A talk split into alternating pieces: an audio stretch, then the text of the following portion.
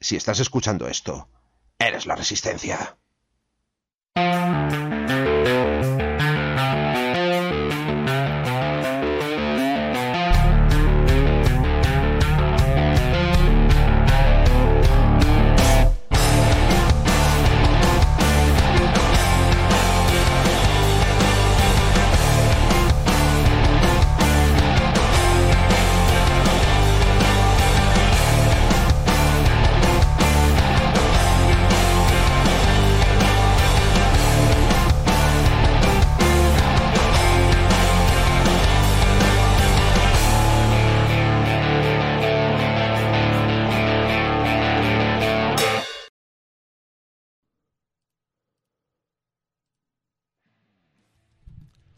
Hola a todos, hola, ¿qué tal? ¿Cómo estáis? Bienvenidos al programa de febrero de Hora Crítica.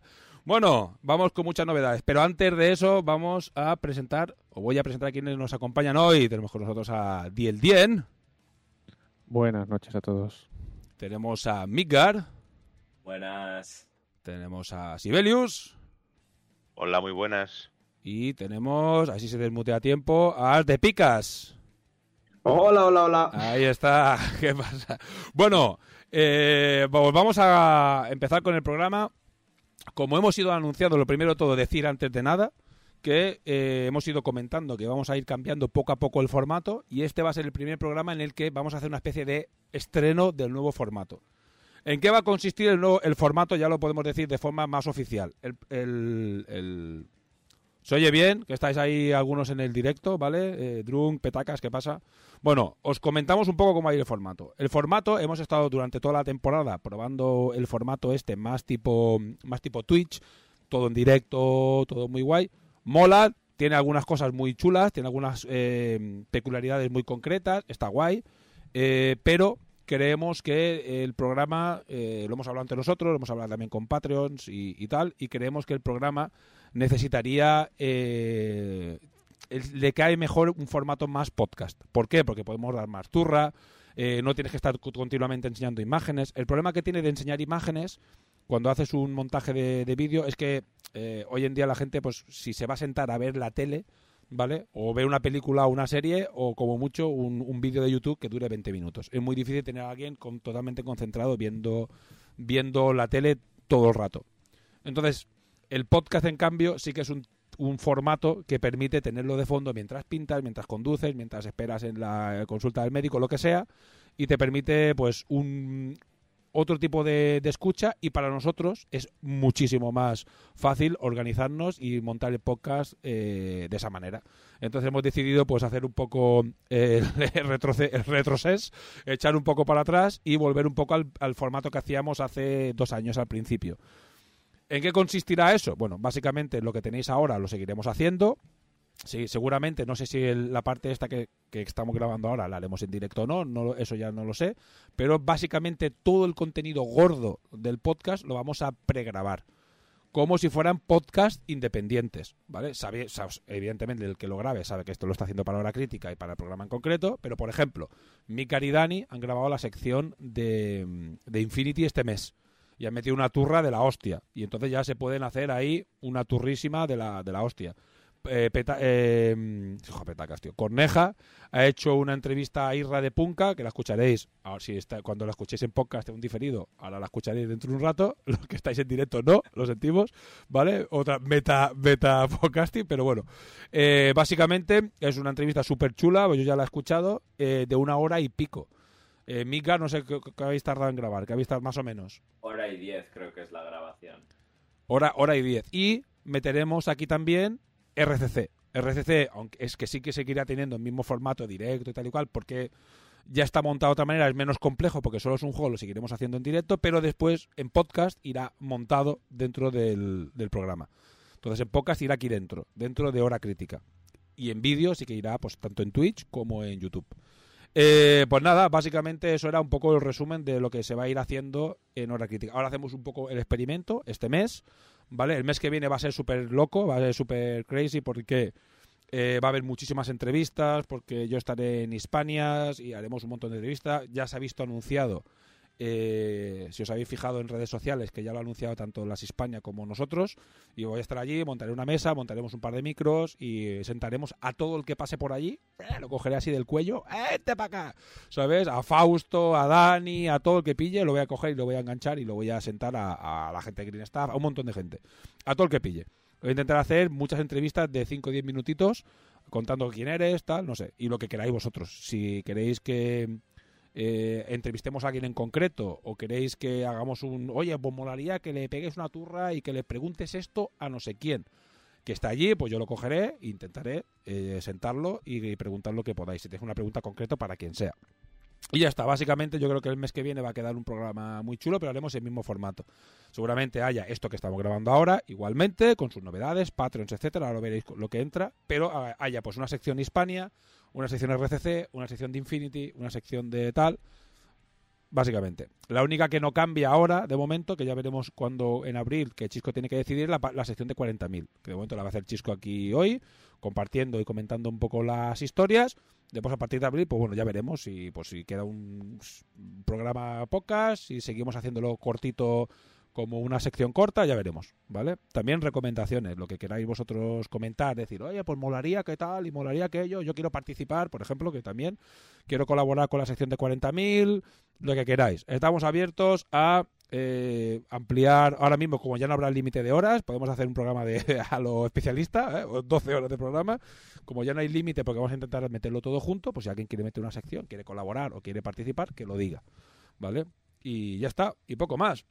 Simplemente era eso que lo tuvierais en cuenta. Y ahora vamos a hablar, pues, un poco las novedades de cosas que nos llaman la atención a nosotros, cosas que nos apetece comentar. Y yo voy a hablar de Videoforum, pero haré el final, ¿vale? Para que no, sea la mía toda la turra, ¿vale? Pero bueno. Pues nada, ¿quién va el primero? ¿Quién quiere comentar alguna cosilla? Bueno, esperad, un segundo. Antes de que os pongáis, voy a hacer una cosa que si me olvido, después me van a querer asesinar. Voy a poner la cuña de nuestros patrocinadores, que los hemos montado ya para que todo sea una cuña en vídeo la mar de, la mar de mona. Yedaro Models es un fabricante de increíbles miniaturas en resina, esculpidas por Fausto Gutiérrez. Descubre su gama de orcos, enanos, miniaturas del zodiaco y mucho más. No te pierdas esta increíble marca en yedaromodels.com. Turol Games, una tienda online de juegos de mesa y wargames. En ella podrás encontrar miniaturas, material para el hobby, juegos de cartas, juegos de rol y juegos de mesa de todo tipo. Todo esto y mucho más con unos precios espectaculares. Si tienes que comprar online, no mires más. www.turolgames.com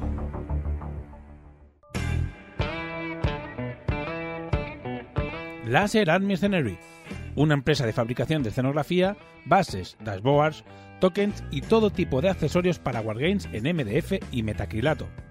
Geniales productos y mesas espectaculares. Síguelos en Facebook, Instagram y en su página web laserartmercenary.com.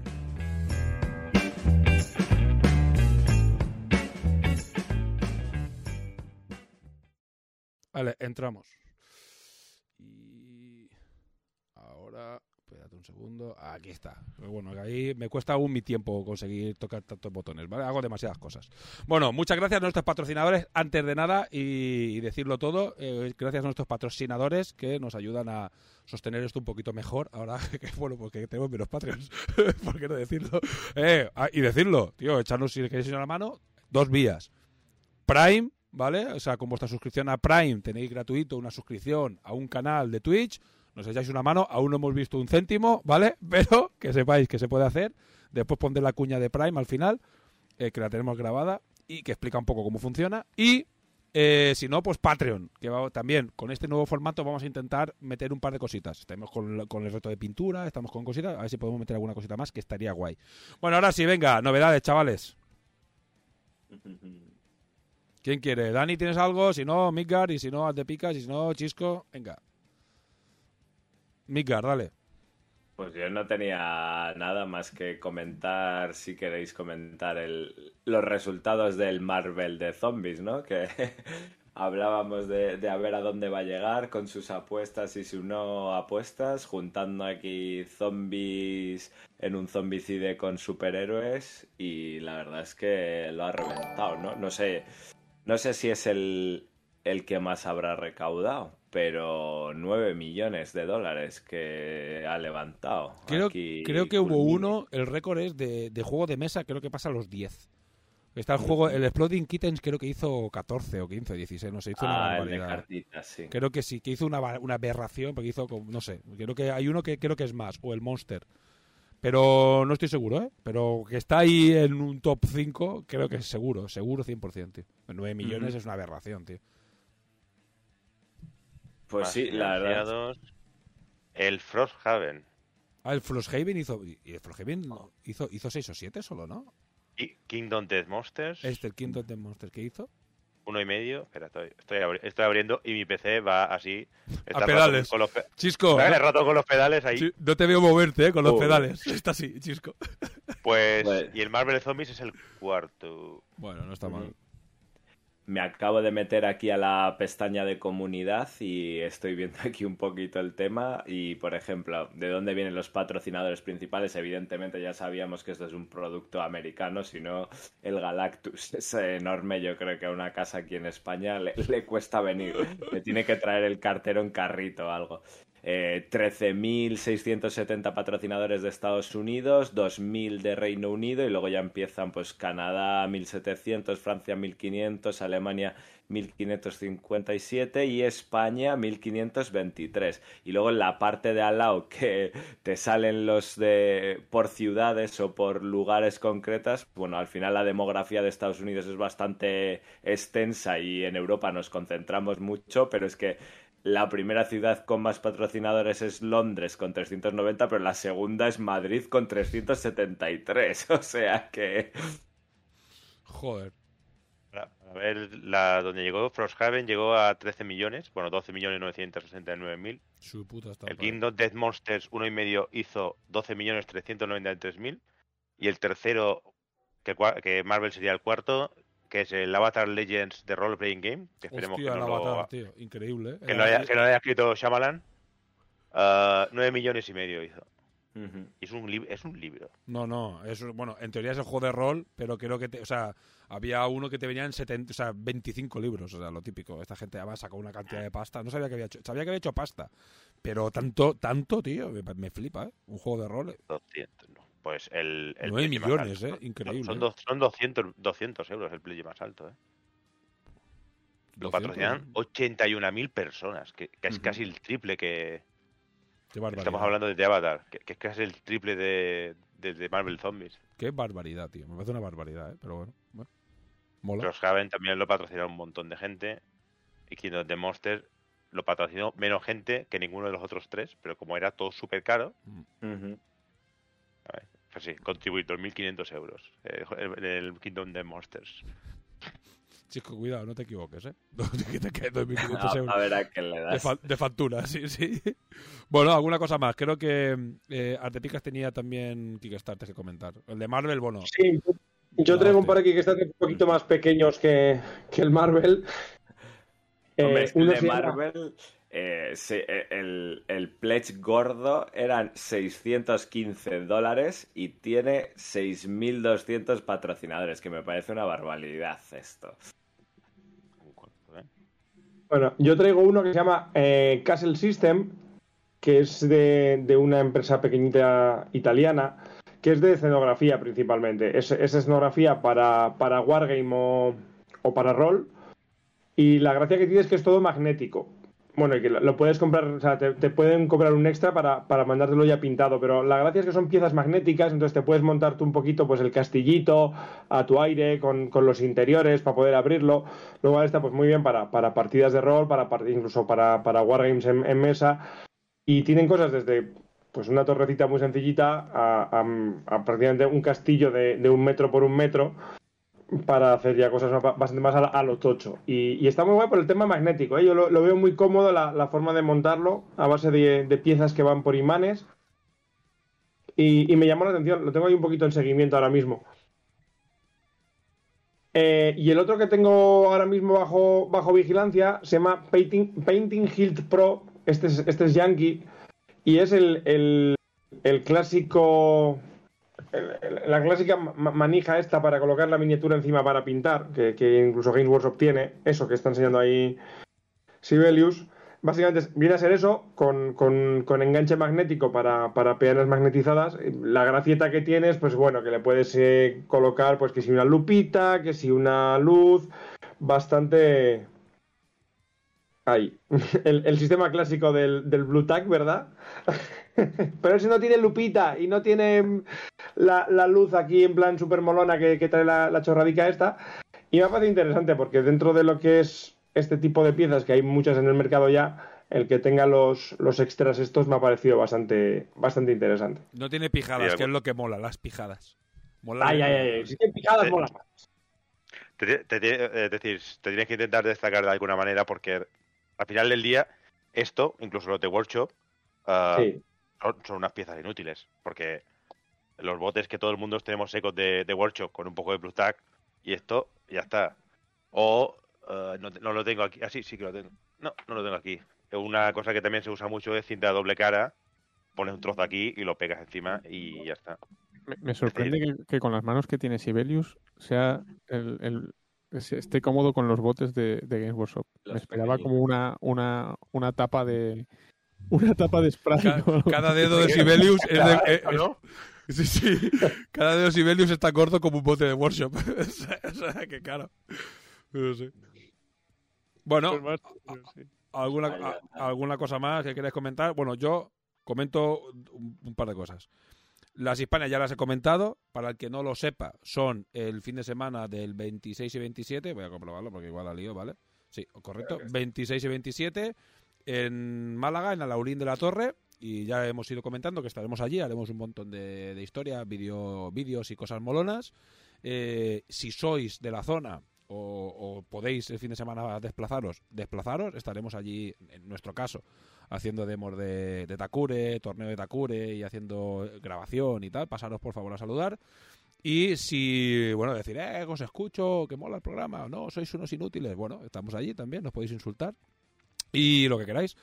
Y bueno, y, y por todo lo que hay, que hay un montón de actividades, da puto asco. Hay muchas ganas de, de, de eventos y, y se nota que Puto asco. Da puto asco, de, pero es increíble. O sea, no paran de poner cosas. Esta gente todos los días ponen tres cosas: un stand, una actividad y un torneo. Y dices, joder, macho, si es que llevan un mes así. Habrá 700 cosas, pero bueno, hay, ganas. Después, hablando del otro, del otro mm, evento grande, que es el de las Free Wars, ¿vale? Ese ya se ha abierto un plazo para que stands, ilustradores, eh, vayan allí. O sea, han vuelto. Había un mes, enero, que se lo han tomado un poco como de, re- de- de recuperación, de respirar y Hubo un momento que parecía que la cosa igual se iba a tomar por saco, pero bueno, al final tira para adelante, han conseguido arreglar eh, movidas, o sea, van solventando movidas a medida que van llegando, tira para adelante, de puta madre el evento, y han abierto para que, bueno, la primera oleada de stands y de ilustradores para que manden las solicitudes. Entonces, pues mira, de puta madre, eh, tira para adelante y ahí estaremos. Nosotros vamos a ir ahí con todo. Tanto podcast como Ramper, hablando ya también, meto la cuña, eh, con todo, a muerte. Así que bueno, allí también, si podéis, es Madrid, es decir, es más fácil desplazarse, es más fácil encontrar hotel, es más fácil, eh, está más céntrico para que la gente de la península llegue hasta allí, hay más vuelos desde de diferentes sitios, así que bueno, eh, también a- iros reservando esa, esa fecha, 10 y 11 de septiembre, que también importante. Son los dos eventos eh, que creo que son un poco obligatorios del año para, para acudir si sois eh, aficionados a los Wargames. Eh, bueno, y explico, ya con la turra, explico el tema del videoforum. Ya lo he explicado un par de veces. eh, ya tenéis un canal, eh, tanto en Facebook como en Twitter. En este caso no vamos a utilizar Instagram, ¿vale? Porque va a ser todo un podcast, no tiene sentido poner mm, allí una tontería. Así que nos centramos en Facebook y en Twitch, en Twitter. Y bueno, pues se llama arroba el videoforum. Todo junto, ¿vale? No estaba cogido ese nombre. Ya me, me extrañado un poco, pero que nadie lo use en ningún sitio, en ninguna plataforma, ni en iVoox, ni en ningún sitio, el videoforum. Bueno, pues perfecto. Pues íbamos a cambiarle el nombre y dije, oye, que dije a Miki, lo vamos a hacer los dos, con invitados. Vamos a tener siempre cada mes un invitado, digamos, a- a- alguien centrado en el producto a tocar, si es libros Nacho, si es videojuegos será Petacas, si es algo con cómic o alguna movida de esta, pues vendrá Roger. Entonces, de- depende quien venga, pero vamos a ir rotando y haciendo diferentes productos y trayendo a diferentes personas. Va a ser 100% podcast, solo en iBox, ¿vale? A lo mejor iBox y iTunes, Spotify y las cuatro plataformas que van asociadas a iBox o que se pueden linkar desde iOS, pero 100% eh, podcast, ni, ni vídeo, ni hostias. Y vamos a hacer un programa más largo, con más contenido, pero muy parecido el contenido, pero podríamos decir como lo hacíamos al principio del todo. ¿Sabes? Si la referencia es Infinity. Va a ser simplemente nosotros divirtiéndonos a nuestra bola. Pero, por favor, si os apetece y os molaba el programa, arroba el videoforum. Y ahí nos, nos tendréis ahí dando la turra de ciencia ficción, porque la verdad es que queremos intentar un poco fomentar ese rollo que hemos conseguido, que es a veces, tanto en videojuegos y tal y cual, meternos un poco en la historia de los videojuegos, en la, en la trama y tal, y en el tema de los libros. El leer todos un libro clásico, que hemos disfrutado con libros increíbles, que yo no me había leído sabiendo que son clásicos, como yo que sé, el juego de Ender o, o Soy Leyenda, y increíble, o sea, y, fl- y flipar, y flipar. Y tenemos una lista que podemos estar toda la vida haciendo este, este, este videoforum porque la lista es infinita y tenemos muchos con muchas ganas de ver. Por ejemplo, de spans, hay un montón de cosas que tenemos que ver. Así simplemente que, que lo tengáis en cuenta. Voy dando turra para que la gente poco a poco vaya entrando en el, en el programa. Y bueno, esto es lo que tenía ya apuntado y ya tengo una recomendación para el final del programa que, que me acordaba ahora. Así que bueno, no sé si queréis comentar alguna cosa más que eso se haya ocurrido durante daba yo la turra. Y si no, dime. Yo también doy la turra ahora mismo, ¿no? Eh, bueno, empezamos Dani y yo con la sección de Infinity así un poco más en serio. Yo no sé si escuchasteis eh, el mes pasado que nos lanzamos, bueno, un reto para el año, jugar más partidas y tal. Bueno, eso es- va a estar guay. Vamos a ir siguiendo nuestros progresos durante el año. O, nuestras penas. depende. Exactamente. Así que le vamos a dar caña a Infinity, que es un poco el, bueno, por lo que estamos todos aquí, al fin y al cabo.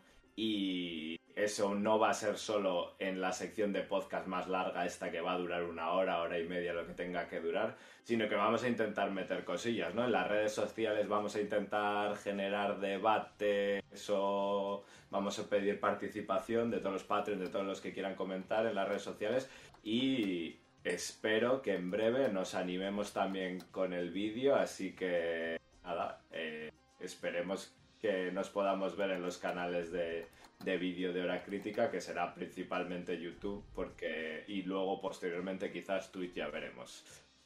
Mikar está on fire. Está on fire. Ahí está. Así me gusta, que alguien haga algo.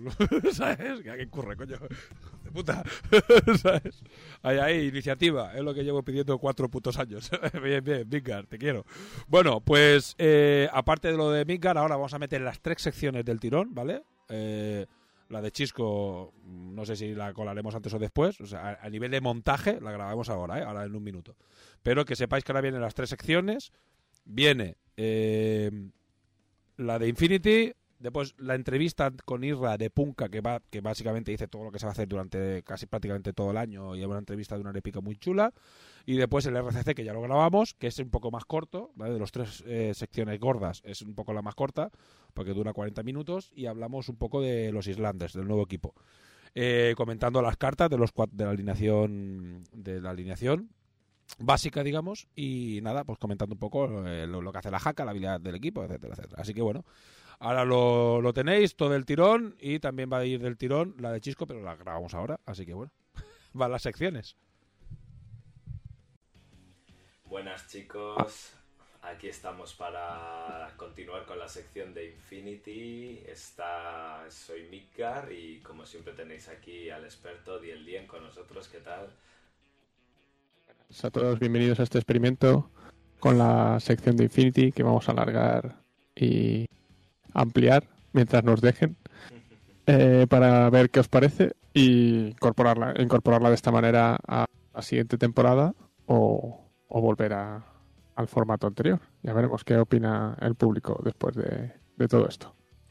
Eso es. Así que nada, tenemos una serie de secciones que vamos a intentar que sean fijas en el contenido. Pues tendremos una parte para hablar de, de perfiles, de tropas, también tendremos una parte para hablar de misiones quizás, como siempre las novedades y luego pues un poquito de, ya sabéis que tenemos un reto entre manos o, o reto, llámalo propósitos de año nuevo, llámalo como quieras.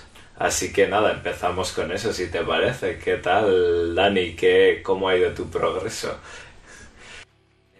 Aquí mis propósitos de, año nuevo. Pues bueno, He ido jugando a un poquillo, así que he tenido un par de partidas. Una bastante buena contra Nómadas con mi Varuna de Supremacía, que la verdad es que fue bastante un- una partida bastante eh, ejemplar y ortodoxa de tanto por parte de los de los nómadas que sacaron su ruido blanco delante del enlace de Kamaus y su salamandra para, para bajarse a los oradores y demás como por parte de Panoceanía que, bueno esa, esa sí que la acabé ganando. Eh, eh, que Varuna pues los los Zulu Cobras y los Crocs pues eh, salieron a- al final a, a ganar la partida. Y el, el, el Ilota reaccionando que, que no sé qué les pasa a los Ilotas en, aquí eh, debe ser el agua de, de Gante o algo que sacan críticos pues, si- sin parar vamos es- estamos aquí eh, Le sienta bien. le sienta bien, le sienta bien y, y los utilice quien los utilice, los ilotas valen la pena ponérselos porque, porque arrasan, arrasan. Y en este caso pues se llevó por delante a la quimera con un, con un buen crítico de... El crítico se le hizo al Pubnik y después la quimera asomó porque se había quedado sin Pubniks y, se llevó se llevó también un, tiro de lanzacohetes. Y, y la segunda ya no fue tan buena porque fue eh, sabotaje, eh, ¿cómo es? Eh, saqueo y sabotaje contra con Varuna también, que tiene pocas opciones, contra eh, Estandarte Blanco. Con el enlace de San Jesus, del San Jesus. Eh, que eso tienen. Espero que lo arreglen cuando arreglen las, las eh, reglas de enlaces, que arreglen ese tipo de enlaces, porque eh, el, el Sangui a- ametralladora AP con cuatro palmeros detrás que bueno pues eh, hizo hizo todo el trabajo y después el perfil del Dao Fei con Spitfire ya acabó de acabó de destruirme porque mi defensa no, no estaba bien puesta bueno cosas que pasan es una misión bastante difícil para Varuna porque tengo dos perfiles con, con cargas de. Entonces cuando comentemos la igual eh, eh, vino la eh, la petición de los de los patrios de que comentáramos alguna misión cuando comentemos saqueo y sabotaje pues ya ya comentaremos lo, lo difícil que es para algunos y lo fácil que es para otros. Bueno, ahora le han puesto un sistema de defensa al, al, al objetivo por lo menos para que no sea tan tan súper fácil Pero, pues, eh, he ido jugando por lo menos eh, la pintura todavía no ha empezado Eh, empezará, está casi, está casi ya la cosa. Eh, tengo todo preparado. Muy bien. Pues has hecho justo lo contrario que yo. Yo todavía no he jugado nada a Infinity en lo que llevamos de año. Sin embargo, lo voy a arreglar porque ahora este fin de semana estaré jugando un torneo. Como no sé cuándo se va a emitir esto, en principio estaremos en directo el sábado. El torneo será el domingo, pero ya los que escuchéis el podcast, pues esto ya habrá pasado. Pero eso, he jugado cero partidas, pero voy a un torneo a echar mis tres partiditas el domingo, me llevaré JSA y nada, lo que he avanzado ha sido el pintado, porque bueno, estuve confinado con COVID también una semana. Entonces, pues entre otras cosas pinté, pinté figurillas, pinté tres figurillas. Eh, pin- Los ha aprovechado, los ha aprovechado, los ha aprovechado. Aproveché para, para pintar JSA, que tenía el, el Ryuken lanzacohetes En tus amores. y el, el, el Spec Ops este miniatura especial que venía que venían en la caja de JSA, los dos los tenía todavía sin acabar a medias, los he acabado y he empezado con las Karakuris, que tengo terminada la, la Karakuri escopeta y pues a las otras imprimadas y hechas un poco el juego de blanco con el, con el aero para seguir adelante. Así que esos han sido mis progresos. Un empezar con un torneo, eso siempre es interesante. Ah, Yo bueno. tenía torneo en Francia este fin de semana, pero al final no he podido ir. Y aprovecho también para decir que también he apuntado a los japoneses a la futura liga de la tienda de aquí, de Bilbo Games, que vamos a empezar esta vez una liga formato escalada que no habíamos jugado o yo no, no me había tocado jugar formato escalada, así que bueno, pues empezaremos poco a poco y acabaremos en 400 puntos y 8 caps. Interesante también tocar todas las listas. Las partidas a 200 puntos son bastante más interesantes de lo, de lo que parece. Sí, sí. Es que si se juegan en, en mesa pequeña pueden, pueden ser un poco... Pueden salir cosas un poco raras a veces. Pero si se juegan en mesa estándar... Por lo, por lo menos mm, lo que ha dicho el Warcore ahora mismo es que adaptaremos el tamaño también a las indicaciones de, de la, del tamaño de según puntos de Corvus. Pues a ver, a ver qué, qué impresión te causa lo de jugar en mesa más pequeña con 200 puntos. Te sacan un dado fey teniente con Spitfire en la boca y verás todo. No, sí, es que me lo tendría que haber esperado. Lo que pasa es que el Sanji murió una vez por el. Lo, lo dejé inconsciente con el, con el Kamau. Y, y lo levantó el, el, el sanitario. Y después ya, pues una segunda vez ya no, no cayó. Y lo, lo más gracioso es que fui con el Croc y le puse una mina al enlace de Sansis y se salvaron todos. Y el teniente estaba allí también salvándose. Muy simpáticos los Sansis. bueno, cosas que pasan al tirar los dados. El destino. Así es. ¿Qué vas a Bueno, avanzamos entonces, una vez visto nuestros progresos, pues nos vamos a meter en harina, ¿no? Nos metemos con las novedades que tenemos Sí. anunciadas.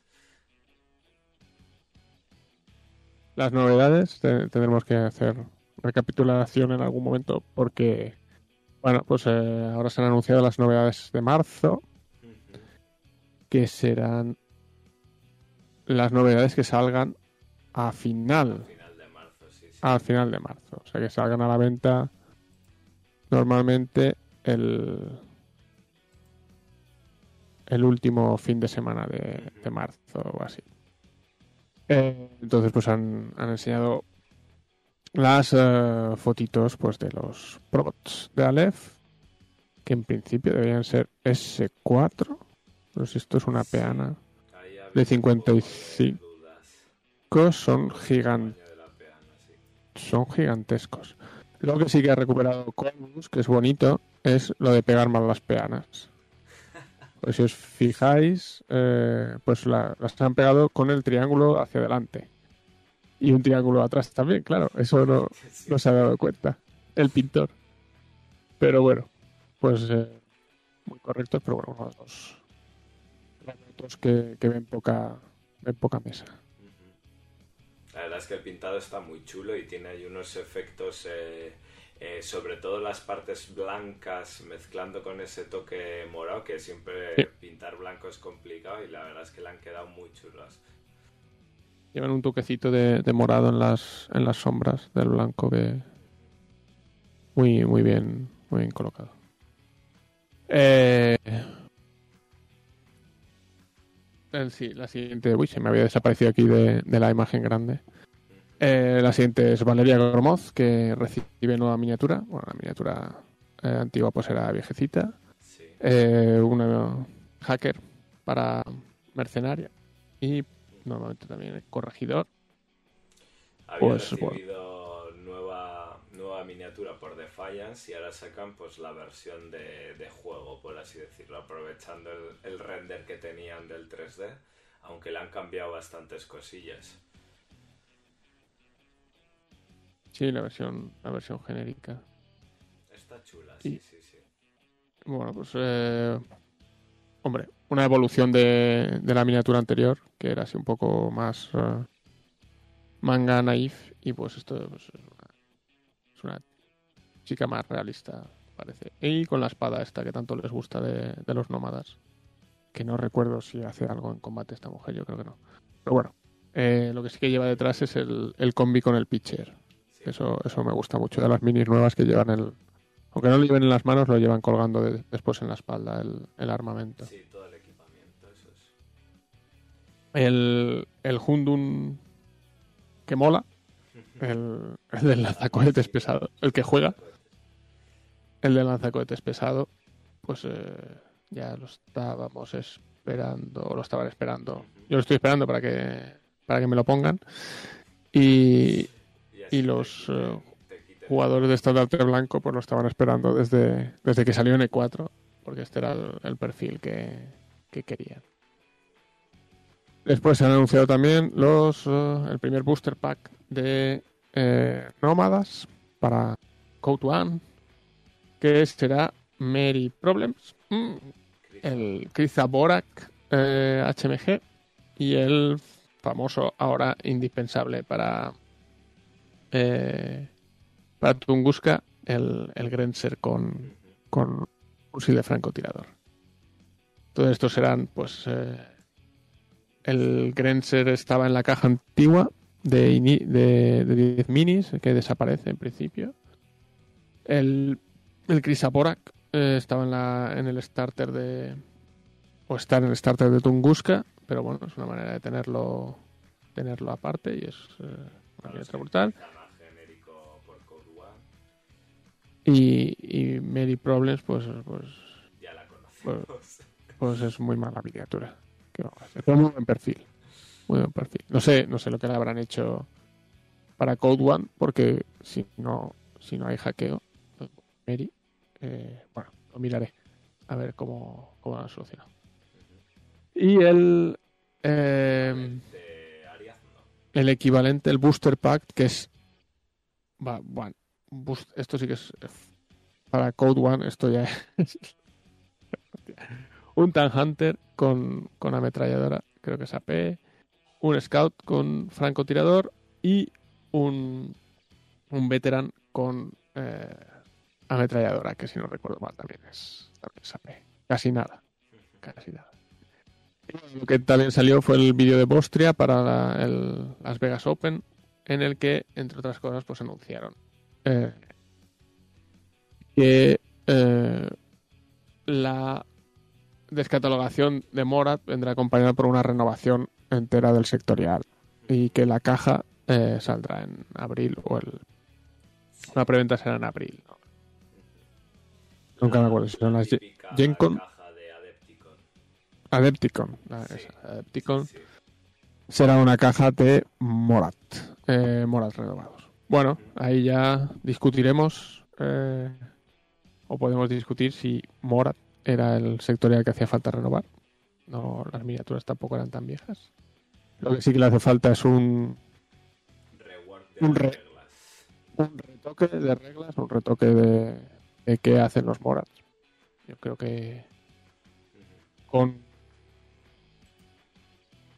con un par de cosas se podrían tirar, pero vamos a ver las nuevas miniaturas, a ver qué, qué pinta tienen. Pues.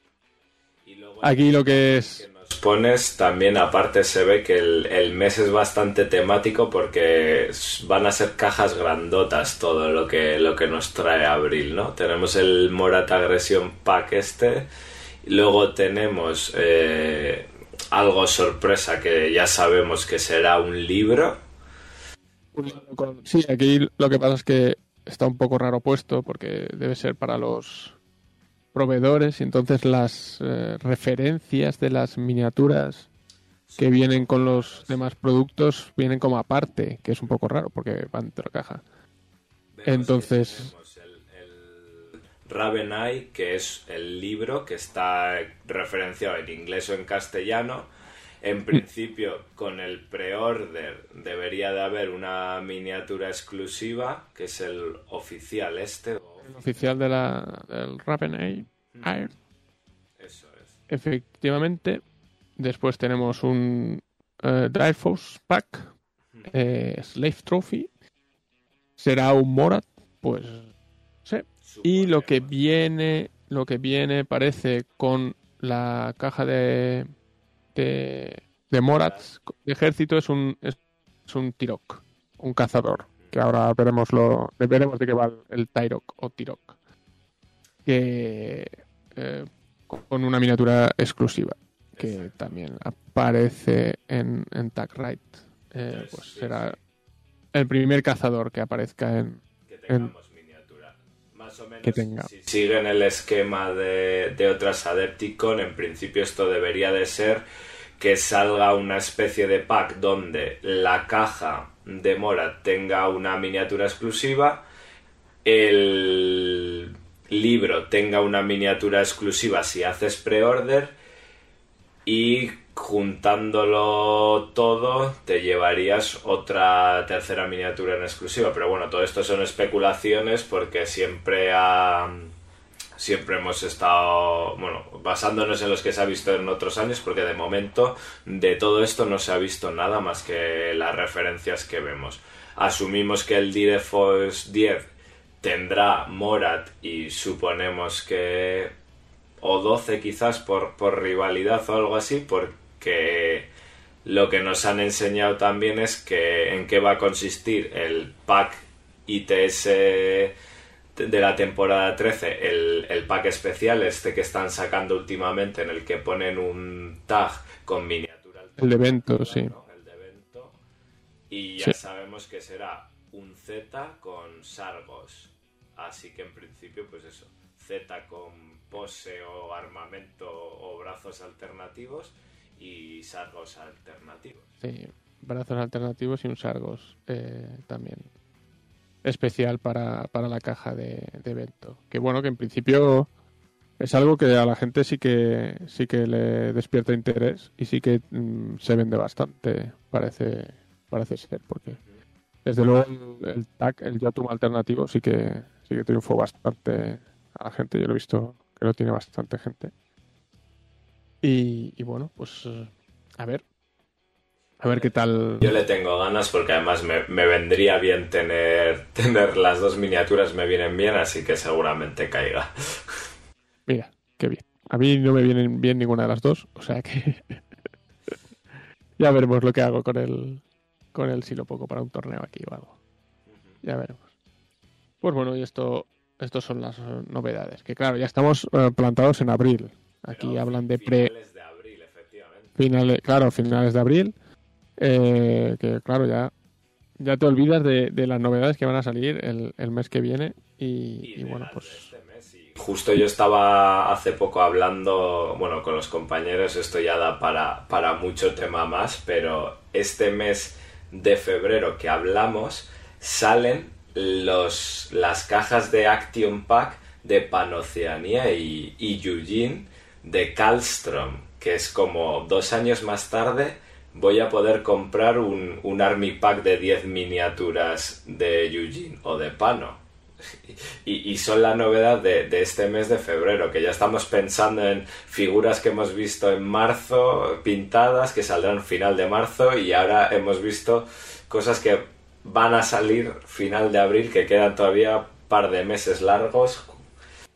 Y no, no, no sé si es el. Bueno, pues se filtra todo ya, eh, porque esto en principio viene de los, eh, los distribuidores, tiendas, y, y bueno, al final ya pues, vamos a saber lo que hay hasta final de año, en, cualquier momento, y pues va a tener menos gracia. Pero bueno, en principio, uh, pues el, el rumor o, o, la duda que había al, al, ver el mes pasado que se descatalogaban los Morats ya está, ya está solventada. No sé si hay tantos jugadores Morats como para que haya cundido el pánico, pero bueno, alguno había siempre por ahí exagerando un poco. Pero vamos, lo, los Morat. Pescarán bastante gente, ¿no? Porque cuando renovaron también un poco al estilo Morat órdenes militares, que no tenía miniaturas especialmente viejas, pero le dieron ese aspecto nuevo, yo creo que. Orden, orden militar, sobre todo, fue un arreglo en los perfiles. Arreglo muy bien, porque no bueno, excepto quizá te, quizás el sepulcro que es el que más cambia. No necesitaba especialmente comprar las miniaturas nuevas podías comprar pero la, el arreglo el arreglo de perfiles y la bueno, que prácticamente le pusieron todo lo que pedían los jugadores de, de órdenes militares. Bueno, Corneja dirá que no pero bueno, no sé. Todo todo bastante bien entonces pues pues eso pues eh, a ver qué hacen con Morat, porque al fin y al cabo Morat eh, se había quedado un poco en un... El problema que tenía Morat sobre todo era que que disparan a todo, que disparan, no disparan es mejor que otro, bueno, tienen para disparar lo mismo que otros ejércitos, pero no tienen, facilidad para hacer misiones o para, eh, para hacer nada más que disparar. Un poco el ejército orco de, Infinity, de orcos con K, eh, 40.000. Pues aquí era el ejército un poco que, que no que no encontraban la manera de, de darle de darle más gracia.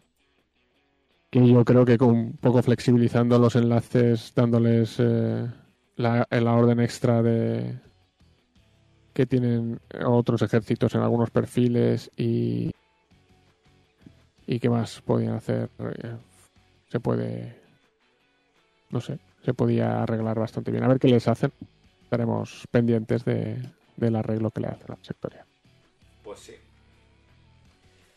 Bueno, pues acabadas con las novedades, vamos a meternos con algún perfilito, ¿no? Y para empezar, empezamos con estos perfiles que nos ha traído Tagraid, que han dado que hablar, Sí. ¿o qué?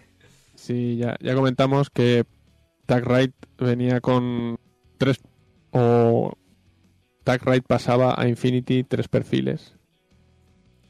Eh, que bueno, tres perfiles promocionales con, con ahora lo veremos con con la barra de, de habilidades sobre todo llena llena de cosas Fladita. infladita, ¿no? Y, y que bueno, que te pueden gustar más o menos, pero eh, el problema, o la cuestión es que los vas a ver mucho. Los vas a ver mucho porque les han puesto, aparte de ser un... venir con promoción en, en habilidades y, y equipo, vienen con promoción en, en, en puntos. Entonces vienen con una rebaja considerable de puntos. ¿Cuál es el problema? Que no va, no va de miniatura hasta que llegue Tag Ride. Eh, o, o no hay miniatura todavía. Entonces, pues eh, por encima los vas eh, a ver proxeados po- con cualquier cosa que se les ocurra a la gente. Entonces, bueno, pues vamos a empezar con los, con los cazabestias. Eh, todos los ejércitos genéricos, en principio, reciben los tres los tres perfiles, menos ejército combinado, que solo recibe su, su cazabestias Tirok o Tairok.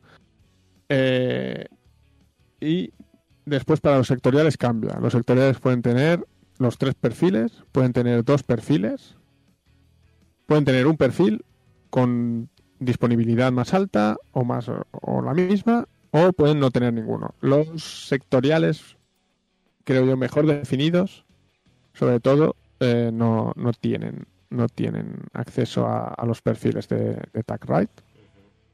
Eh, entonces, bueno, por los cazabestias, que en principio son, si recordáis Tech Ride, son eh, señores que van por ahí cazando gusanos gigantes y monstruos eh, alados, que se parecen a dragones, pues, eh, ¿qué les han puesto? Cuerpo a cuerpo 21, CD 11, físicas 13, voluntad 12, blindaje 0, eh, PB 0, una herida y silueta 2.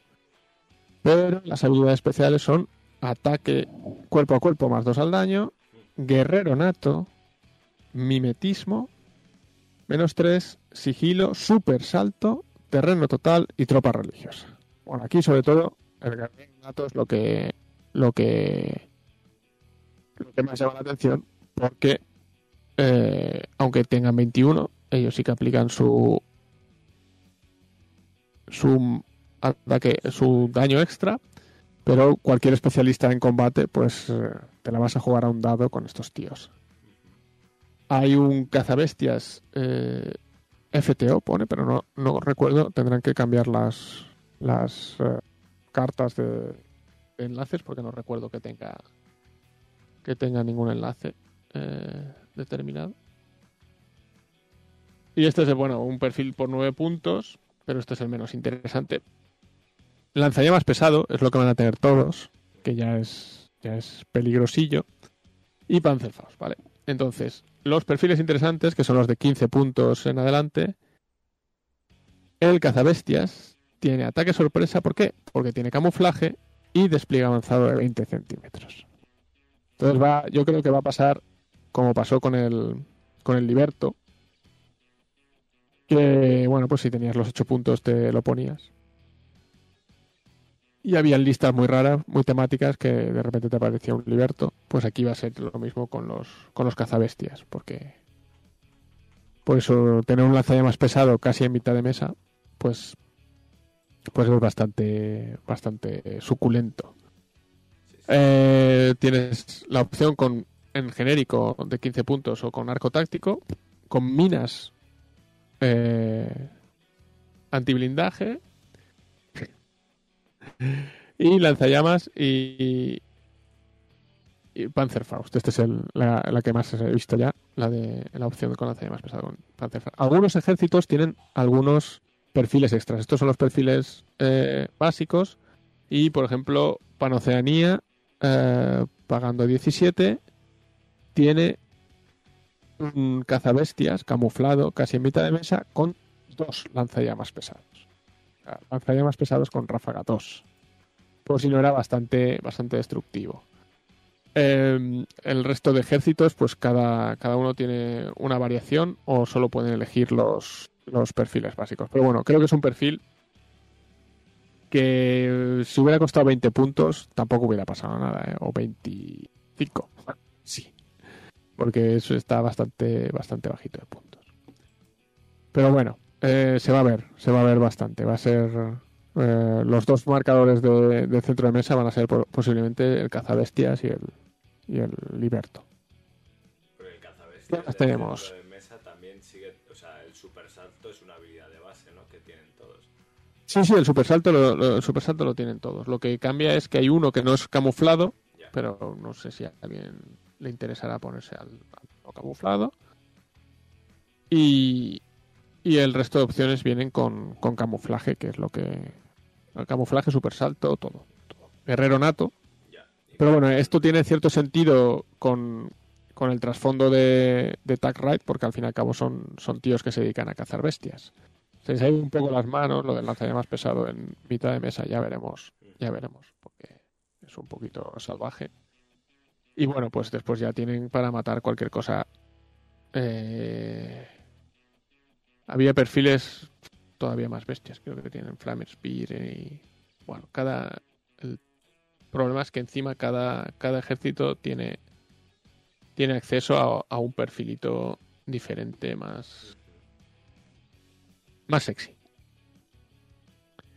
Eh, pues el de Yuchin por 16 tiene arma combate cuerpo a cuerpo explosiva con más uno a la, a la ráfaga. Casi nada. Bueno, eh, este, pues eso, lo que decía, en el trasfondo, al fin y al cabo, son tíos que van cazando bestias gigantes, pues bueno, pues pueden ser unos expertos en, indudablemente, en, en cuerpo a cuerpo.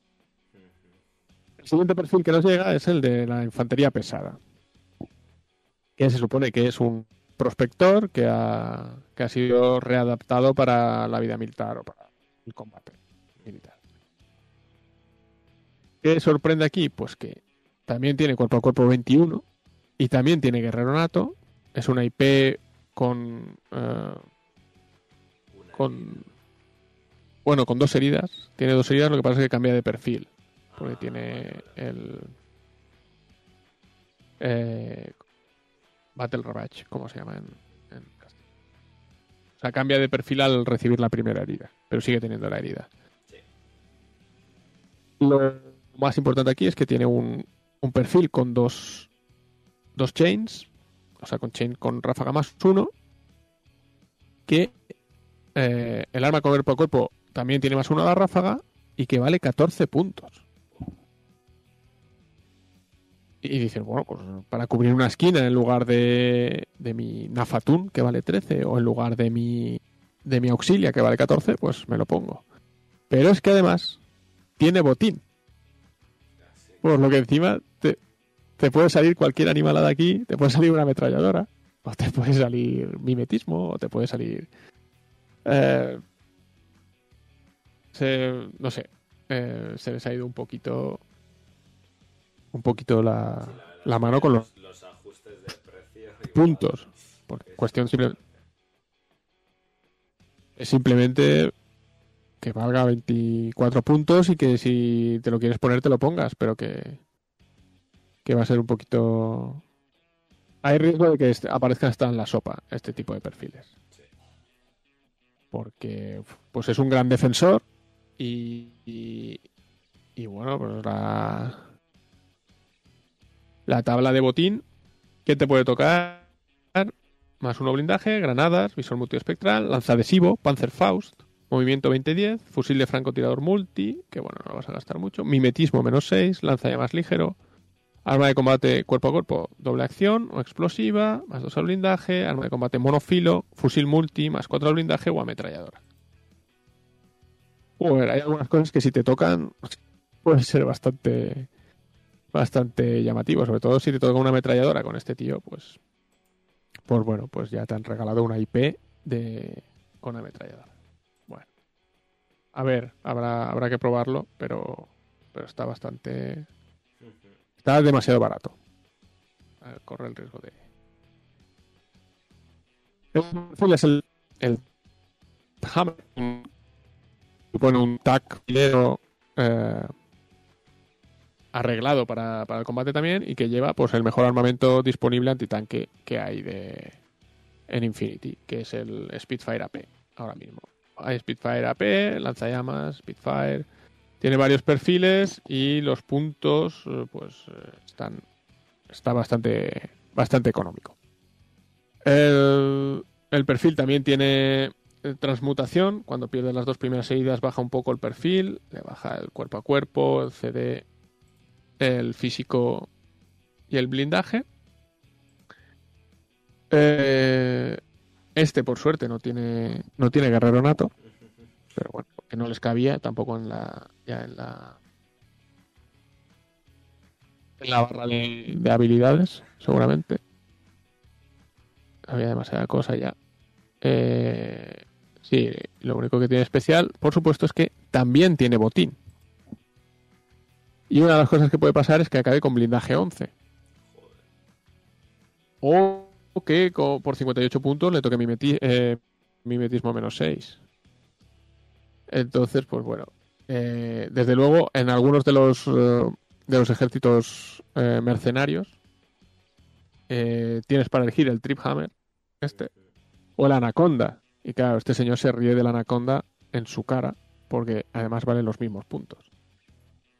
Y vamos, el, los perfiles son, son infinitamente mejores.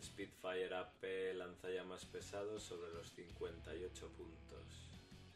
Sí, el, Anaconda, el Anaconda vale lo mismo con, con nada. Con una herida menos encima. Entonces, bueno, pues a ver, habrá que verlo en, mesa. Se va a ver.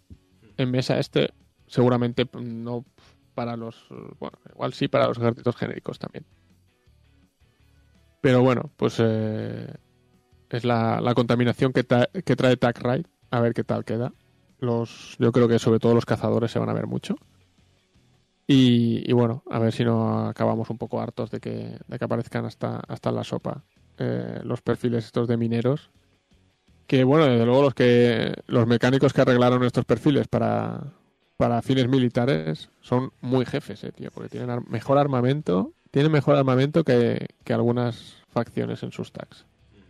En fin. Bueno, a ver cómo, a ver cómo queda cuando, cuando la gente empiece a jugarlos.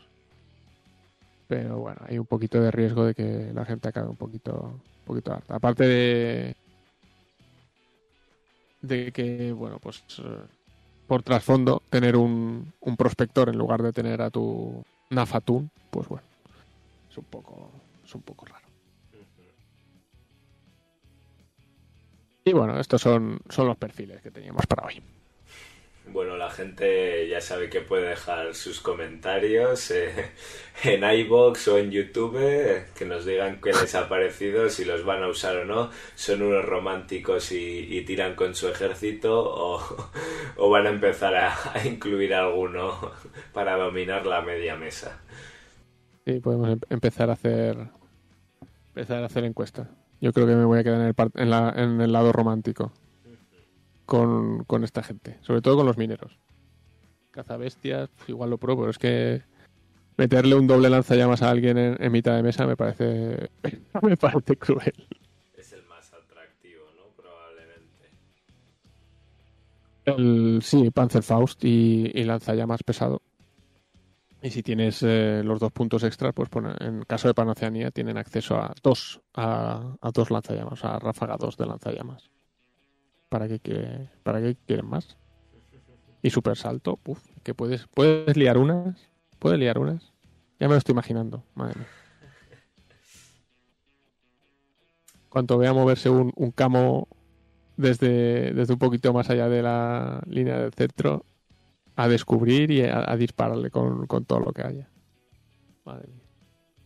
Bueno, una mina y, y muere también. O sea que tampoco. Lo único que si llega te, te hace un asco. Bueno, pues pasamos a ver Exactamente. la siguiente sección. El- la temporada que viene mm, ya tendremos entradillas para las secciones y todo, ¿eh, Mikar? Me las tengo que currar. Hoy la verdad es que la improvisación ha sido Estamos, estamos probando, estamos, estamos probando. A ver, ¿qué toca ahora? ¿Qué hacemos? Pues ¿Misión? podemos hacer la misión, si te parece. Pues la petición de, de algún Patreon, creo que era Ragard, eh, pues una de las posibles secciones que eh, podríamos hacer en el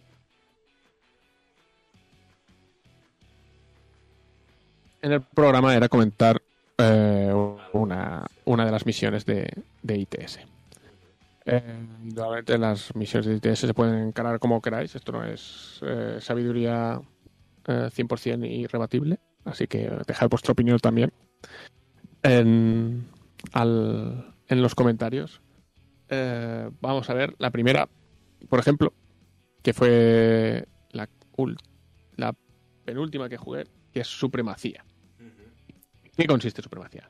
Bueno, ¿qué es lo que tenéis que hacer cuando oh, tenéis que jugar un torneo, por ejemplo, como Mikar, en el domingo, o, o jugáis contra un colega y os dice que la misión está? Pues lo primero es leerse la misión. Correcto. Entonces, oh, sí, eh, sí, no te creas que todo el mundo se lee la misión. No, la gente va a jugar sin leerse las misiones. Siempre es Entonces, más fácil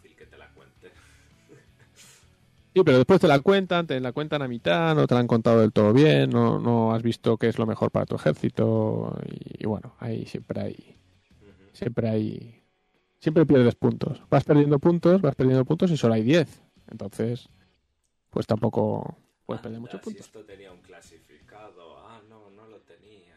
Ah, que se cuenta, que se cuenta cada turno, se cuenta al final de cada turno. Hombre, podrías haberme dicho antes. Joder, no, tendrías que haber sabido.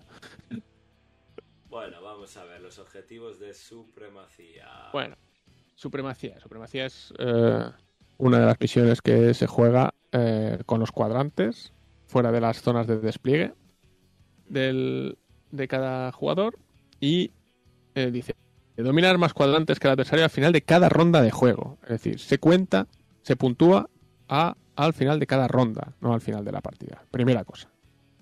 O sea que es no puedes esperarte hasta el final para, para hacer las cosas. Tienes que ir haciendo cosas durante toda la partida. Y después tiene, a diferencia de control de cuadrantes, pues tiene cuatro consolas. Puedes llegar a controlar tres para eh, ganarte un puntito extra por cada uno. Entonces necesitas algún eh, mover a tus especialistas para y gastar invertir órdenes en controlar las consolas. No puedes ir simplemente a matar y a mover tus tropas por la mesa. Y el clasificado, que te da un puntito más, pero que después puedes cambiar la carta. Si lo encuentras adecuado. Entonces, los cuadrantes, ¿cómo se controlan los cuadrantes? Al final de cada, de cada, de cada ronda eh, se divide la mesa, se mide los cuadrantes y se cuentan los puntos de ejército que hay en cada cuadrante, ya sean miniaturas o marcadores que sean de verdad miniaturas. O sea, uno lo eco que no es la miniatura, pues en principio no cuenta. Y se cuenta que el que tenga más eh, controla ese cuadrante. Entonces se van contando los cuadrantes y como aquí pone, dominar más cuadrantes que el adversario en cada ronda de juego. Eso significa que controlando los mismos cuadrantes tenéis un cero cada uno.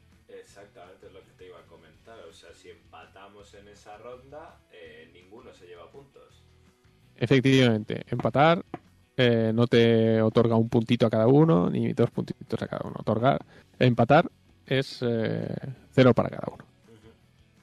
Que bueno, tampoco hay que estresarse. Una de las claves de esta misión es que si no te viene bien forzar en el primer turno, te aseguras controlar dos cuadrantes y, bueno, pues 0-0. No pasa nada. ¿no? Da la impresión de que puede ser una misión que se tienda a quedar quizás eh, con puntuaciones bajas, ¿no? Si no avanzas los... O sea, el primer turno puede ser relativamente normal, es- eso es que cada uno tenga dos cuadrantes y, que, bueno, pues la puntuación final de, la partida ya esté basada en 8 en vez de en 10, etcétera, etcétera.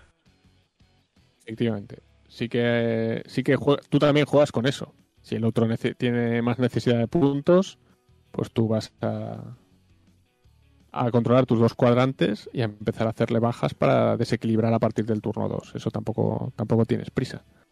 Ahora explicaremos algunos trucos para intentar cambiar eso y para intentar puntuar en ese, en ese primer turno eh, eh, que, es más difícil, que es más complicado.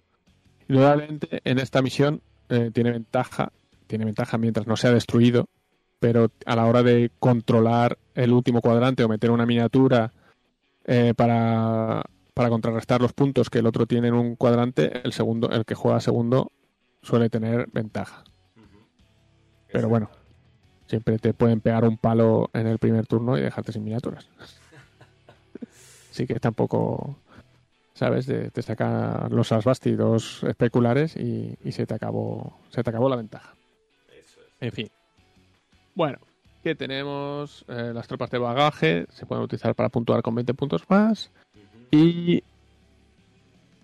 en, en ITS 13 tenemos una torreta defensiva.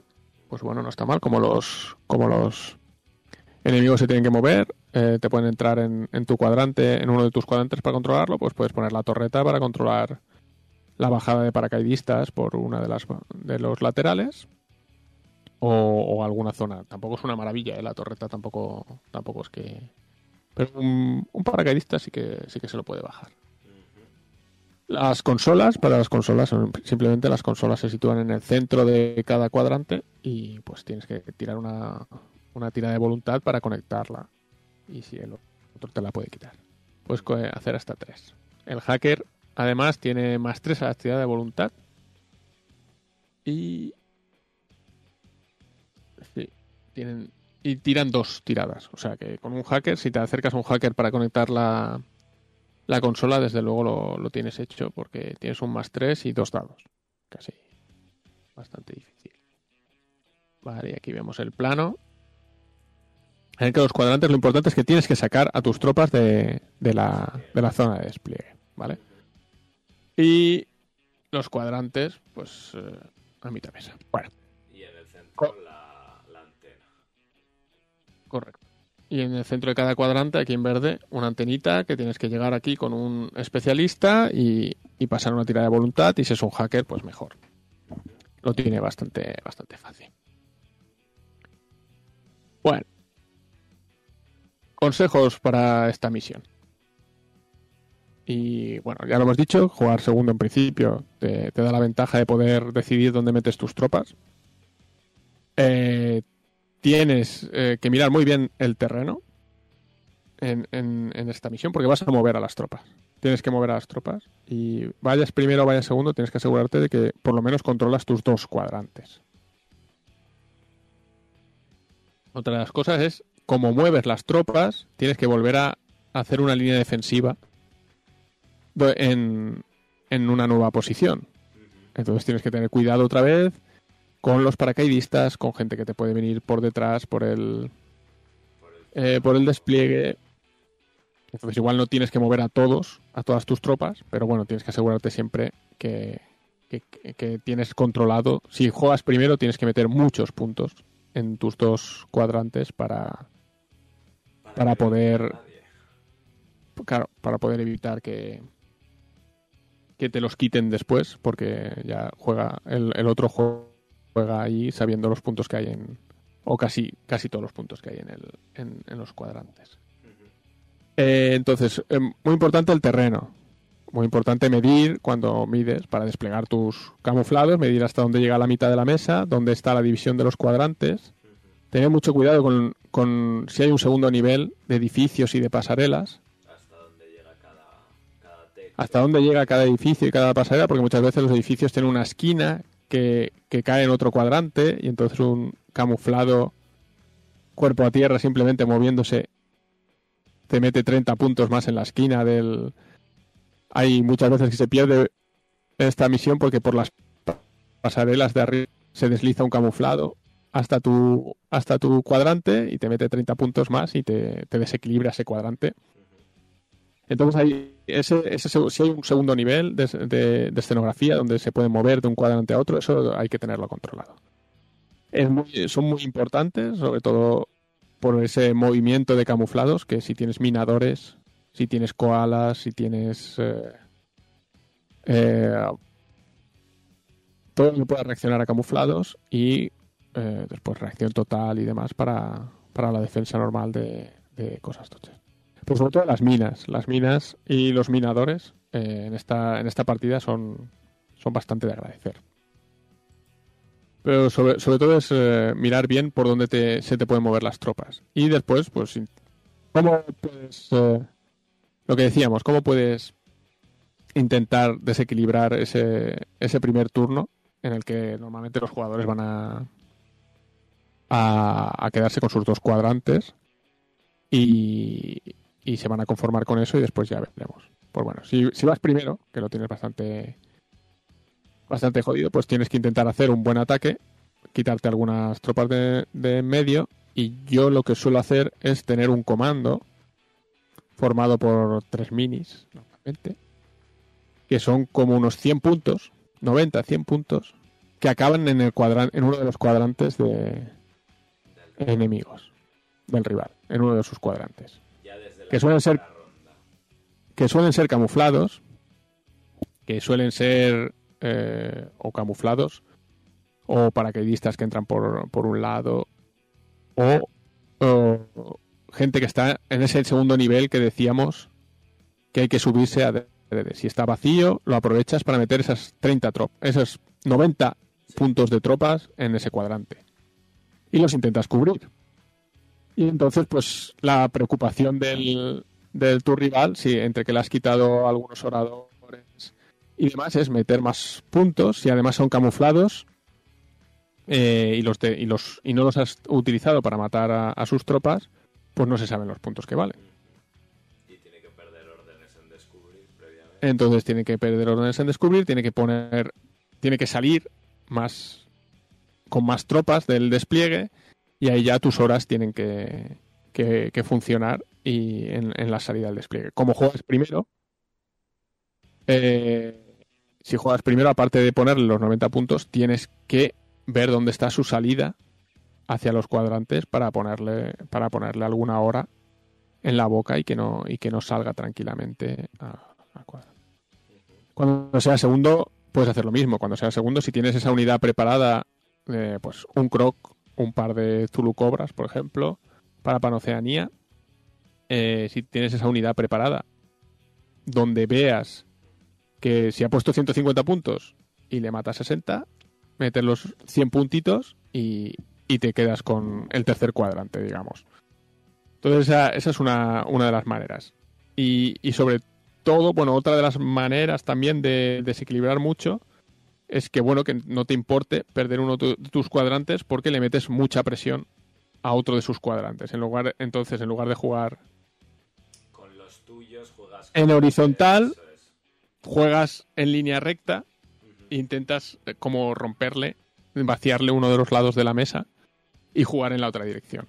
Entonces, si el otro no, no se lo espera o si el otro no está acostumbrado, Sí. Pues le puede, le puede costar un poquito más y entonces pues tiene que pasar hasta tu lado para recuperar el, el, el- tu cuadrante y, y ahí se puede, se puede marear y empie- puede int- intentar empezar a, a recuperar todos los cuadrantes a la vez y, no, y volverse loco. No, la cuestión aquí sí, desde luego es volverse loco, intentar hacerle siempre los trucos. Claro. Andarse con cuidado con los paracaidistas en todo momento, porque es eso, una vez mueves, al cuadrante, tienes que volver a hacer la, la línea defensiva, volver a, a preparar tu defensa. Bastante bien. Pues mira, esa, esa estrategia de entrar así en vertical me ha parecido bastante interesante porque al final también si lo puedes hacer un poco en el...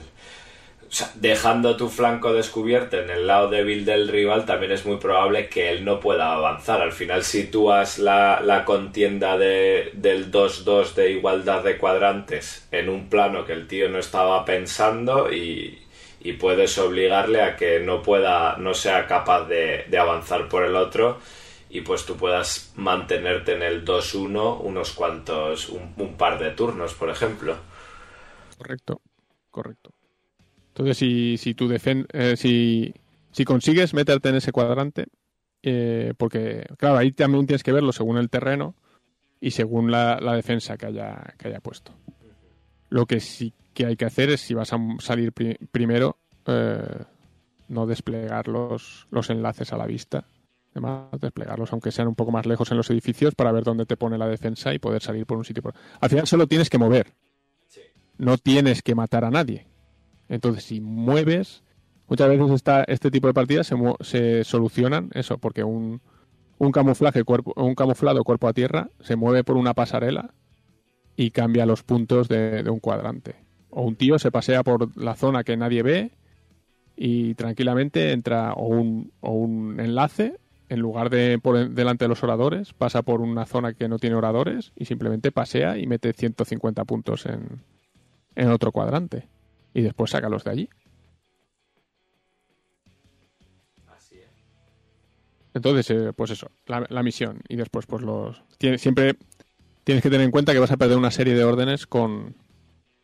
con los. con. al conectar las. las. Eh, Las antenas, ¿no? las antenas. Entonces, pues los. la gente que se tiene que mover para controlar cuadrantes y demás, pues si son especialistas, pues mejor. Y si son hackers, pues tirarás una tirada casi casi segura. Y después por la antena hay que vigilarla para que no te la no le dé la vuelta. Porque Y lo mismo, si ya que vas- Sí que se, se cuentan al final. Las antenas se cuentan al final, sí, sí, las antenas sí que sí que se cuentan al final. Valen un puntito cada una, pero al final de la, de la partida. Y lo mismo, si entras con tu comando, digamos comando, de 90 puntos dentro de la de uno de los cuadrantes del enemigo, pues eh, si la antena no está vigilada, pues le das la vuelta a la antena. Si tienes órdenes suficientes y y bueno, pues que, que la desconecte. Tiene que gastarse órdenes en ir con un, con un especialista y, y volverla, volverla a conectar.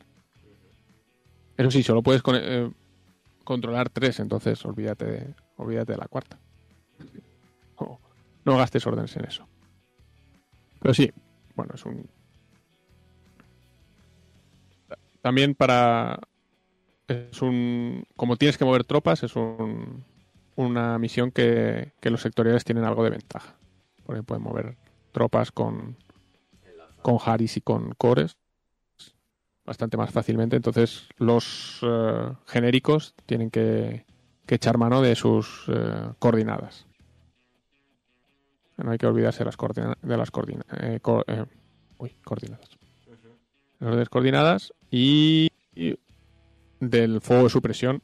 Como tienen que ir, como tienen que entrar, muchas veces simplemente entrar, puede ser que sea un eh, simplemente un, un robot, un remoto con bagaje que te entre y entre lo que va del remoto y el bagaje te, te joda el.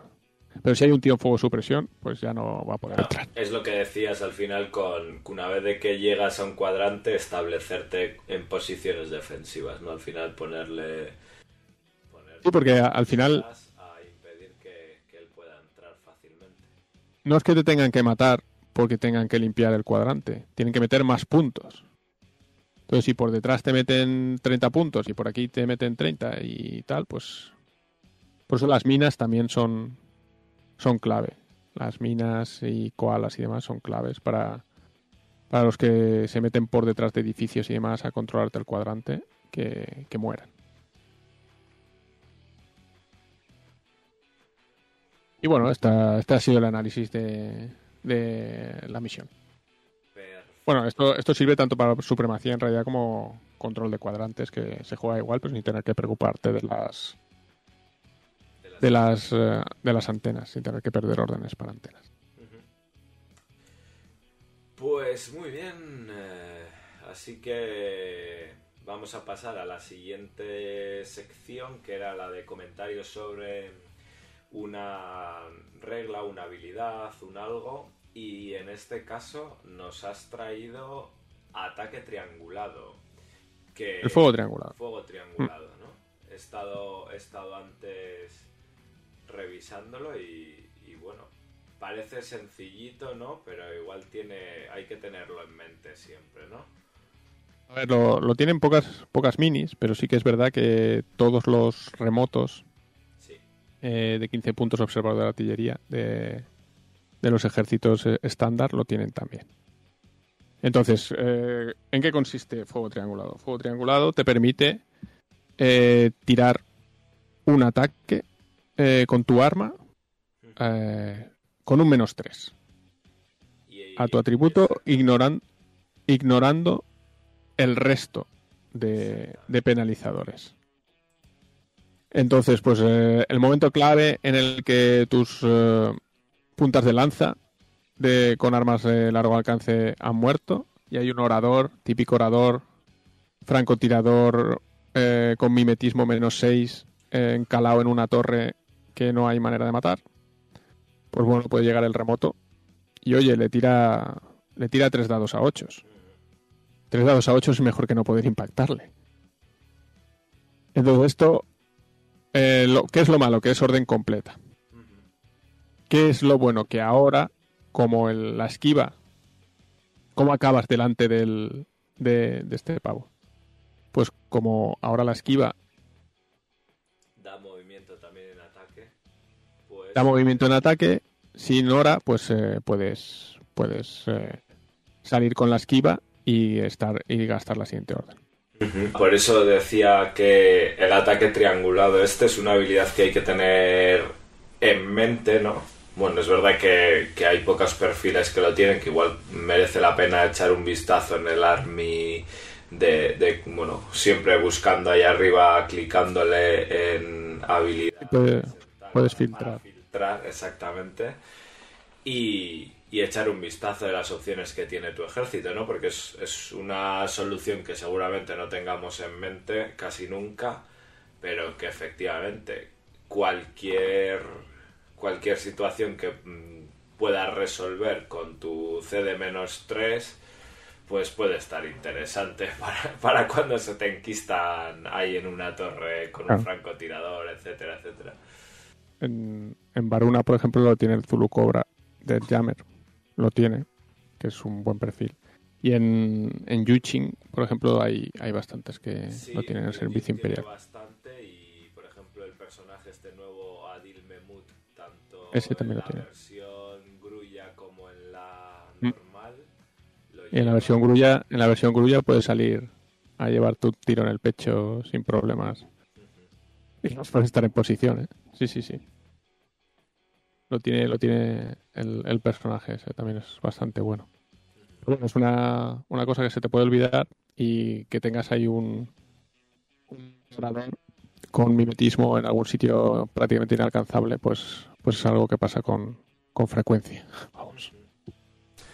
Sí, sí, por lo menos yo me estoy acordando de las situaciones y es verdad que no, no sé si es algún defecto de, de principiante o así, pues sobre todo cuando empiezas a jugar Infinity que igual no tienes tantos recursos y que piensas que la única forma de superar ciertas cosas es eh, el enfrentamiento, el tiroteo y tú estás venga a gastar tus tropas más gordas contra, contra ese tío ahí en un tejado y, no haces más que darte de bruces contra, contra un imposible.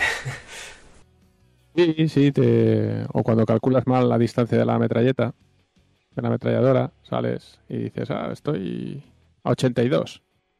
Ala, menos 3 por distancia, menos 3 por cobertura, menos 6 por billete. A, a tomar poco.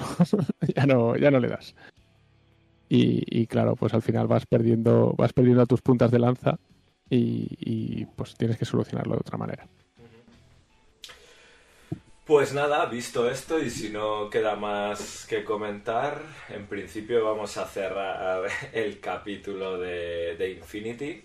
Vamos a acordarnos de los otros juegos de, de Corvus, que bueno, tenemos algo de novedades. De, de Tag Raid hemos hablado, ¿eh? Efectivamente.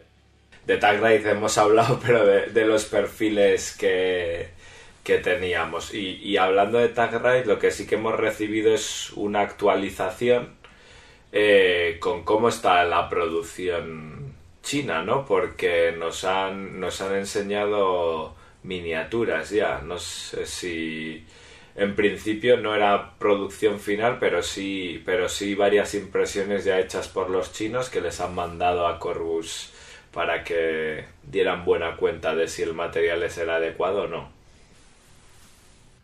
El famoso PVC. Y la verdad es que tenían buena pinta las miniaturas. Luego al final, pues ya se vio también en, en Defiance el, el, el, plástico, el PVC, que, que, salía bastante bien. Así que nada. Es... Exper experiencia tienen y, y, y, no he oído que, que nadie se haya quejado del plástico del, del megalodrón este. Entonces supongo que, que habrán hecho el esfuerzo por controlar eso trabajar con gente de confianza y, y controlar la, la, calidad. A distancia, claro. Y yo creo que en el capítulo Tag Ride no, no había nada más así que comentar, ¿no? Solo la actualización esta. Porque la verdad es que no están poniendo muchas actualizaciones. No sé si en Defiance fueron más intensas, pero bueno, de momento yo creo que también estaba muchísimo más pulido o está mucho más pulido como juego Tag Ride y probablemente pues eso tendremos actualizaciones de, de producción y tal y cual pero no tanto de, de juego no hay cosa. de modificaciones ¿no? no hay tantas cosas que acabar de de, de, de reglamento de juego en sí entonces pues muy bien y nada, finalmente acabar con las novedades de Aristella. Como he dicho antes, tendremos que crear entradillas y, cortinillas y cambios para las diferentes secciones que de momento están, están verdes aún. Pero bueno, si pasamos a la sección de Aristella, hemos recibido novedades, pequeñas novedades eh, sorpresivas novedades también, porque yo no sé si la gente nos esperaba, tampoco estaban fáciles de ver, pero de repente recibimos un, un tweet de las cuentas de Corbus que nos dicen que están disponibles los, los nuevos perfiles de... Perdón, los nuevos perfiles de, de los aristos que ya habían sido retocados previamente y bueno, sobre esas hojas retocadas han hecho un segundo retoque. Que pasa que luego tú vas allá descargas y tampoco, como han actualizado el archivo, no eres muy bien capaz de, de ver las novedades. Entonces, bueno. Me parece, me parece que alguien en Corbus no sabe en qué consiste lo de lo de versión 1.0, 2.0, 3.0, 3.1, eso no, no lo llevan. Lo lleva otro. Eso lo lleva otro. bueno, una, una vez que abrimos los archivos y nos, piramos, nos pusimos ya a mirar, básicamente eh, las tropas que. O la, las tropas, aquí estoy en modo Infinity.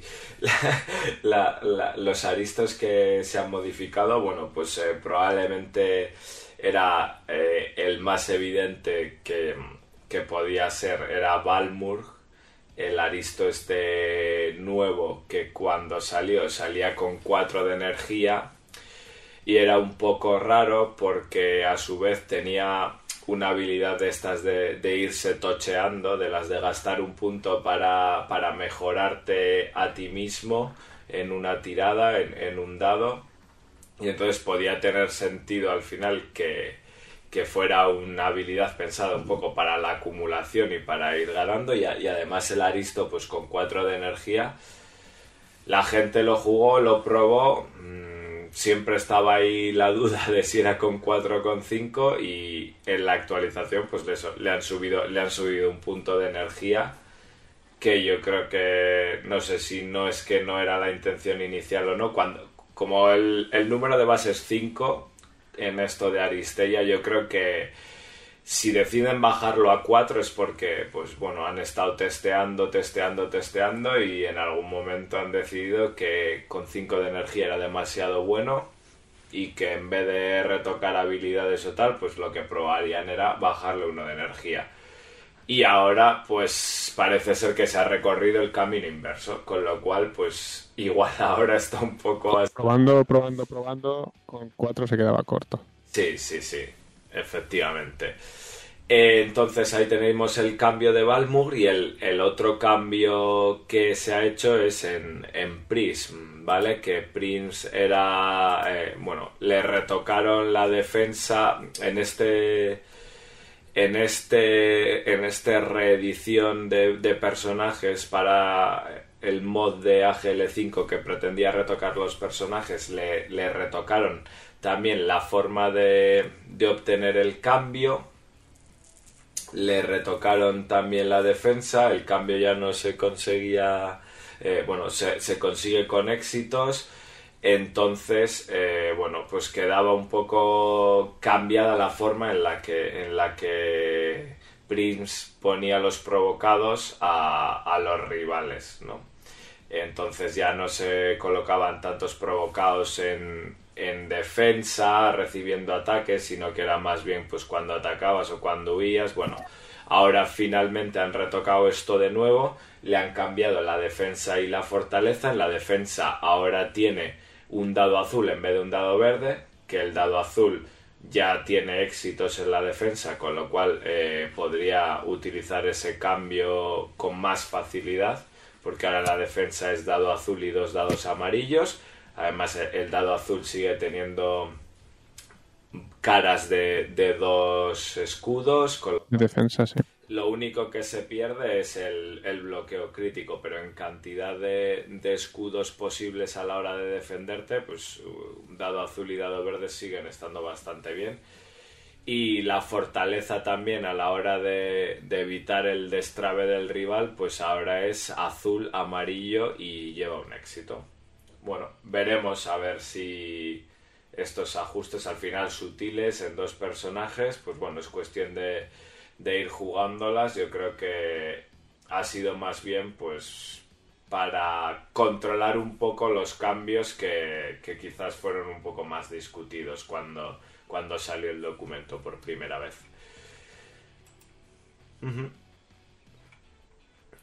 Y creo que en principio estos son todos los cambios que, han, que hemos recibido. Si, si yo no he estado equivocado y hay algo que yo no haya visto, porque tal como ha sido la suelta de, de personajes, mmm, la verdad es que podían haber hecho una entrada en el blog para contárnoslo o algo así, pero, pero no, han hecho, han hecho, un tweet y han dicho meteros en el archivo y os lo busquéis vosotros.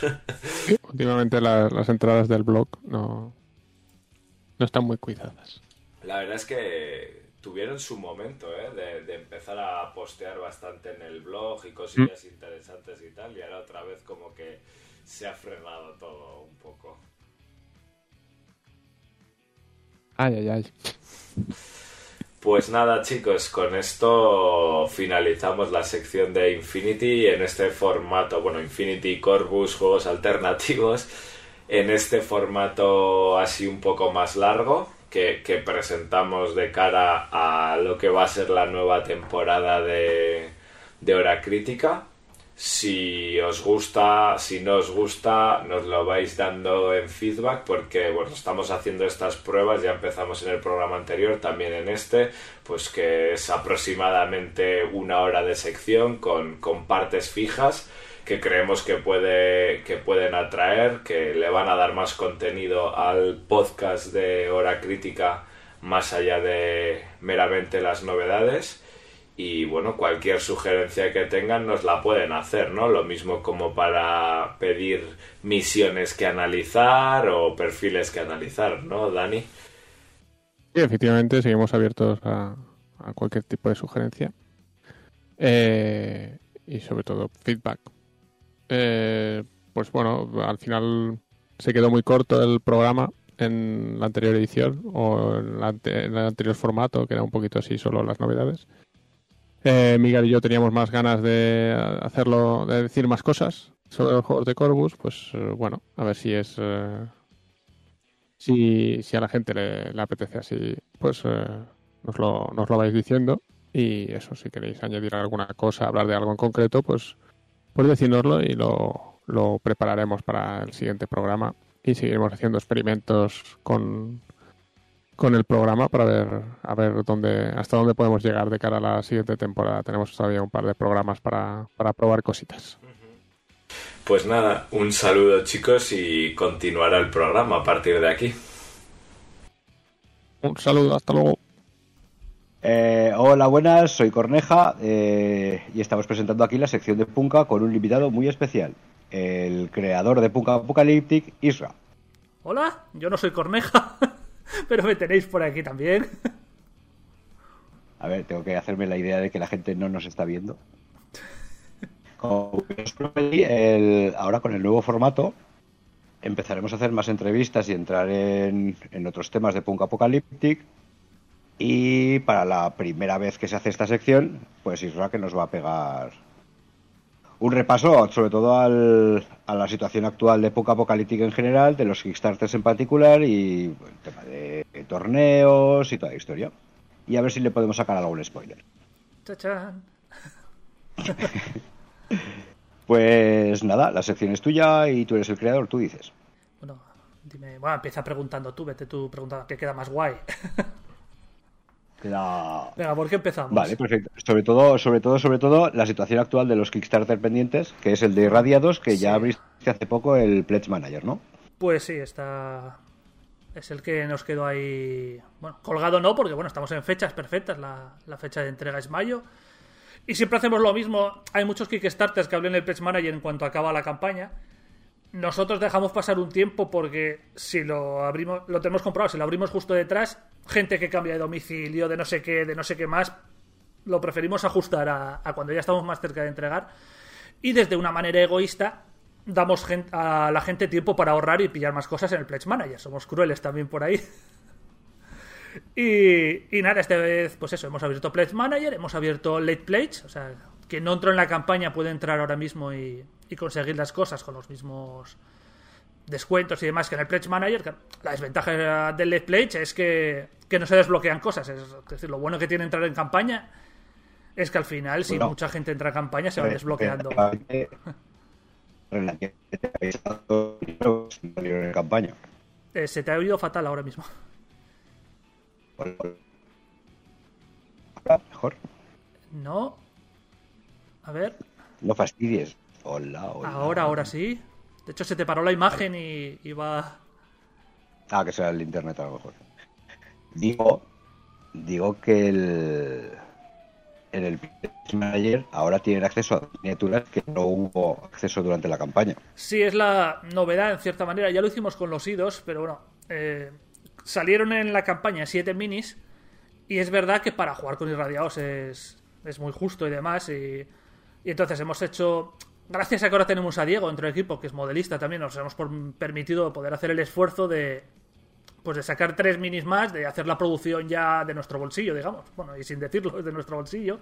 Porque bueno, el dinero de las cosas del Kickstarter siempre se va para el Kickstarter. Eh, Hay gente que no entiende muy bien lo de los lo de cómo funcionan estas cosas, pero ya se gastó todo. Era lo que iban para las 7 minis que salieron, para, bueno, todos los comisiones de Kickstarter y demás. Y entonces sí, sacamos tres que se pueden adquirir ahora aparte. Y, y aparte un montón de... Con la ayuda de Pingüino Láser y, y demás, de plantillas y, y marcadores y demás, para- no solo para irradiados, sino en general de, de Punka. Para irradiados sí que hay una caja de marcadores exclusiva del Pledge Manager, que es una caja pequeñita, pero que entran bastantes marcadores. Y yo creo que es muy cómoda para jugar con irradiados, porque sobre todo hay muchos marcadores de radiación que si jugáis con irradiados vais a necesitarlos. Radiación, radiación, radiación. ya, pues sí, puedo asegurarlo.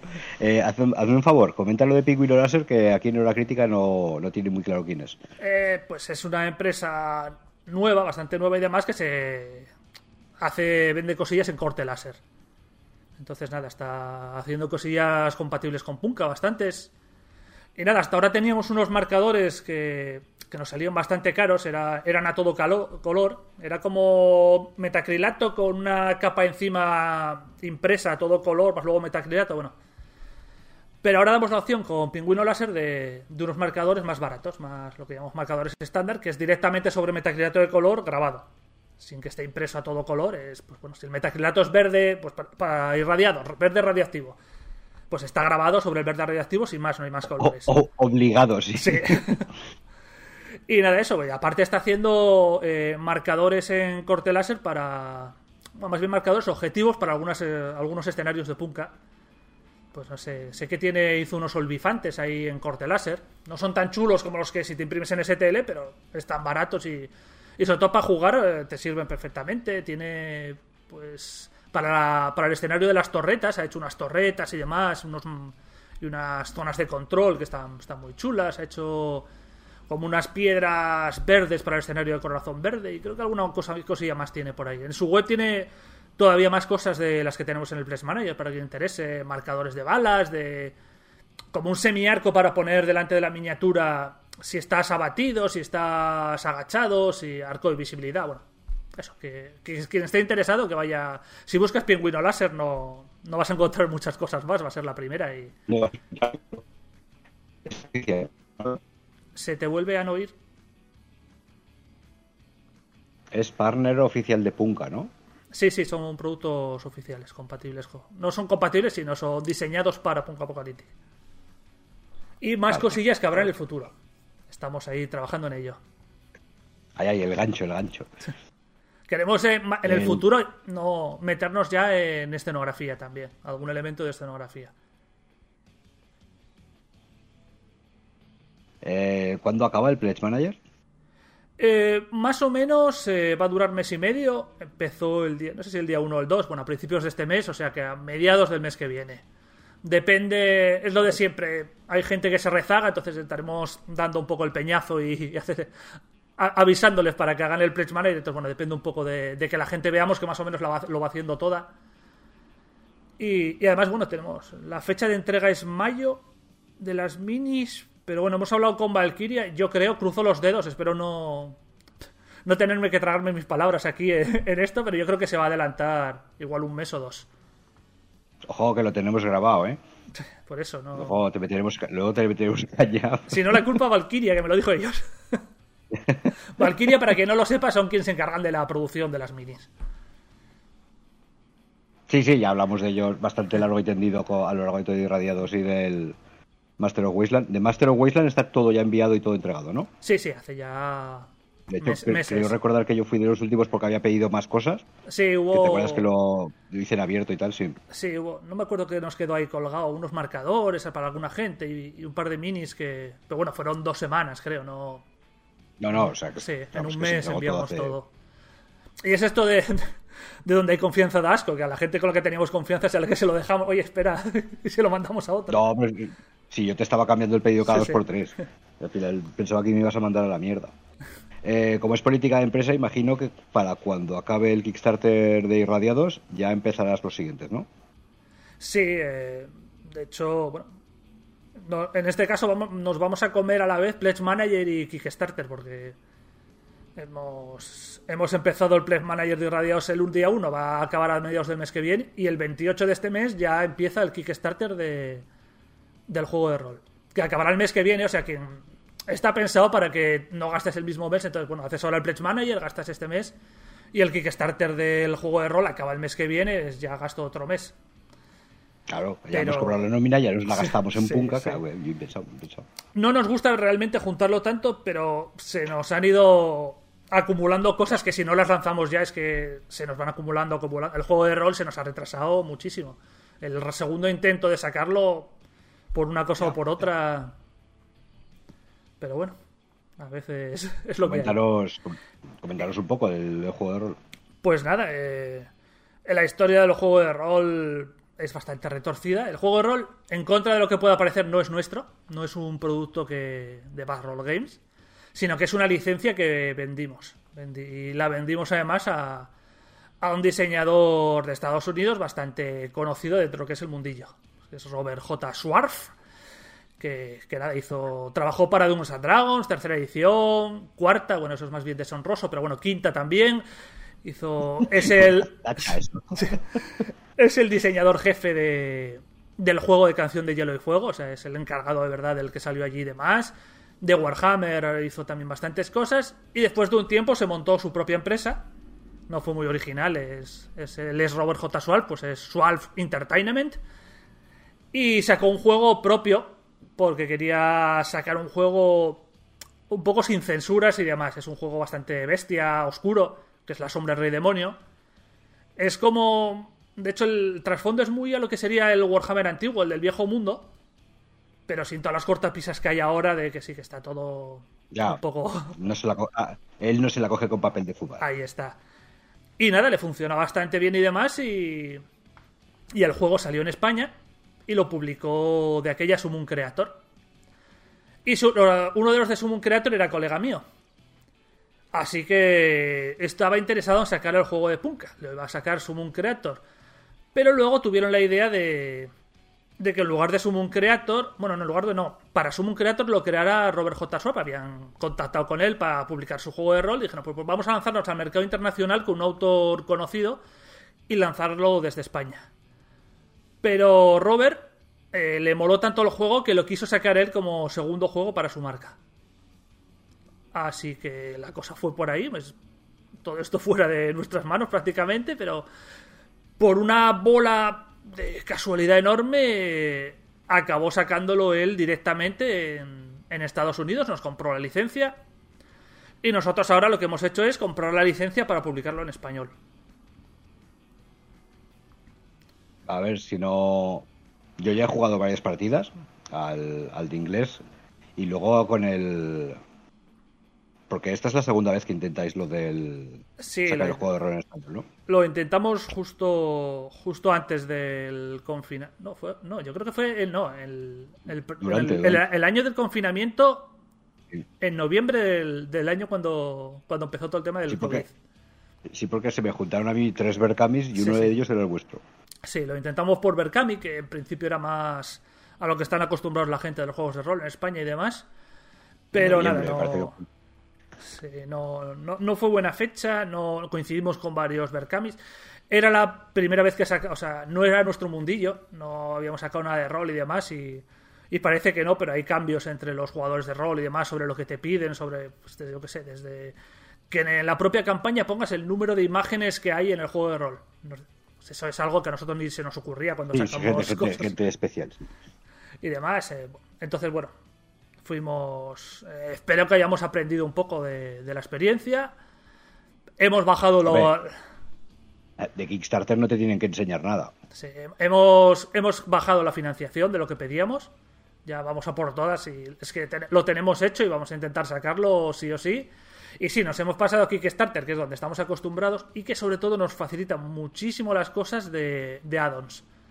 En Berkami tú no puedes cambiar la fecha de que aportas o cada producto nuevo tendría que ser un extra que tienes que añadir y demás. Sin embargo, en Kickstarter ponemos todo nuestro catálogo, cada uno co- cosa con sus precios y si quieres añadir algo, tú añades el precio y luego en un Pledge Manager lo haces todo. Nos... Y entonces, bueno, a la hora de sacar la campaña siempre tenemos estos extras de material que ya tenemos que nos pueden ayudar a que se, a que se financie. Conseguir Sí. las ventas. Y nada, juego de El- rol. no, no lo hemos comentado. eh, Es el juego en español del juego de rol. Ujú. Y, y Y nada, el, y sistema con- es el sistema es muy parecido al, al que tenía con la sombra del rey demonio. De hecho, creo que lo llama así como el sistema sombra del rey demonio. No, no se complica mucho la, la cosa, Robert. Y nada, mira, tengo aquí sí, delante la, la campaña, por si queréis que explique un poco cómo va a ir la, la cosa, que de memoria, yo con mi memoria de pez no, Sí, Es tu sección, tu Sí. ritmo. Pues nada, eh, vamos a pedir 5.000 euros. La otra vez creo que se pedían 7.000 y se llegó a prácticamente 6.000. Sí. O sea que esperamos que manteniendo, simplemente manteniendo las cifras de, de la otra vez, pues se consiga sacar. El juego de rol, pues van a ser... Espera, vamos a ver... Por cierto, tenéis, para quien le interese, eh, podéis descargar una guía de inicio totalmente gratuita del, del juego de rol. Que son 54 Sí, que eso es lo que estaba comentando. Que, que con eso Con eso también yo hice mi propia campaña de inicio. Y así la gente probaba, porque el sistema de creación de personajes es absolutamente loco y divertido. O sea, el, el primer día ya te lo pasas en bomba solo haciendo el personaje. Sí, sí, solo, solo creando te puedes... re- De hecho, hubo un día que... genial, una, genial, una tarde que estuvimos nosotros, entre amigos, solo creando personajes a ver qué salía. Sí, ¿no? sí, sí. sí, sí. Y nada, el libro son 192 páginas, tamaño A4, tapa dura cosida y encolada. Hemos hecho el esfuerzo porque vaya también cosida y demás. A todo color, eh, tiene pues casi 70 imágenes, esta vez ya lo ponemos y todo, por si acaso. Está gráficamente, yo creo que es muy chulo, eh, está por encima de la media de lo, de lo que suele salir en, en este tipo de productos y demás. Ya, bueno, quien está acostumbrado a Punka ya sabe también que nuestra parte gráfica es suele ser bastante potente, pues bueno, aquí Es muy buena, se, sí, sí. se mantiene, pero con un montón de ilustraciones nuevas que, que hasta ahora no había y demás. eh, es un libro totalmente sin censura, de hecho hay... Es muy bestia, siempre lo decimos, si nosotros somos a veces bestias, el Robert todavía nos, nos adelanta. Es- Pero, pero exagerado. Y demás, y... Y nada, eso. Habla sobre cualquier tema, sobre... Hay tacos, hay... Hay burradas y, y enseña teta y media en, en las ilustraciones. Es como si el, el, el Satanis, pero en la versión española. Sí. Por, por fin un juego de rol bestia aquí. De hecho, es un libro que es entretenido de leer porque no. No es solo que sea macarra en, en la parte de trasfondo, es que a la hora de hablar con los jugadores de las reglas y todo, está todo, todo el tiempo en plan macarra, en plan guasón, en plan quedándose con los propios jugadores que están leyendo. Más vale que tengan sentido del humor porque se está riendo de ellos según lo están leyendo. A ver, si quiere un producto de Punk Apocalyptic, más Sí. le vale que tenga sentido del humor. eh. Pues sí. Y, y nada, tenéis la opción de, de conseguirlo en PDF, lo típico, por 15 euros. Incluye 5 aventuras en PDF, Eso es.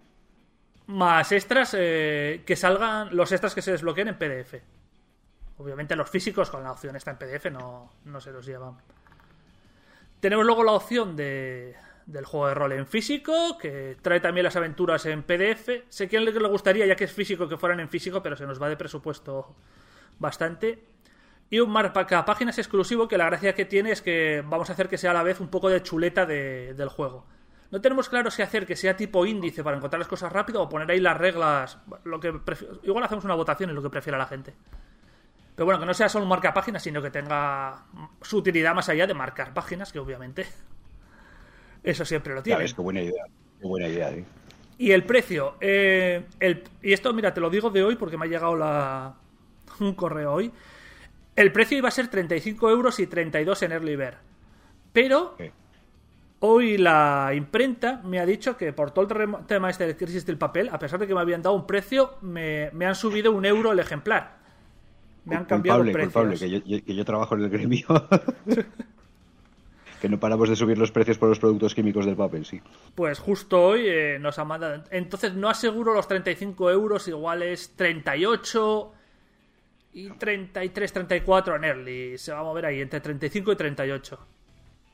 Eh, aún así, Soy- el, el otro día yo he estado en una tienda mirando precios de juegos de rol y joder, nos decían que éramos caros y yo, joder, pues estamos más Sí, bien. sí, o sea, a ver, libros como Aquelarre o todo esto pasan de los 50 holgado, ¿eh? Sí, sí. Entonces, bueno. O sea, con, hay- con edición buena igual que la tuya, claro, hay que ver. hay que ver el tipo juegos- de. libros de rol y... Hay que ver gráficamente, maquetado profesional, porque hay, hay algunos que en ilustraciones y demás no son amateurs, pero están cerca y demás. Es, es así, entonces este. Este no. Y bueno, tenéis eso. Y, y obviamente eh, extras de todo lo que salga en PDF y todo lo que salga en físico lo se consigue como extras. Luego puedes conseguir como add-on cualquier cosa del catálogo de Punka. Pues si te gusta para los combates en un juego de rol usar minis, pues tienes ahí minis, o si te quieres adentrar en el juego, tienes el reglamento. Bueno, tienes la opción de meterte ahí en el mundo de Punka a tope. Incluso puede que al final añadamos la opción del cómic, porque bueno, hemos eh, estado con la editorial hace poco y, y nos ofreció la posibilidad de que también se pueda adquirir aquí el cómic como add-on. El cómic, el, el que ya estaba. El 1, sí, claro, el que no salió todavía. Ese ya No, hablaremos. no, quiero decir, que, ah, tienes dos. O sea, el, el grande y el pequeño, el primero que sacasteis. No, son todos son igual de tamaño, o sea, es el mismo realmente. igual de tamaño. Ah, yo es que lo tengo en, do- yo es que lo tengo en dos partes. La historia del, de la chica con las balas. Bueno, es que no, no quiero soltar spoilers. ¿No te acuerdas? Ah, pero bueno, eso fueron unas historias cortas que salieron en una revista y demás, no es el cómic en Eso sí. es. Eso. O sea, que tú, tú dices el segundo, el cómic cómic. El cómic cómic, que son 64 Vale. páginas de una historia. Es que me estuvieron preguntando por las historias cortas. Y chico, ahí digo, es que yo las tengo porque me las, me las pasaste tú. Pero no recuerdo muy bien. Es que me parece que no estaban ni en físico, ¿no? Eh, salieron en una revista que era una revista de cómics de historias cortas de cómic. Salieron durante no, no, digo cuatro ahora, números. ahora mismo. Ahora mismo, o, no, o no. lo no. coges en PDF o nada, ¿no? Sí, sí, eso no existe ya. O sea, está súper descatalogado aquello que salió y, y no hay manera. No sé si más adelante lo podremos meter en alguna cosa y demás. Yo tengo una idea, pero bueno, eso sí que por ahora no, Por favor, por favor. no voy a hablar de ella porque. y Venga, sí, venga, un poco, venga, no, decida la lengua. ahí. eh, eh, no, no porque me puede Vale, resultar perjudicial a largo plazo, no, no. Pero- Bueno, de Eh, momento ya ha sacado, de momento ya ha sacado el anzuelo. Y nada, desbloqueables, pues eso se financia a los 5.000, a los 5.500, la guía de animales y criaturas y mutaciones del páramo. Que es un suplemento en PDF de 48 páginas con eso, con bichos para, para el juego de rol. Eh, pone 48 páginas, he estado acabando el documento y demás, igual al final se va a 50, 52, 54. O sea que mejor para la gente. Esto va en PDF y eh, puede adquirirse físicamente, pero como extra en el Pledge Manager. No lo metemos como vale. desbloqueable en la campaña directamente, porque al bajar los precios de todos, si de repente tenemos que sacar eso en físico, nos descuadra. Entonces, o lo hacíamos que fuera una meta más alejada y entonces la gente no lo conseguía, o preferíamos que la gente ya al menos tuviera la guía esta como PDF, y si lo quería en físico, pues oye, luego tenía la opción en, en el Pledge Manager en lugar de como add-on en la campaña. Sí, porque dentro de unos meses no sabes qué va a pasar con el precio. Sí, sí, Como ¿no? China abra las fronteras y empieza a ir otra vez a llegar papel chino, los precios van a caer casi un 40 o un 50%. ¿sí?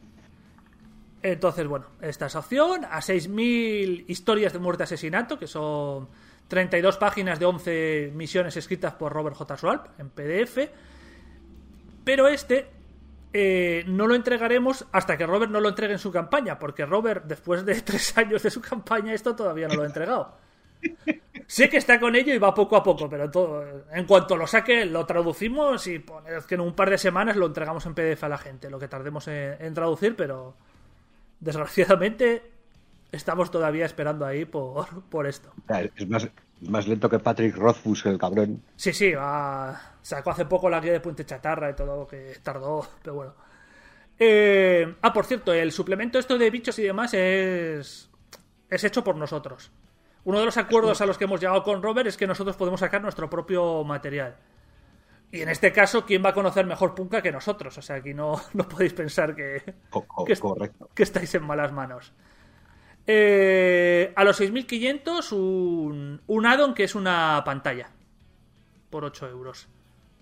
Es- Mi presente pantalla del sí, Master. sí, es, es- además, bueno, ya lo veréis la campaña, es una pantalla bastante chula ya. Ya lo veis que esto en el original no la tenía, la sacó más tarde, pero es menos chula que la nuestra y menos útil. Está mal que lo digamos, pero es menos útil que, que lo que hemos hecho nosotros en cuanto a tablas y demás. A los 7000, la guía del Pitrafa de Puente Chatarra, que es el último suplemento que ha sacado Robert. Un- será un PDF de 26 páginas. Hablando de, pues eso, de la localización de Puente Chatarra. A los 7500, eh, 50 hojas de personaje eh, encoladas, de estas que, que es un taco que vas quitando hojas para rellenar y, a mí- eh, esto es gratis eh, para todos los que tengan físico, no, no es un addon. A mí esta cosa siempre me ha molado, lo de tener un taco de hojas y poder usar a... Eso, es lo que te iba a decir, es prácticamente obligado últimamente Sí, sí. para los juegos de rol. Además, este es un juego muy mortal, yo esto ya lo aviso. O sea, vais a tener que sí, crear personajes. Sí, sí, lo sé, lo sé. Así que nada, y... No, no le cojáis cariño a los, per- a los personajes, ¿no? Y a los Dije- dije como la, 8000... ven- la ventaja, la ventaja es que son divertidos de hacer, pues bueno, bueno. El páramo es muy chungo, ¿no? Sí, sí que es chungo de cojones. y a los 8000 Claro, euros, eh, las hojas, una guía que, eh, que describe el quinto Rage en cuanto a trasfondo y demás. 48 páginas. Y eso es lo que tenemos por ahora. El- me preguntaron, por otro lado, si ibas a sacar suplemento de Mercadome.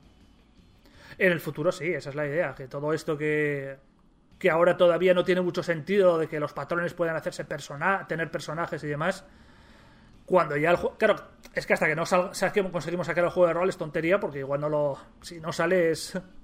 ¿Para qué? Pero en cuanto salga el juego de rol, ahí sí que la idea es que los, los jugadores puedan hacer estadísticas de los personajes esos y todos esos sean PNJs en una futura guía gorda de, de Mercadón. Que será un producto... Merca- pues, ¿Ves? ¿Ves? Es que Carón te dice 100% creado por-. ¿El qué? Que Carón te dice Mercadome y me pone de los nervios. Es Mercadom. Bueno, Mercadom, Caronte, Mercadom. Depende de la zona de, de Mercadón, lo pronuncian de una manera u otra. No, no. que, es, que el sherife y que no, no, no. Es Mercadom. Punto. Bueno, Ah, pues es- espera, antes de que se me olvide. Eh, Rico, muchísima suerte con las carreras, ¿eh? Tus corredores, tus corredores, Rico, por favor, tienen que ganar toda, toda mi energía positiva para ellos. ¡Qué capullo! que si no se me olvida. Eh, perdón, perdón, ya está. Entonces lo de Mercadom Pues saldrá. saldrá y es un Claro, suplemento, pues, de, eh, de igual momento al estamos 100... haciendo el bestiario y las localizaciones, las estás haciendo por votaciones en el Patreon. ¿no? Sí, sí, o sea, esto igual no es un... Igual al 100% no es creado por fans, pero al 80% va a ser un material creado por y para fans, en el fondo. O sea, que cualquiera... Yo creo que si ahora mismo es interesante el tema Patreon, para quien le guste Punka, si se añade cuando salga el juego de rol... Mira, ya no digo si sale, cuando salga, ojalá. Eh, Cuando salga. sí, sí. Tú a tope ahí. Eh, la idea es que, bueno, empieza a haber gente que sea solo rolera. Obviamente hay roleros que no le interesan los wargames. Pues yo creo que el, el Patreon para los roleros todavía puede ser incluso más interesante. El, el meterse ahí en, en lo que es el trasfondo de Punka y poder participar en vivo en ello. A trabajar directamente en un mundo vivo, ¿no? Claro. Sí, sí, porque eso van a ser la, la propia gente de Punka quien hagan avanzar el, el mundo. Y nada, el juego de rol, esto, eh, fecha de entrega prevista, eh, como mucho tres meses después de que acabe la campaña. Yo creo que menos, porque está, está hecho. O sea, es que realmente es man- prácticamente última Ah, bueno, vale, corrección vale, y yo mandar flipando ahora. O sea, se puede ir a más a los tres meses si se desbloquean alguna cosa física más y demás. Pero.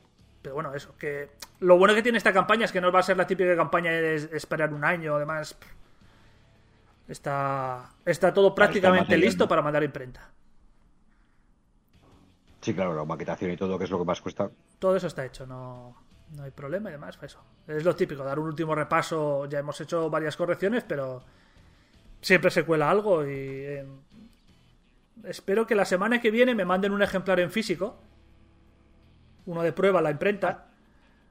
Entonces, bueno, enseñaremos cómo queda en, eh, en un vídeo y todo esto.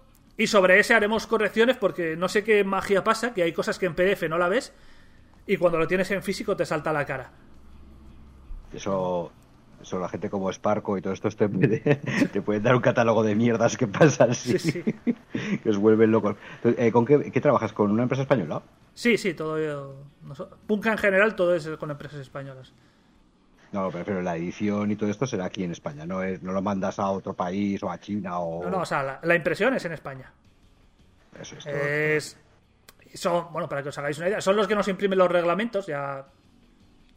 El cómic, cuando lo sacamos nosotros y no antes de darlo a editorial, también es la imprenta que hizo eso. Y, y nos tarda muy poco. O sea, entre que lo mandamos a imprenta y nos lo trae, yo qué sé, dos semanas como mucho.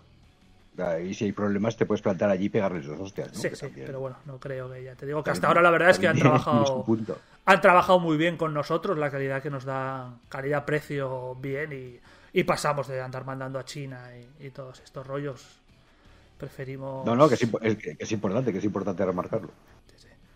No, no, ya, pues Entonces, ya que hemos, ya que nos has sacado un poco la cuña y el próximo cómic que has comentado antes, Pues eso, eh, esto sí que es... o no primi- sí que es primicia que ya hemos llegado a un acuerdo con la editorial. Hasta ahora dudábamos si cómo íbamos a sacarlo. Eh, si vamos a continuar con, con la misma editorial que, que el número uno, que es. Era cuando nos cogió el cómic se llamaba Rockman Project, ahora se llama Cósmica, ha cambiado el nombre. Pero bueno, eh, confirmado que, que trabajamos con Cosmic ahora mismo, que, que va- vamos a sacarlo, va a sacarlo ellos junto con nuestra campaña. Vas a ser una campaña de Kickstarter donde además sacaremos dos miniaturas de los protas del cómic, de Dani y Rita, y si se conseguirá desbloquear alguno más. Aviso que va a ser difícil desbloquearlos. Porque las minis nos cuestan lo mismo que en las campañas de minis, en cuanto a margen de producción y todas estas cosas. Pero claro, el cómic son 12 euros, una cosa así. La campaña va a avanzar mucho más lenta. Con la- el cómic con las minis, pues igual son 30 euros. Yo creo que sí, van a Claro, ser bueno, sobre ahí. estás hablando de que vas a tener un cómic por 12 euros que ya está bastante bien. Sí, sí, sí. Con la calidad, con la calidad gráfica del anterior, ¿sabes? Mejor, yo creo que todavía ha mejorado Alberto en el dibujo. Yo creo que he mejorado yo en el guion, he aprendido también. No solo he aprendido del primero, sino que en el primero eh, no sabíamos si íbamos a conseguir sacar el cómic, así que enseñamos un par de páginas. Y si salía la campaña, Alberto empezaba a hacer el cómic y, bueno, así tardó un año en entregarlo. Pero entonces nos permitimos en la campaña el ofrecer las opciones de, de que si pagabas X dinero, pues un personaje elegido por ti va a ser un personaje importante en el cómic. Y por menos cantidad había un par de opciones para que tus personajes salieran en el cómic. Y quieras que no, eso está guay, pero luego a la hora de hacer la historia tienes que injertar esas cosas y a veces van un poco en contra de, de lo que tienes pensado. hecho, Aquí no. Aquí tengo libertad. Es, es Patreon, sí, sí. Sí, sí, ya. Dundraki, que es Patreon de la crítica, está metido en el cómic, sí. Pues nada, eh, esto aquí realmente al no tener ese ese límite de tener que meter gente y demás, eh, pues me he permitido eso, hacerlo totalmente a mi gusto desde el principio y el cómic es que no solo es que ya esté guionizado y demás, es que ya está dibujado entero. O sea, esta vez Ah, ya, la- 100% ya. 100% eh, sí y no. Está al 100% lo que yo guionicé al principio, pero el final, aunque yo lo pensé, o sea, estaba cerrado en mi idea, es verdad que de cara al público igual quedaba un poco confuso y le añadimos cuatro páginas más. Son las cuatro páginas que quedan por dibujar, o sea, lo que era el básico estaba, pero que, que decir, de aquí a que salga el cómic van a estar, o sea, tampoco... Ya está hecho. Entonces, claro, los tiempos de entrega también van a ser muchísimo menores. Aquí no hay que dibujarlo entero, esto va a ser hacerlo y se podrá retrasar un poco si, pues si se consiguen desbloqueables, que es lo típico. Habrá añadir Ya. cuatro páginas de, de conces, añadir no sé qué. Bueno, eso ya se irán viendo en, en la campaña. Sí, sí, pero bueno, lo, lo último que había dicho yo aquí en Hora Crítica era que estaba al 50% el cómic. Sí, sí, es que le, le metió ya- ya bastante está, caña ya, a- y está... a falta de rematar el final. Sí, sí, yo lo tengo, tengo aquí todas las hojas y ya lo he visto y, y está súper chulo y, A ver, a ver. y, y nada, Espera, Esto es eh, audio. Eh, Espera, espera, esto es audio. Déjame, déjame verlo. Que se jodan. el que ya te lo enseño después. No, no, ahora. Que como la gente lo está escuchando, se están ahí chirriando los dientes. Te lo enseñaría, pero no es tan fácil compartir las imágenes en el. Ah, no, para, para, que lo que decías en físico. Que Sí, sí. en físico. Ah, no, no, físico, no, no, no. Claro, tengo que- yo lo tengo todo en las hojas aquí. Ah, vale, vale. JPG a JPG. vale, vale. Eh, y lo que vamos a añadir también es aprovechando que vamos a sacar las minis y, y de manera, en plan, eh, pues empresario malvado, ¿para qué? Para vender más. Vamos a añadir al final del cómic las reglas para jugar con la banda de los protas del cómic. Para poder jugar Ya a ves. Punka. De tal manera que si quieres Ya jugar. Y además, mola. y además, esta sí que no la vamos a colgar gratis en la web. Esta sí que va a ser exclusiva para. Para quien se pille el cómic, las reglas. Que bueno, la gente luego lo puede poner en Battlescribe y tenerlas y demás. Pero bueno. Sí, básicamente sí. Pero bueno, en físico, para que lo lleves ahí y demás, eh, vamos a tenerlas ahí. Y eso, mínimo, van a salir dos de los protas, Dani y Rita, pero también Caronte, que era uno de los personajes de, de la primera parte, ya tiene mini, o sea que también podréis jugar con él dentro de esta banda. Y a ver si se pueden desbloquear alguno más, Marcus, Nicole, bueno. Ahí a, a ver qué se puede No hagas conseguir. spoiler, hagas spoiler. de bueno, son spoilers, Marcus y Nicole salen en, la primer- en el primer cómic, no... Ya, pero hay gente que el primero no enganchó. Oh, por cierto, ¿se podrá adquirir el primero? Sí, en la campaña. Es lo bueno de que hayamos hecho el acuerdo con la editorial para poder sacarlo y demás. O sea, puedes, puedes pillarte el lote. El lote con los dos se puede pillar. El uno suelto si lo quieres como addon. No sé por qué ibas a pillar el uno y no el 2 en esa campaña, pero puedes. Ya, ya, ya. Y, y nada. Ya, al, que no lo tenga, al que no lo tenga, se lo recomiendo encarecidamente. Muy bueno, el guion muy bueno, el dibujo muy bueno. La historia es genial. Muy bien, no, no, Y- no- yo no me esperaba esa calidad al principio. Sí, y Muy bien, van a bien, ser. Eran 64 páginas, pero como hemos añadido 4 al final para cerrarlo todo, serán 68 más el tema estas de las reglas, yo qué sé, se moverá sobre los 72 antes de desbloquear cosas, 72 páginas. Si los juegos se desbloquean sí, concepts y 12 rollos, 12 pues euros, más. ¿eh? Y sí, yo creo que van a ser 12 euros, que es el precio que lo sacó la campaña la anterior Cósmica. Y eso. Y unos 30 euros la opción con minis. Entonces te salen a 18 los dos minis, a 9 cada una, yo creo que está bien para... Ya ves, ya ves, está Pues, regalado. Sí, son minis que luego saldrán a 11 euros más o menos en- cuando salgan a, a la venta normal. Porque Yo te digo el cómic que- que te saldrá por 8 euros en total. Sí, sí, sí. Y nada, eso será pues una facción propia, más o menos. Realmente será más estirando a pandilleros, pero bueno, como en, en los frotas del cómic hay un poco de todo, ya, ya haremos por ahí sus reglas. Yo creo que va a molar el- lo de poder tener los personajes para jugar y demás. eh. Ya, ya, ya, ya ves. Sí, sí. Y claro, la diferencia con las facciones que hay es va a ser como una facción de personalidades. Todas van a tener su sus reglas, su equi o sea, su equipo, sus reglas especiales y demás. Y como mucho vas a tener que comprar balas. Pero bueno. Y así Sí, como. Que una lista más o menos cerrada, ¿no? Sí, sí. Como haber varios personajes, pues bueno, puedes poner uno, otro, pues equipo, protección contra contaminación, balas. Bueno, eso, ahí podrás jugar un poco con, con los puntos. Igual en alguna damos la opción de que se equipen con una cosa.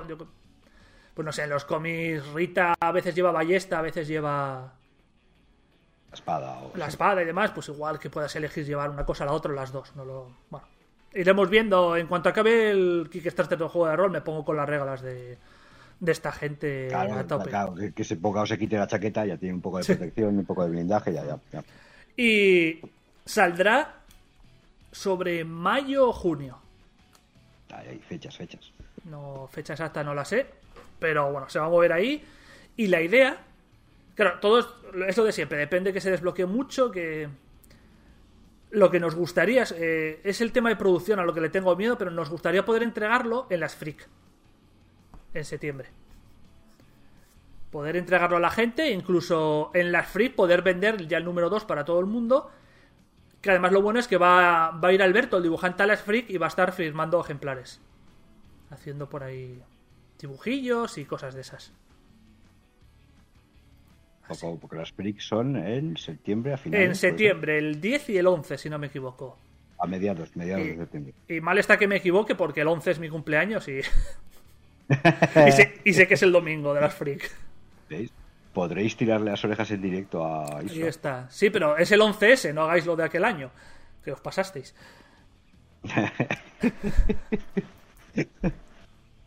Entonces el Pledge va- se abrirá en junio. O sea, no, el Kickstarter se abrirá en junio. ¿Junio o mayo? A ver si en mayo ya Mayo. podemos hacerlo. Ah, per- perdón, perdón, perdón, al revés. O sea, se el en Kickstarter en, junio. mayo. O Junio. sea, se cerrará en junio y tendrá- uf, que va un poco justo. eh, lo, lo tienes hecho, ¿no? O sea, se- se El cómic está. o sea, sí, sí, lo que es para imprimir y demás. La cuestión es las minis. A ver si las. A ver cómo anda Valkyria y demás. Van a ser pocas. Lo bueno es que, claro, no es una campaña de minis habitual. No son 7, 8. O al final con las que hicimos aquí son 10 irradiados. Aquí van a ser 2, 3. Claro, no es lo mismo en cuanto a curro. Y a ver si podemos. Ojalá. O sea, ojalá podamos llevar las a las freak. Que me- ya te digo, sobre todo como está Alberto allí, molaría mucho para. Pues nada, para que la gente le firme los ejemplares y. Y bueno, allí incluso le haga algún dibujillo y todas estas cosas. Ahí, ahí, explotándolo. Y eh, aquí sí que es exclusiva del todo, pero total. Va para largo, eso ya lo digo, o sea, no esperéis nada a corto plazo porque Cósmica tiene... Hay una cola de cosas que sacar bastante grande. Pero la idea es que eh, en lugar de como hacemos ahora, que hacemos nosotros el cómic, luego digamos que Cósmica nos coge los derechos y demás, eh, Cósmica cogerá la licencia de Punk Apocalyptic para sacar ella cómics de Punk Apocalyptic. Buah, chaval.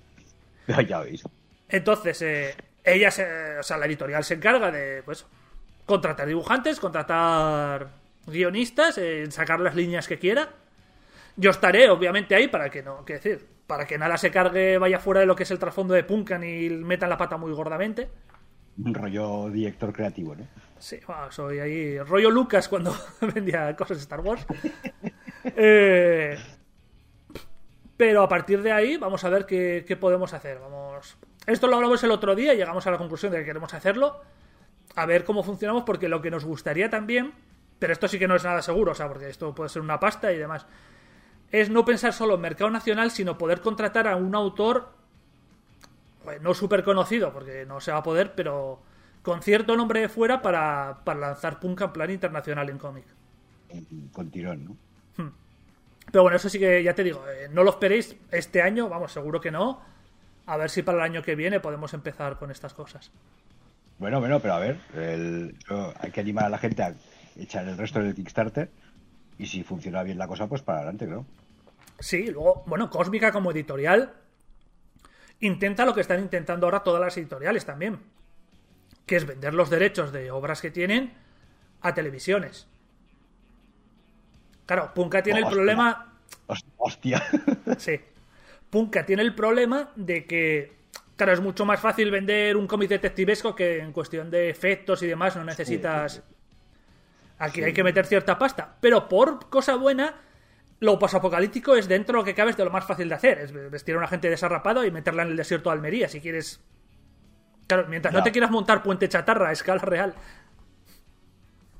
Si quieres hacer historias más pequeñas, puedes. No, a ver, sabemos que Disney seguro que no cogerá la licencia. Bueno, Disney en sí, ¿no? Pero ahora que tiene Hulu y demás, oye, que está eh, eh, Disney Plus están sacando ahora la, la serie de, de Pan y. Tommy sobre sí, el vídeo porno de eso. Con eso, con el Mac sí. Y están sacando ahora la de Hitmonkey, que es una serie así de, del mono este superhéroe que es súper salvaje.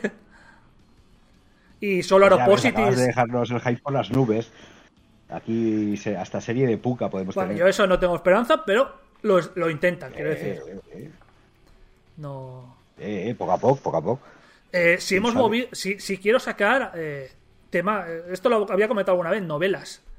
No sé si en plan relatos cortos, un volumen con varios relatos cortos, o puedes sacar una novela. Poco a- eso es poco a poco, estoy trabajando. Tengo un colega que es escritor y, y quiere ponerse a ello, pero bueno, no. Bueno, los pateros también van sacando relatos cortos de vez en cuando, ¿no? Dark Sí, me parece que sacó. Da- Dark Moon y quién más. Ya digo, yo, yo he leído en, este, en estos meses un par de relatos cortos de por ahí. Sí. Luego, bueno, tenemos un montón, o sea, quien vaya a la web, a la parte de relatos, tenemos escritos un montonazo de ellos. Pero bueno, lo que queremos es que sean nuevos. De... Claro, aparte, aparte, aparte, aparte, digo. Pero que últimamente me refiero que la comunidad seguía sacando material también. Y yo llevo, llevo escribiendo un relato. Joder. Lo que pasa es que a veces eh, yo quiero hacer un relato de cuatro páginas y voy por 12 y se me está. Y digo, todavía no lo estoy acabando. Pero yo estoy con el tema Sajarratas famoso. Ah, sí, por Dios. Estoy ahí en ello. Sí, lo que vamos a explotar con el y- tema. eh, y eso es que ahora mismo llevo 10, 12 páginas de ello y quería que fuera un relato corto y no me está quedando corto. Va a ser un relato Para, medio corto. para, para- para- espera, espera, explica. Me, me explica a lo mejor tú. Explica el tema de esa jarrata. Vale, el viejo Sajarrata, bueno, tenemos una gaceta que es un documento que sacamos todos los meses en Punka para que la gente, pues avanzamos un poco trasfondo, sobre todo so- soltamos muchas paridas, intentamos soltar cosas que a veces serán graciosas y a veces no. Pero ahí los que estaba el viejo Sajarratas, que es un yonki de, de Puente Chatarra, que daba su consejo cada mes. Pues, pues hace unos meses eh, apareció la noticia de que Sajarratas eh, murió. Y yo estoy escribiendo el relato sobre lo que sucedió ahí realmente y demás. Y qué, pasó, el. Qué, qué- qué- oscuro pasado guardaba cuando era un cafre del túnel, en el túnel 666, lo que se encontró. Bueno, A ver, la verdad es que sí, te has dejado mucho en el tintero. Yo os recomiendo encarecidamente que busquéis información sobre esas jarratas y sobre la putada que nos hizo Isra a, la ba- a base de no decirnos nada durante meses.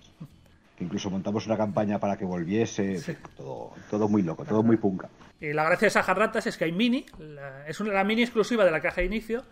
Y tiene regla como personalidad, es la personalidad más barata de todo el juego, es, es un despojo. Una de sus. Una de sus reglas es algo así como dame 5 duros para el bus.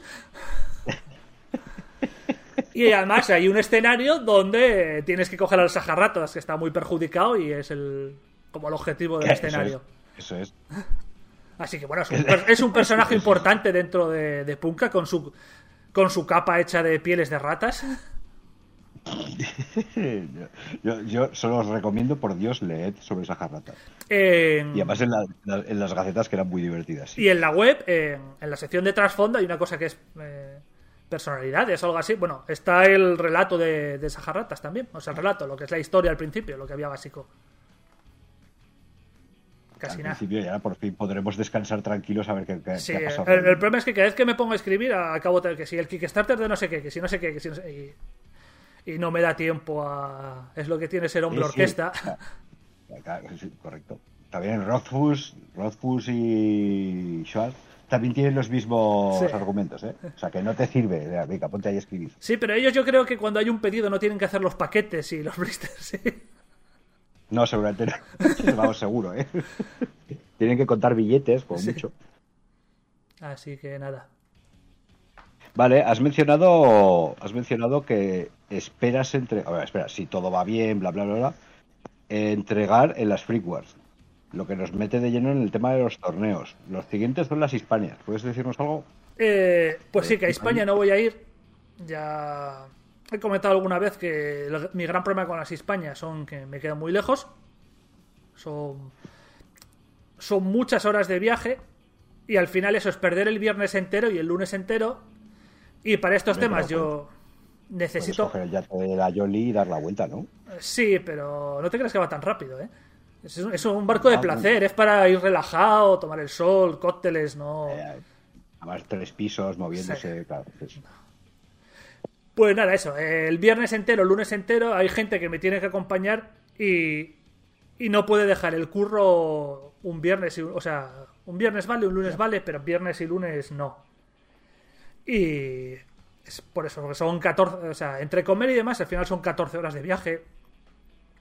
Y claro, al final eh, sumas también que es una noche más de hotel, es eh, gasolina, eh, mucho, alquiler de furgoneta son un montón de días y, y nos resulta, pues por ahora, inviable. Con los medios que tenemos, tenemos que centralizar esfuerzos y gastos que tampoco vamos muy sobrados. Pero hay una cosa buena este año.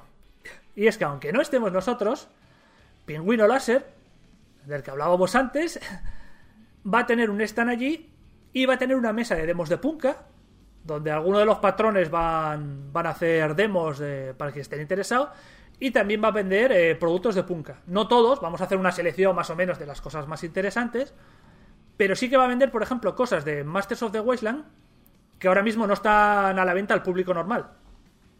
Pues, por ejemplo, la mercenaria montada en tigre. Esa todavía no está, no la hemos puesto en catálogo ni nada y va a estar en las España para que se pueda comprar. De alguna tres o cuatro más de Masters of the Wasteland que no están a la venta las las llevará y estarán a la venta, pero bueno, al menos quien vaya por ahí a las España pueda tener una cosa de punka que todavía va a tardar meses en estar. Obviamente quien los tuvo en el Kickstarter los tiene, pero de venta al público hemos sacado cuatro de las doce que salieron y vamos cada dos meses sacando dos, o sea que tardarán. Eso es lo que iba a comentar ahora, que no sé si lo comentamos aquí no la crítica, pero las, los, mm, las miniaturas multicomponentes de Master of Wasteland las estás sacando del pack para venderlas individualmente, ¿no? Sí, sí, es que, bueno, es que al final el pack, el, pack era un Kickstarter, es como cuando sacas Kickstarter de la facción de los irradiados. Los irradiados, pues obviamente se van a vender también todo, como el resto de facciones, tendrán su caja de inicio y luego sueltas. Masters of the Wasteland no tiene caja de inicio porque no es una facción ni nada. La idea era esa, son mini, sueltas para que las compres y las, las hagas a tu gusto, a la facción que quieras, o aproveches piezas para otras o lo que quieras. Y el hecho de sacarlas poco a poco es que, claro, nuestros Kickstarters en el fondo son nuestra manera de luego tener novedades a lo largo del año. Si lo sacamos todo de golpe, no tenemos novedades que ir sacando y, y esto se mueve a base de novedades de, de que vayas sacando cosas nuevas.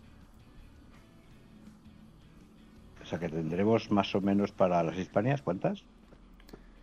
En las Es Españas, que el otro día, en en el Pledge Manager estuve mirando, porque me quería pillar el que va montado, el que va con las piernas abiertas para montarlo en algo. Me lo estuve mirando y había ya bastantes, yo me esperaba menos. había bastantes, ¿qué? Había bastantes ya minis ya No. sacadas, digamos. En el Pledge Manager están todas, o sea, en el Pledge Manager radiado se pueden conseguir todas las de Masters of the Wasteland. Individualmente todas. Individualmente todas. Pero a la venta al público, fuera de campañas de Kickstarter, hay a la venta cuatro. Hemos... Este mes salieron dos, o sea que dentro de dos meses saldrán otras dos, dentro de dos meses otras dos, hasta que las saquemos todas. Puede que aceleremos el ritmo de, de salida, porque si salen los irradiados ya, si tenemos los conseguimos entregar y ya los tenemos por ahí, pues bueno, tampoco, ya si conseguimos tener bastante material, podemos acortar Son- plazos. son ¿eh? novedades, ¿no? Sí, Sí, sí, claro. y tener novedades.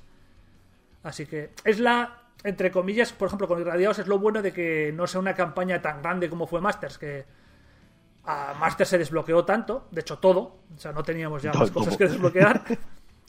Pero eso hace que al final la entrega te tardes pues 8, 10, casi un año de, en entregar. En Irradiados, pues bueno, la cosa va a ir mucho más rápido y entonces nos permitimos acelerar el ritmo de, de novedades. Entonces, en las Hispanias, que estará Pingüino Láser haciendo las demos de Punka y vendiendo material de Punka, ¿no? Aparte del suyo propio, que es Ah, partner oficial. Obviamente, él, él es su, él tiene su stand, no es que vaya a haber un stand de Punka que esté gestionando él, no. Él va en su stand del Pingüino Láser a vender eh, cosas de Punka y entre esas cosas va a haber eso, material por- para que, oye, animar un poco a quien vaya a ir a las España, material que no podéis conseguir en, en meses en- de manera normal. Y la mercenaria en Tigre, os digo yo que mola mucho. Y el motero, que posiblemente también vaya para ahí, Oh, Dios, la mejor mini de la historia. No, tenéis que verla. Eh, las Hispanias. Luego, lo siguiente grande que tenéis, ¿qué es?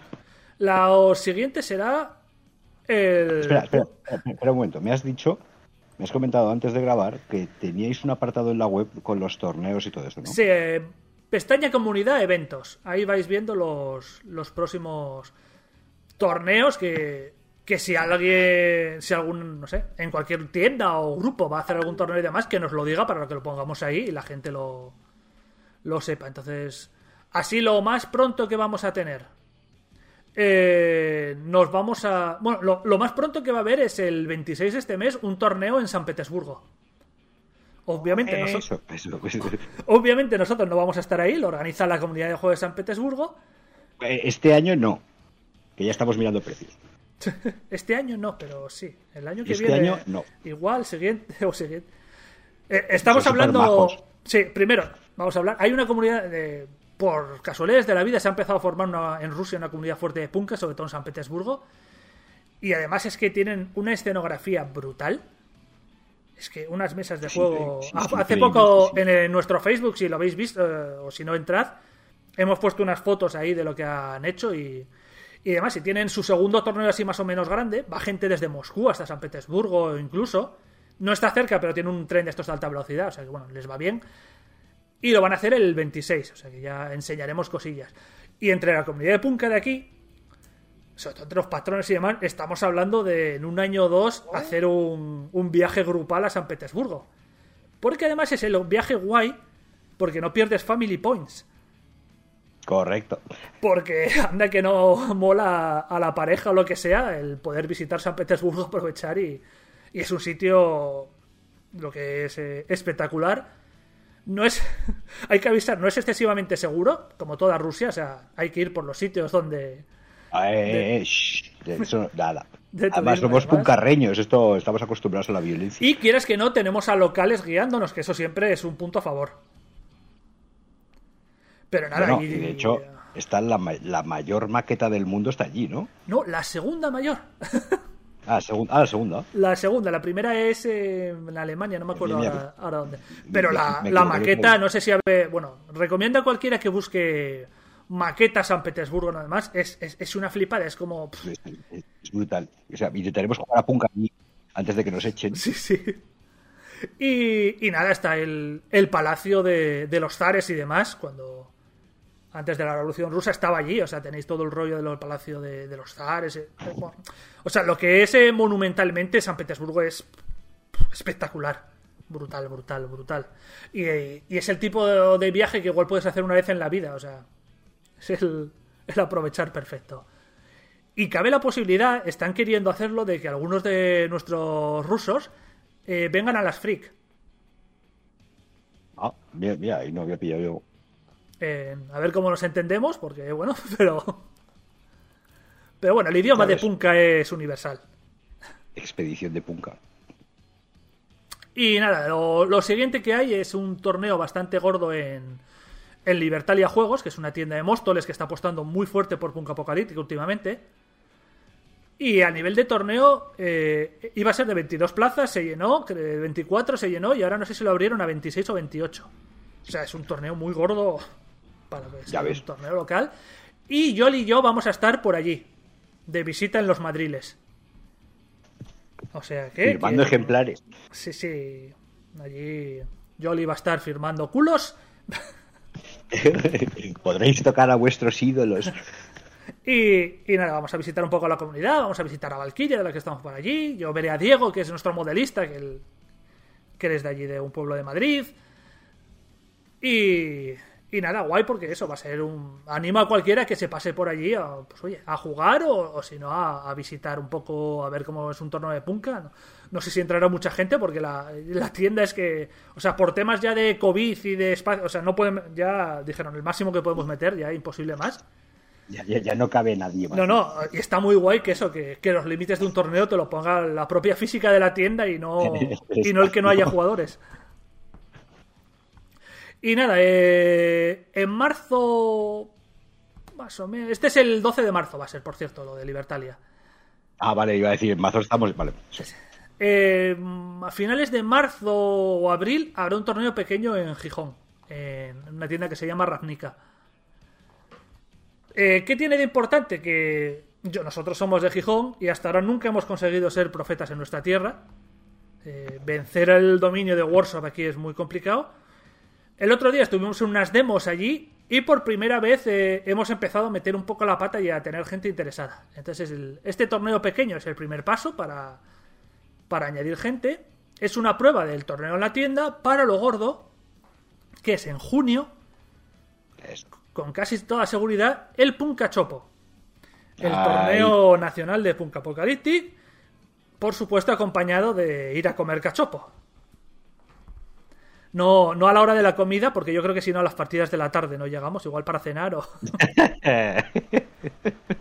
o, o cómo llegamos a la tarde. Sí, sí, no, como que no. Pero bueno, eso, que, que habrá un poncachopo. La, esta tienda tiene, yo creo, creo que hasta 50 personas entran. O sea, yo, el problema no va a ser el espacio.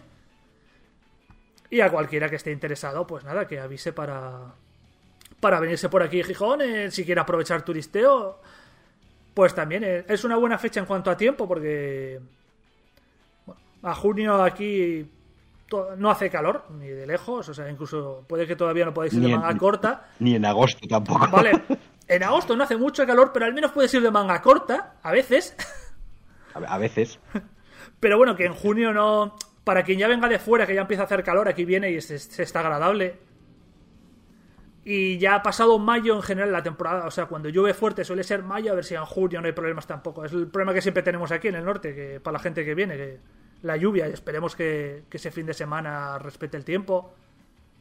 Y nada, que aproveche también ahí, No. si no la familia, a ver un poco Gijón o Asturias en general. Vamos, que, que llueva no es problema, se juegan interiores, ¿no? Sí, pero yo digo para la familia que venga a la vez a- en paralelo a hacer turisteo, bueno, pues A siempre, es más que juegue. Siempre es más agradable que no llueva. Todo- todo- todos enganchados al punka. Que la- yo, me hace mucha gracia la gente que viene de turista. Siempre, no, si a mí me da igual que llueva, yo quiero marchar del calor y demás, pero, pero cuando ya llevan tres días de vacaciones lloviendo que no veas, ya dicen, "Ah, Echan de menos el sol. sí, ay, si no lloviera este día y podemos ir a ver no sé qué y no sé qué más, porque ir a ver los lagos así es un... En fin, Claro, se, se dedican a comer, que allí coméis bien, sí. Con un par de arrobas más.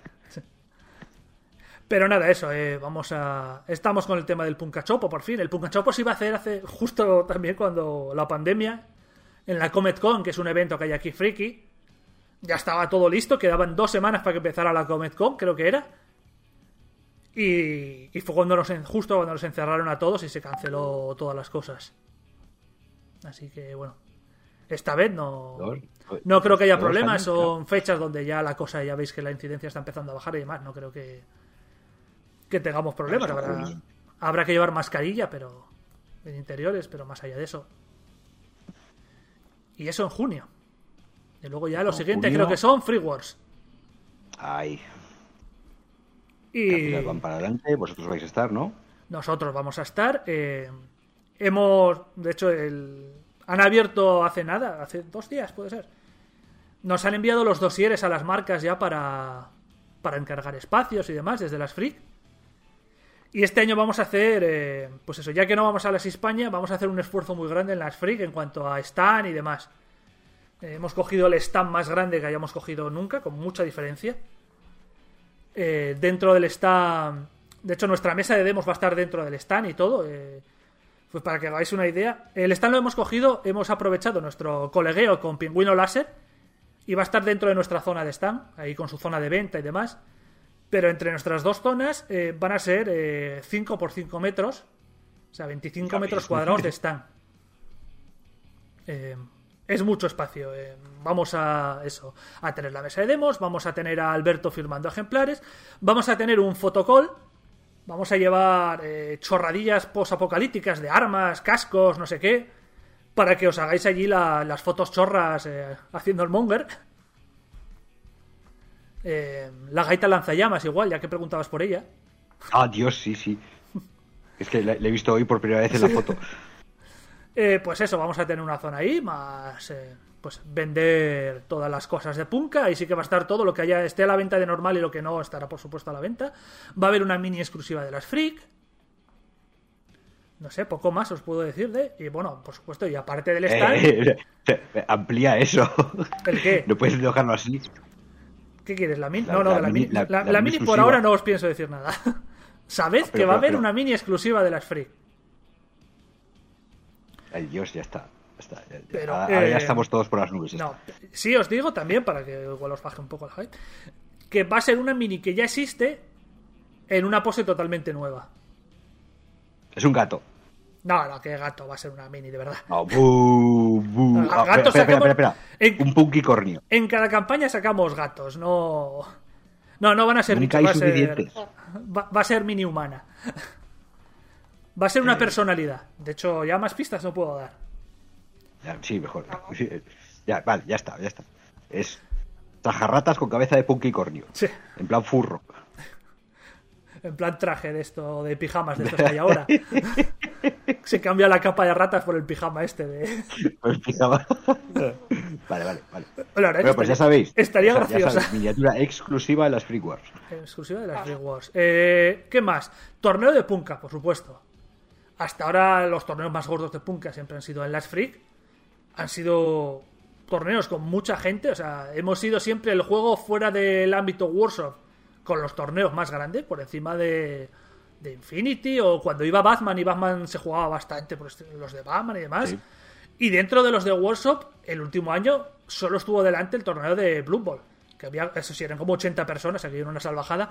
Pero claro, también hacer torneo de Ball es poner un tablet, es mucho más fácil. Nosotros tenemos que montar mesas con un montón Claro. de escenografía y. Logísticamente, sí, sí. De hecho, el límite de este torneo nos lo está poniendo la logística. El decir, a ver cuántas mesas se pueden montar para que haya ahí. ¿Qué, qué cifras tenemos de gente? Pues 50 personas, que yo creo que ya es una, Ya ves. una cifra muy, muy Ya grande. El último año creo que fueron 38 los jugadores. 38 ya estaba muy, muy guay. Pues eso, eh, hemos subido hasta 50 de límite máximo, así que animamos a todo el mundo a, a que se apunte, porque bueno, no hay como el torneo de Punka. Va a ser. eh, hemos, el tema de las fechas del torneo y charlas y demás, lo, hemos ido para adelante, para atrás. Hemos mareado a la gente de las Free Wars, que se deben de acordar de Claro. nosotros. Finalmente va a ser el sábado. Eh, Ah, lo no- habéis conseguido al final. no, el no, calla, calla, no. El domingo, no, no lo queremos el sábado por una razón. El domingo, acabando pronto, para que la gente que tenga que marchar no, no acaba a última hora, sino que acaba hacia las 3 de la tarde. Entonces va a ser mañana el domingo hasta las 3, 3 y media. Las free que acaban a las 5. Ah. Si, si tienes que volver a casa, yo creo que acabando a las 3 y demás. Con el tren y todo esto. Desde Madrid es que, bueno, está como mucho a 5 horas del lugar en general más, más lejos que puedas tener. ¿Por qué? Porque el sábado vamos a hacer la charla. El, último año la charla fue en domingo y baja muchísimo la asistencia. Y este año la charla va a ser, eh, como siempre, parte hablando de novedades, un poco de novedades de punk y demás. Algunas cosas nos guardaremos para poder soltarlas en la charla. Y vamos a retomar una cosa que hicimos, pues, hace dos freak, hablado dos freak en físico, que es el crear una personalidad y una bestia. Las dos cosas, una depende del tiempo que nos dé en directo. Con los asistentes nos van dando ideas, vamos a eso, y mientras tanto, el pobre Alberto Cima de Villa va a tener que ir dibujando sobre, sobre las ideas que nos den.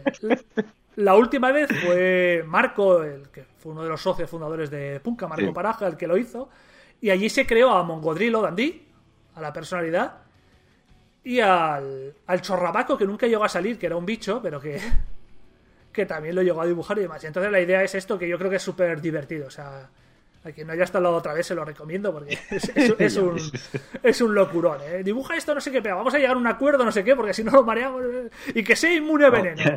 Y el marco, ¿y, cómo, y, cómo dibujo que sea inmune a veneno? A ver. Dibujo que, llevaba un cartel detrás. No no caben más pollas, ya vale. Eso fue el chorrabaco, precisamente. Eh, pero sí, ¿eh? Pues eso, ¿eh? no...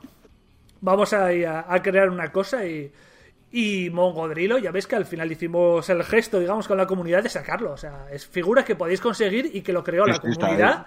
Lo creó la comunidad en, una charla en directo ahí, soltando sus cosas. Así que nada, este año montaremos ahí eso. Eh, patrocinaremos. Esto no es 100% seguro, ¿eh? Queremos patrocinar el, el concurso que va a haber en las Freak de mesas de juego. Lo está, lo está moviendo séptimo grado, sobre todo este año. Que es un. Pues eso. Es lo que, lo que parece. Es un concurso de. O sea, ya no de piezas de escenografía, sino de gente que lleva una mesa entera de, juego. Que está. Pues nada. A la mejor mesa de punka y demás eh, le daremos un premio. Y supongo que también al concurso de cosplay. Haremos un premio al mejor cosplay de Punka. Ya lo Hombre, tenéis que llevar 25 mesas, ¿no? En total. Tenéis, tenemos. sí, el torneo. Esta vez, eh, sí. Eh, eh, el torneo no lo organizo yo como fue otros años, sino que lo organiza la, la gente de Punka de Madrid. Ahí los Powermongers que están. Pues bueno, Ale Rata y Sergio Teso y demás. más luego gente que ayuda a la comunidad y demás pues son ellos los que van a encargarse eso de organizar, mirar tema de escenografía y todas estas cosas. Yo llevaré dos o tres mesas de esceno. No como la última vez que lleve para hacer 10 o 12 porque es que al final llenamos la furgoneta de mesas y no nos da para otras cosas y tenemos que... que vender. Sí, tenemos que equilibrar las cosas. Eh, desde Barcelona, sé que nuestros Pokémon de Barcelona van a llevar bastante esceno para también hacer tres o cuatro mesas más. Entonces, bueno, pues eso, eh, vamos a ir coordinándolo para tener todas las, las 25 mesas que se necesitan. Yo creo que, que se puede conseguir. Eh, Pingüino Láser que va a colaborar también con alguna escenografía que tiene él prácticamente con la que puedes montar mesas. Pero sí, intentar, como todos los años, que el torneo con las mesas más chulas sea el de Punka. Así que los que no os lo sí, sí, los que no os lo creáis, mirar imágenes de años anteriores y, y flipad un poco. Y está, yo creo que eso, la charla va a ser el sábado, lo que no sé la hora todavía, pero la charla será el sábado, el torneo el domingo, empezando, bueno, no sé a qué hora abren las free por la mañana, pero bueno, empezando por la mañana y acabando y acabando sobre las 3 o así. Y por ahora Perfecto, es de, free, yo creo que eh, 10 y 11 de septiembre. Y luego ya con la resaca, imagino que ya... Y luego a finales de septiembre... Estamos adelantando mucho ya. A finales de septiembre irá nuestra siguiente campaña de miniaturas, que ahí sí que no voy a decir de qué va a ser. ¿Cómo que? Lo, eh, es algo no, no, déjalo, ya sé. Déjanos, déjame algo para los siguientes programas. No, no, no, es que no, no lo voy a decir. Simplemente, simplemente decir que dudamos mucho sobre qué sacar y por fin hemos llegado a, a una idea que tenemos, ya está. No... Ahí, lo dejamos ahí. Y la gente que quiera, pues que se apunte al Patreon y empiece a mirar los spoilers. Ahí está. Es lo bueno también de estar ahí. tengo, ya, lo hemos hablado antes, pero es que me persiguen. O sea, tengo que hacerte la pregunta. ¿Qué pasa con carabianos? O sea, la gente, en serio, está, está, estamos, están, no, estamos desesperados. Pues ¿Cómo, ¿Cómo va? Pues con Kravianov pasa lo mismo que con dos o tres facciones más que tienen reglas de prueba, pero que todavía no están. Que que no podemos sacar tantas cosas a la vez y demás y que y que cada vez cuesta más sacar eh, nuevas facciones eh, no es, los Kickstarters cada vez son más chungos de sacar eh, tienes por una parte tienes competencia muy bestia de marcas potentes que están sacando en Kickstarter Y todos los meses y sí. Y por otra tienes el tema de los Kickstarters de STLs que para gente de fuera prefieren tirar por un Kickstarter de STL que por uno de cosas físicas que se tienen que comer gastos de envío, que este es otro problema. El subidón de los gastos de envío en los últimos años. Claro, tú eres de Estados Unidos y te pillas, yo qué sé, los irradiados y te gastas 45 euros y te tienes que comer igual 12, 15 de gastos de envío. Pues claro, hay que entender. Claro, que- claro, claro, claro, Es un porcentaje muy alto. El, a ver, para el que no lo sepa, Clavianos es una facción que empezó a salir hace unos meses, empezó a hablar de ella. Las reglas beta están en la web de Book Apocalyptic. Y no sé si decir algo más.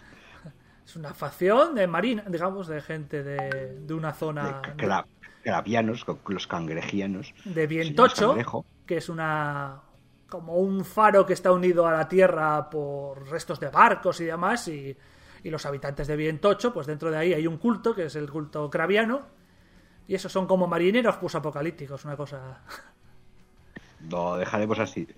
Lo dejaremos así. Entonces, las reglas beta están ahí. Sí, sí, las reglas, de hecho y yo eh, se pueden probar tranquilamente. ahí está, ¿no? de hecho, eh, no solo se pueden probar, sino que yo agra- agradezco muchísimo a todo el que el que lo pruebe. Feedback.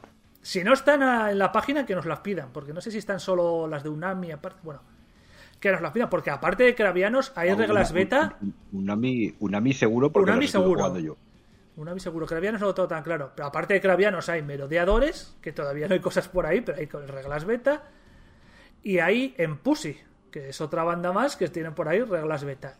Y están los Unami, que tienen las reglas un poco más, más testeadas, que también están por ahí. O sea, hay cuatro facciones que llevan dos años con reglas beta. Junto, eh, de hecho, de aquella. estaban con los irradiados. No me preguntes por qué. Sí, radiados sí. No me preguntes por qué, pero lo que llama la atención son los cravianos. No sé, en mi caso, en mi caso es por mi fijación con Tulu.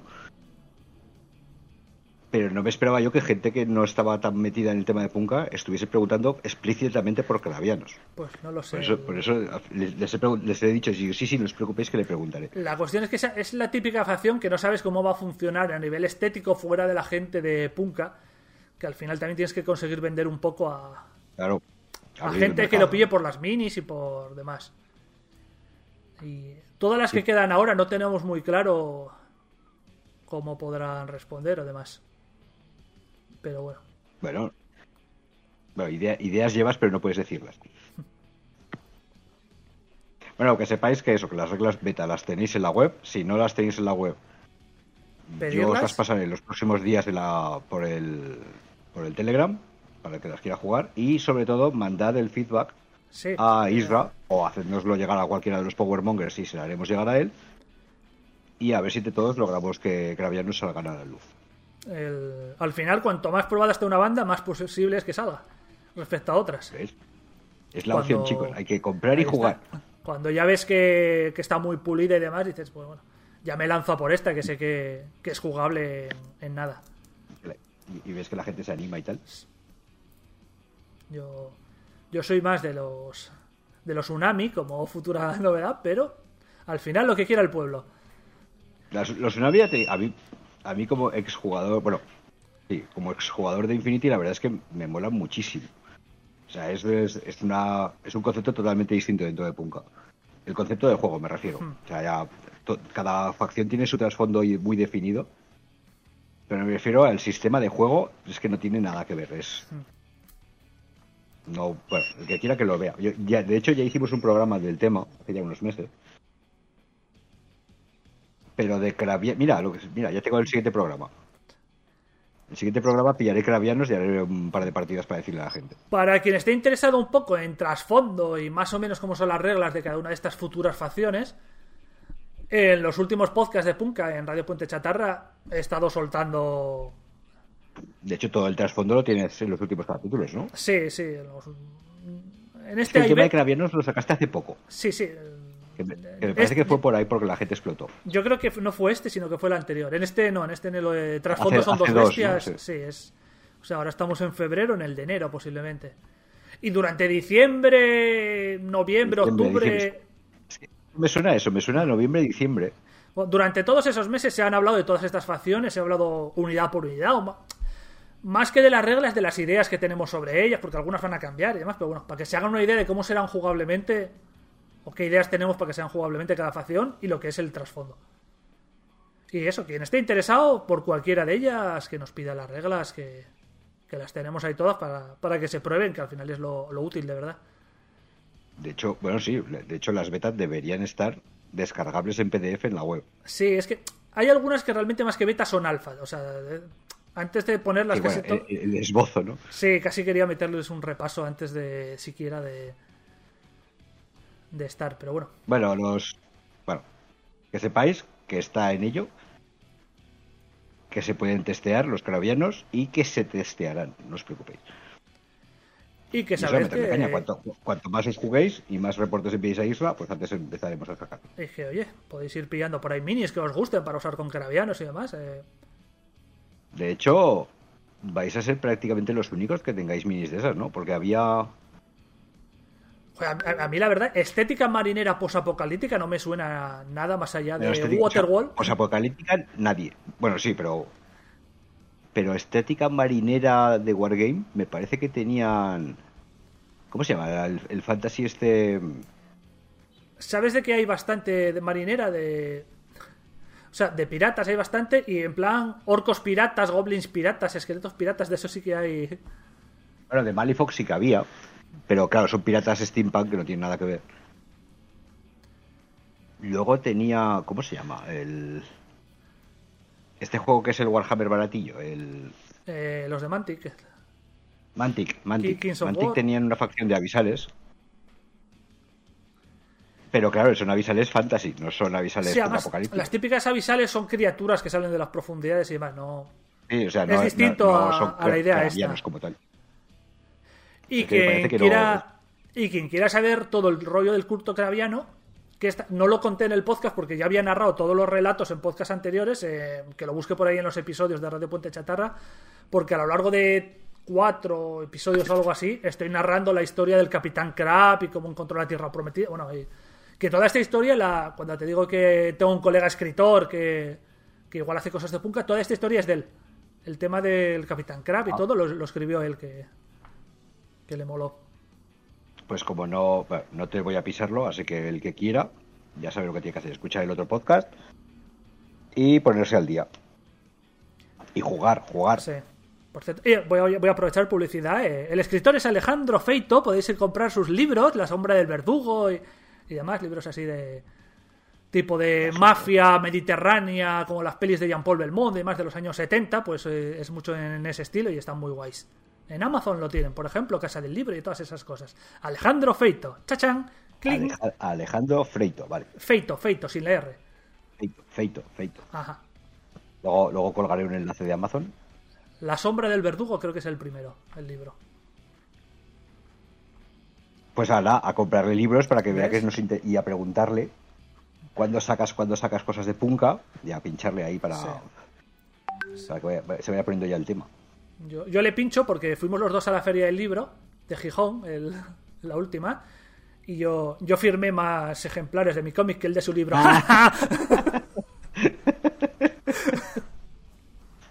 El éxito está aquí, ¿sabes?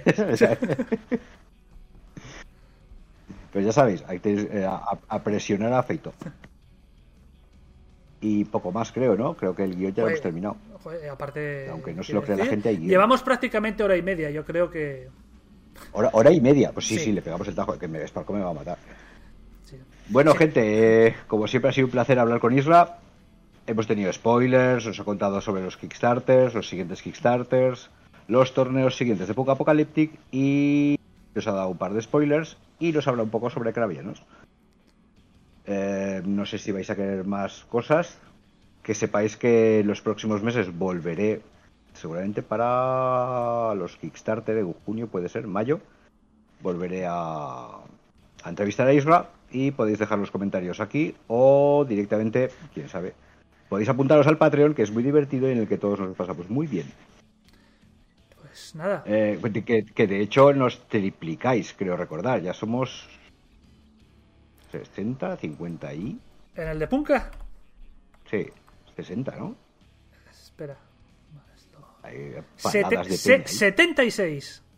Seten- 76. 76.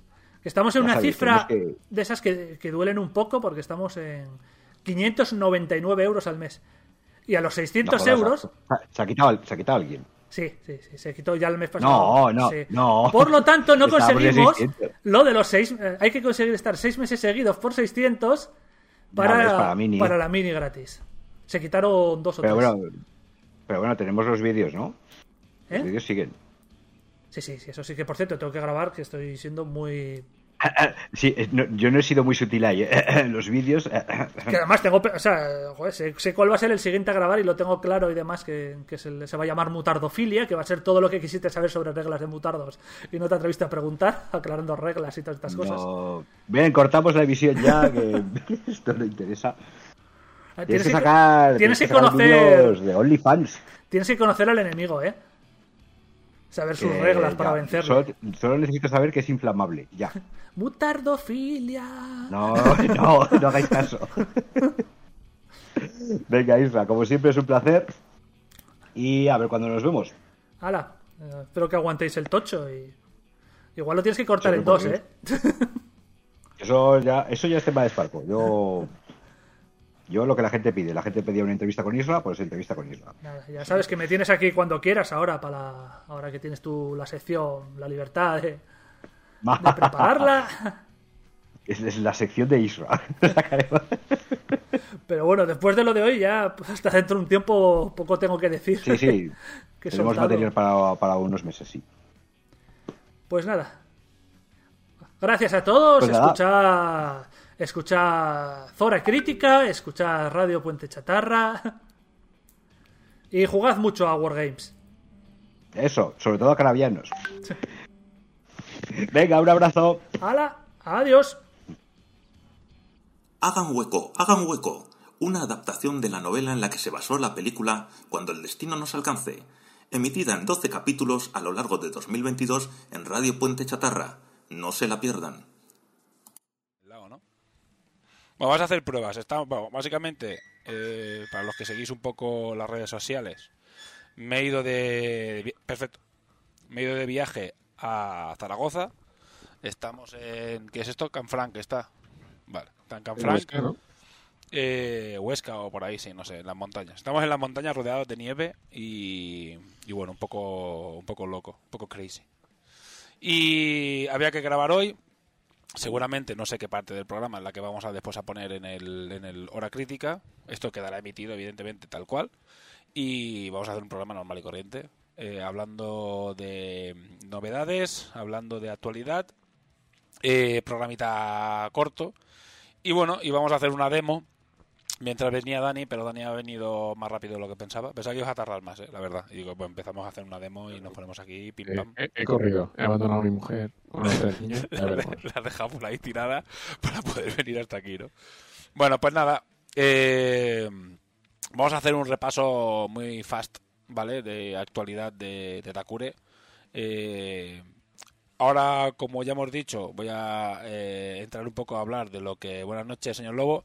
Vamos a hablar un poco de cómo va a ir a partir de ahora la transformación que va a sufrir la crítica, ¿vale? Como ya habéis visto en redes sociales, el Videoforum mm, se ha vuelto independiente, ¿vale? Ya no es una parte de la crítica, sino que es un podcast independiente. Y lo que vamos a hacer a partir de ahora, que ya que está aquí también Corneja, eh, vamos a grabar el podcast de Infinity, el podcast de Punka, el podcast de Ramper, que es RCC, todos los programas por separado. Y después grabaremos el segundo sábado de cada, de cada mes, eh, la parte de novedades de hora crítica, y después subiremos un programa todo junto. Así habrá mucho más contenido porque, yo qué sé, pues Punka podrá dar eh, petacas toda la turra, eh, Corneja toda la turra que quiera, infinita, de, de Punka. Eh, Dani y Midgard podrán dar toda la turra del mundo mundial. Eh, pues puedan dar toda la turra del mundo de Infinity y nosotros pues bueno pues básicamente pues RCC también quedará puesto en, en hora crítica pero bueno también lo emitiremos así como estamos emitiendo la hora en directo más más rollo Twitch más novedad y más interacción con la gente. De momento lo iremos lo seguiremos haciendo así ya veremos más adelante si lo cambiamos o no. Ahora de momento Veremos. como la información es un poco goteo dime Tenemos Infinity y el resto de juegos de, Co- de Corvus Belli. Porque si no, el Sí. pobre Mika. los, los dados de colores efectivamente Infinity Sí, y dados de colores Mm. Yo- bueno, eh, diga como comentarios que mejor no nos pueden traer problemas en algún momento. Bueno, pues básicamente es eso. Vamos a hacer el RCC, no tiene ningún misterio. Como habéis visto, eh, se ha anunciado un poquito, anunciamos en redes sociales. Eh, Dani va con un poco de eco. Bueno, no debería. No debería ir con eco. A ver, habla de algo. ¿Hago eco? Maldición. Ah, Nosotros lo vimos perfecto, ¿a que sí? Nosotros lo vimos perfecto. Puede ser que igual se duplique tú de esto, pero no debería, la verdad. No debería duplicarse. Bueno, a ver, el programa, como podéis ver, pues se va a hacer lo que se pueda, porque como comprenderéis, estamos eh, con el portátil, eh, con el internet de Corneja, eh, metidos a tomar por saco en las montañas y, y, bueno, Estamos a 3 kilómetros de Francia. a tres kilómetros de Francia, rodeados de, de montañas, bosques y nieve, así que pues se hace, se hace lo, lo que se leche, puede, tío. Estamos de puta madre aquí, con la estufa de peleta aquí que nos vamos- estamos empezando a sudar. Así que bueno, la verdad es que bastante bien. Estamos todos súper lejos eh, hoy de nuestros hogares eh, originarios. Bueno, Estáis más cerquita, estáis más cerquita de mí hoy. es verdad. Es verdad. Estamos un poco más cerca, Dani. Lástima que hay- solo hay que cruzar Francia. Sí. Sí, el- es el problema. sí. Bueno, pues nada. eh, como digo, íbamos a hacer un- una demo, pero, pero para no hacer tan larga, después la jugaremos nosotros tranquilamente, aquí con unas copitas y lo que sea. Vamos a hablar básicamente de lo que quiere ver la gente, que son las novedades, ¿vale? Vas- hablaremos básicamente de dos cosas. Actualizaremos un poco cómo está la liga, ¿vale? Hablaremos un Esto poco. es café. Esto es, café. Esto es un desastre. Bueno, eh, y hablaremos también de las novedades. ¿Por qué vamos a hablar de, ya de los Islanders? No nos meteremos en trasfondo, ¿vale? Vamos a hacer si- simplemente una pequeña píldora y vamos a enseñar lo que ya se ha visto en, en el... em, en el vídeo que hicimos, la emisión en directo que hicimos, que se hizo en inglés, la retransmisión de un partido que ya se vieron los Islanders y se vieron los eh, sus cartas. Así que básicamente, pues básicamente va a ser un programa cortito en el que hablaremos de los Islanders y actualizaremos un poco cómo va la liga. Pero bueno, lo podemos hacer primero si queréis lo de la liga porque es más rápido. Básicamente ha acabado la segunda jornada y se han jugado todos los partidos. Ahora mismo dar clasificaciones es un poco una tontería porque no ahora mismo primero va de la española va igual Pizzero y primero de la internacional vas de Picas que, que bueno que, que iba a entrar en, el, en principio en el directo pero ha un poco desaparecido no, no sé nada de él supongo que habrá o tenido cosas con el curro o lo que sea pero bueno tampoco traíamos eh, mucha información básicamente después hablaremos un poquito de los Islanders de las cuatro cartas y eh, nada pues eso pues la liga eh, va de puta madre la verdad se han jugado todos los partidos que está pu- está súper bien que tuvo muchos inscritos que ya lo hablamos de ya en el anterior programa y que sigue adelante eh, viento en popa. Eh, también como actualización, ahora que se me ocurre, podemos hablar de que le vamos a estar en las Hispania. Está ya confirmadísimo, salvo catástrofe de vuelos o COVID o alguna historia rara. No, no digas eso, no, no digas eso. Salvo catástrofe. ¿Cómo se, cómo se te ocurre? Sí, porque yo soy el, el- el señor Gafe. Va a ser el último IC y hecatombe mundial. No, en principio eh, vamos a estar allí, así que contad con, con ello. Eh, pocos inscritos en el torneo. Eh, vamos a ver si apretamos y conseguimos al menos que se haga, ¿vale? Que estaría guay que seamos 6 o 8, pues que, que lo, que lo podamos hacer. Evidentemente a la gente le pilla muy a contrapiel ir hasta allí y la gente que ahora mismo está jugando a, a Takure le viene más gente de Madrid y del norte y de Andalucía, ahí está Pollito, por ejemplo, y tal, pero justamente los dos o tres más, más duros, Ray Critter va a venir también, entonces hay gente que sí que va a venir al evento, pero eh, posiblemente pues seamos o poquitos. Yo espero, tengo la esperanza de que lo hagamos, porque me apetece, vamos, Ferra y yo, y, y hay ganas de, de echar unas partidas y de, liarla un poco, y no solo ir a hacer demos, sino hacer un torneito, estaría guay. Bueno, a Sí. ver, aunque da tiempo. os- si os juntáis cuatro, hacéis un, un torneo de tres rondas. Hacemos un triangular, perfecto, sí, sí. Y ya. Juntamos cuatro, ya un triangular. Tres ronditas de, de torneo con cuatro, con tres eh, rivales diferentes, perfecto. Eh, tampoco Sí. pasa. Lo justo, sí, sí, lo perfecto, sí, un triangular. Si somos cuatro, hacemos un triangular. Si somos seis, hacemos torneo. O sea, con cuatro ya hacemos torneo. Así que animaros, que los premios van a ser prácticamente los mismos, siendo cuatro o siendo 16. Así que, pues más, más cosas para todos. Mucho mejor. Pues nada, eh, pues eso, básicamente que vamos a estar las Hispania y punto. El, y ya está.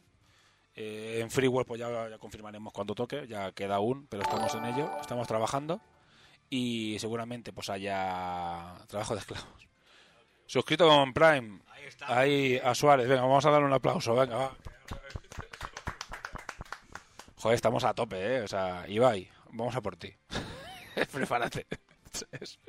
Bueno, eh, bueno, muchas gracias. Eh, a ver si podemos ir, ahora que va ampliando un poco la gente que cada vez somos más y hay gente que entra nueva y vamos a intentar repartir un poco de material para que la gente pueda grabar mejor y como ahora va a haber más pocas independientes o Corneja y eso, independientes, pero va a haber como secciones muy concretas, pues estaría bien que esta gente pudiera tener el mejor equipo posible. Bueno, pues nada, hablado de esto, vamos a hablar ya directamente de los Islanders. No sé si queréis comentar alguna cosa de alguna novedad o eso. Casi estáis en Andorra, pues sí, pues la verdad que sí. Pues ya estamos a... Ya está, está lejilla, sí, sí. Estamos en la otra parte de los Pirineos, pero eh, bien. Pero sí, estamos, estamos en las montañas. Eh, pues nada, vamos a hablar de los Islanders. Eh, como he dicho, se jugó un partido bastante importante, está teniendo bastante repercusión, repercusión en redes y muchísimas visitas en tanto en Twitch como en YouTube, eh, que es el primer partido entre Islanders y Terios. Lo jugó mm, señor Lobo contra mí. Eh, No vamos a revelar lo que pasó, porque la verdad es que creo que quedó un buen partido. Una buena muestra de cosas que se pueden hacer en Takure y sin demasiadas liadas pardas, ¿vale? olvidarnos cosas. Corrimos todo lo posible para que fuera corto el partido, pero duró creo que son 45 minutos de juego en media parte y la verdad es que quedó creo que queda bastante chulo y lo que se vieron pues fueron los Islanders quisimos estrenar un poco para tener un poco un guiño con la comunidad internacional porque era una putada eh, claro se quejan un poco de que hay muchísimo contenido en español y muy poco en inglés aunque todo sea 50-50 todo este contenido adicional que hacemos en el podcast y en partidos y en retransmisión de ligas y tal, porque claro, todo eso se hace en español, evidentemente. Pero bueno, quisimos tener un guiño con ellos y que tuvieran un partido bien hecho, bien narrado, interesante, y dar las gracias a la gente que participó en la narración, eh, Axel, a Ceps, a Joseph, que estuvieron participando en la narración, y la verdad es que, yo no tengo ni puta idea de inglés, pero eh, la gente muy contenta, y la gente está muy contenta porque quedó bastante chulo. El, Sí, muy a tope, dice el señor Lobo. Sí, la verdad es que dijimos, no, no te compliques. Vamos a hacer un partido que quede ágil, que quede divertido. Y ya después, ya al final del partido sí que nos calentamos. Ya, ya empezamos a hacer cositas más, más lockers. Sí, y hicimos cosas bastante más locas. Bueno, pues nada, pues enseñamos ya directamente los Islanders. Eh, Hemos estado a punto de empezar el programa de una manera muy loca. No, no, sí, sí, se nos está yendo la olla. O eso, sea, Scarface, una mierda. Íbamos a hacer una barbaridad. Y hemos dicho, no, no, no, no. He dicho, no, Twitch es muy fácil que nos cancelen, ¿sabes? Y prefiero que no nos cancelen de momento, ¿sabes? Que no, no, no, no. Solo falta eso. Vale, pues le doy, vamos. Vamos ya con las Islanders, con los Islanders. Eh, pues nada, no vamos a entrar en trasfondo, eh, estamos trabajando en ello. Dani es un poco la cabeza visible del trasfondo. Eh, enviado ya. Sí, ¿eh? pero lo he visto hace 10 minutos, o sea, que es como si, ¿sabes? claro, evidentemente. Enciende el ordenador ahora, ¿sabes? Tío, lo que me han traído. Así que no, no voy a poner la cámara, tío, después la pongo. ¿Sabes? Esto es, es todo muy bizarro. O sea, todo lo que está pasando aquí es demasiado bizarro y hay cosas que es mejor no comentar. Así que Ah. bueno. Vamos a saltar el, vamos a saltar el Capitolio, chicos. Sí, mira, mira. Vamos a saltar el capítulo, ¿ves? Prefiero, prefiero no poner estas cosas, ¿vale? Antes de ser que... Jo, ya está, ya lo he quitado. Antes de ser cancelados por Twitch. Bueno, pues vamos a hablar de, de los Islanders eh, a nivel de reglas. Simplemente los voy a, los voy a presentar porque tened en cuenta... Bueno, lo vas a presentar tú, Dani, galételos tú porque no voy a hablar yo todo el rato. Pero no vamos a entrar muy en profundidad en cómo funcionan y tal porque pueden sufrir cambios, evidentemente. Esto aún está por testear, o sea, llevamos bastantes partidos, pero seguramente para cuando se lancen al Kickstarter y ya se manden a imprenta sufran cambios, entonces no los toméis como definitivos, simplemente es que veáis un poco de qué van y cómo funcionan. los jugadores. Bueno, Dani, cuéntanos. Dani, ¿lo estás viendo? No, no lo estás viendo, ¿no? Igual no lo estás Claro, viendo. no estoy viendo. Qué desastre. Bueno, pues pues va a estar jodido que, que si no ves el Twitch, si no te pones Twitch va a ser complicado que lo que lo puedas ver. Sí. Las cartas las tienes, espérate un segundo, pero igual te las puedo mandar a Telegram. No, no, eh, Dame un segundo. A ver. Esto es un poco totalmente ortopédico, pero es lo que hay, chicos. Vale. Dame un segundito que le vamos a mandar las cartas a Dani. Podemos mm, dar un poco de un par de, pincel- un par de pinceladas sobre, Sí, más que nada, o sea, ma- es principalmente es para no leerlo todo yo, ¿sabes? sobre el trasfondo, digo. Ah, bueno, también. Ah, las básicas. Aquí tienes ¿O no? No sé. enviar. No, Te no léete las cartas. Yo creo que lo suyo es que te leas las cartas. Lomo, lomo, Drundaki, lomo de cerdo embuchado. Te iba a hacer un, en- en- a ver, a- te iba a hacer lomo embuchado contigo si te pillas el, este, buen- este buen hombre. Lomo de cerdo. Lomo de cerdo. ¿Las tienes ya, Dani? Sí, las tengo. Vale, Aquí. pues, venga, Lomu. Lobo es el primero, sí. Eh, Lobo. La leyenda. Para que no sepa Lomu, quién es este eh, señor, pues bueno, es el- la máxima tributo- leyenda del rugby. sí.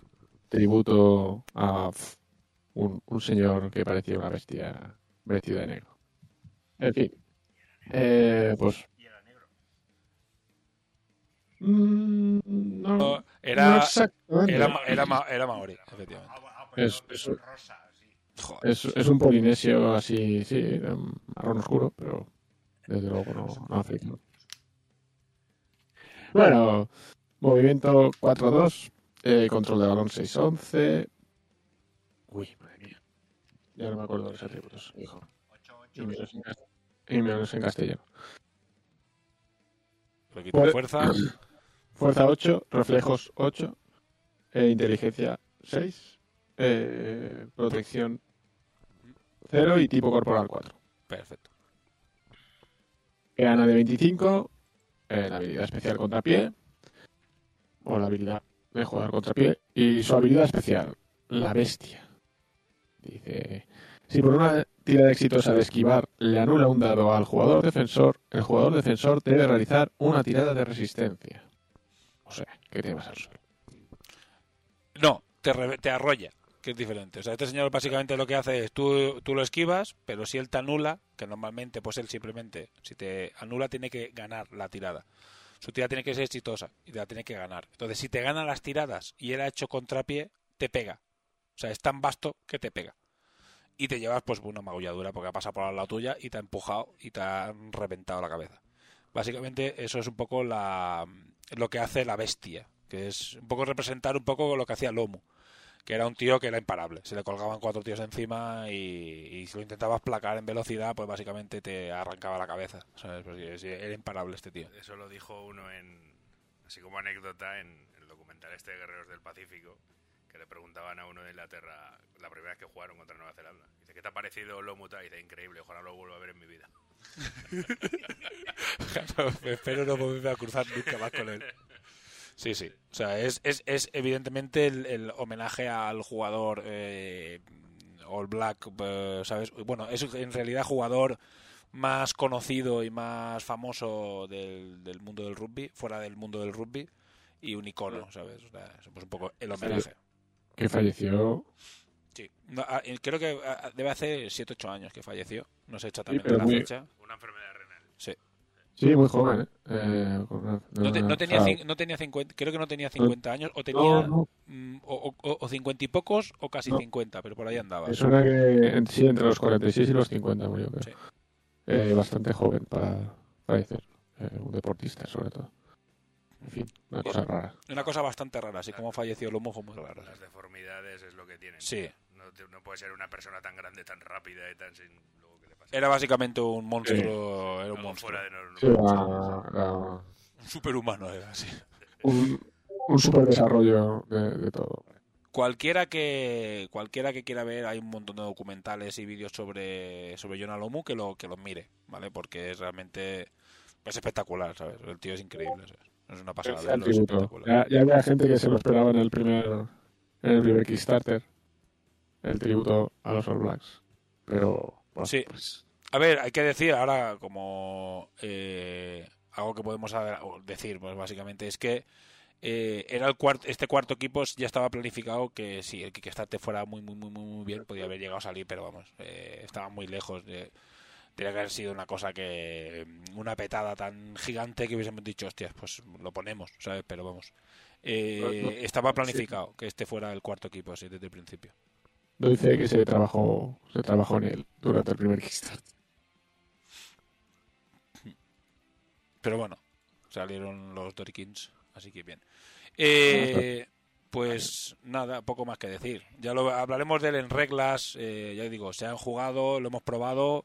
La regla funciona bien, no, no, no está rota. El tío esquiva ochos con, con dos dados. Entonces es un monstruo. Después también, a ver, placa eh, tiene ocho para. Nunca lo vas a usar para, para percutir, porque no tiene sentido, porque siempre es mejor esquivando por su habilidad pero te placa a 8, pero eso lo hacen prácticamente todos los irlandes, pero mueve dos en defensa, entonces en defensa tiene que descansar. Ha corrido mucho en ataque, en defensa tiene que descansar este hombre, así que no, no contéis con él. Bueno, con él ni con muchos de los irlandes.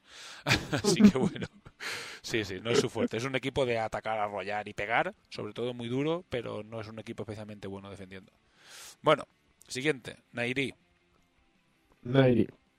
Bueno, su movimiento 4-2, otra vez 2 en defensa, control de valor 7-11, fuerza 7, reflejos 7, inteligencia 7, otra vez eh, protección 0 y tipo corporal 4. Viene en peana de 25, la habilidad es pase preciso y la habilidad especial es pase poderoso.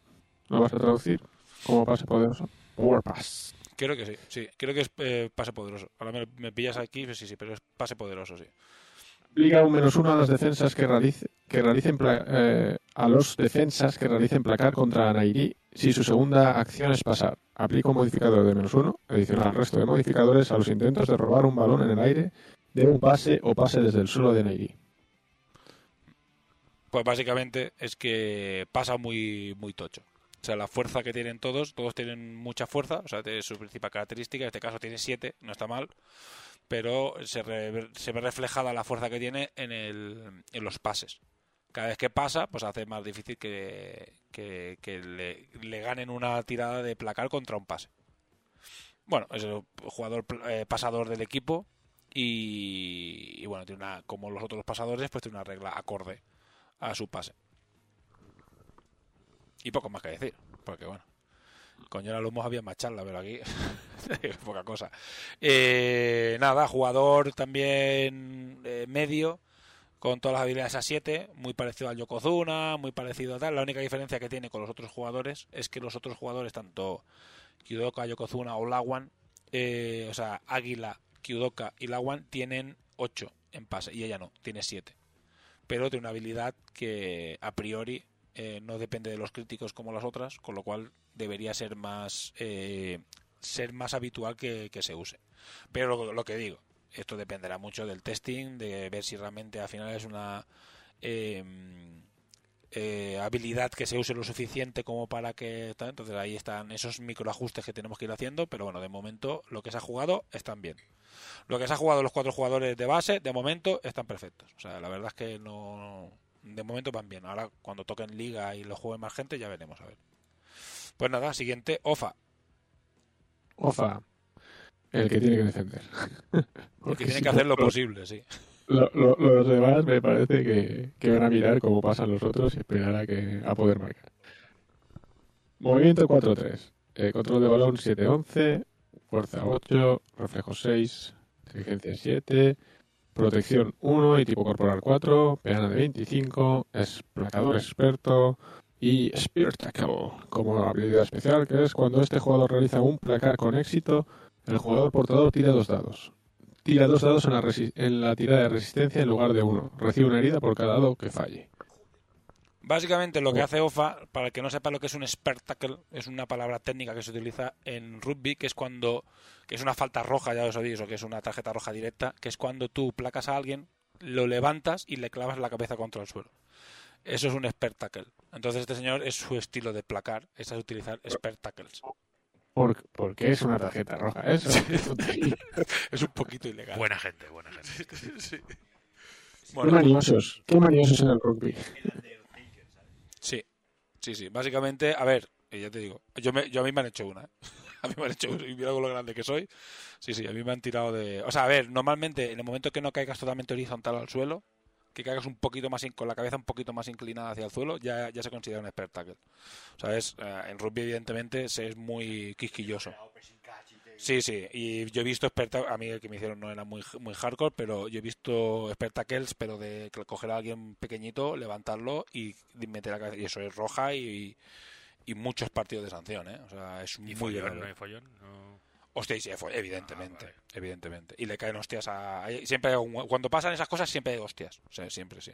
Sí, porque eso es, es muy grave, es como lo peor que puedes hacer. Pues bueno, pues esto es legal. vale. Takure este señor lo hace, bueno, no pasa nada. ¿Sabes? Eh, no, es- no te mata, pero son dos... O sea, eh, Pelean los jugadores. Sí. Desde- Ven, ven, campeón. Ven, campeón. Eh, bastante duro. De momento lo que hemos jugado, no hemos jugado muchos partidos completos. Eh, evidentemente es un equipo que te va a meter muchísimas lesiones. O sea, es un equipo que te va a meter muchas magulladuras, mucho más que los demás. Es a lo que juegan. Juegan a magullarte, a pegarte y a hacerte blandito. Con lo cual, no hemos visto aún hasta qué punto lo mismo. Tema de testing, si puede estar esto bastante. Empieza a irse gente al banquillo y dices, hostias, eh, es verdad que solo salen y, en- salen y entran. El equipo de tackles está cerca. Esto, esto es en, en- sí, en media parte contra Doriquín. Está jugando contra un equipo de cuatro tackles. ¿eh? Contra Dori. Bueno, no porque está eh, Kai que tiene nueve heridas, pero los demás, a los No. demás en, en nada, en Bueno. hostias. Sí, sí, Kai y tres tackles, sí.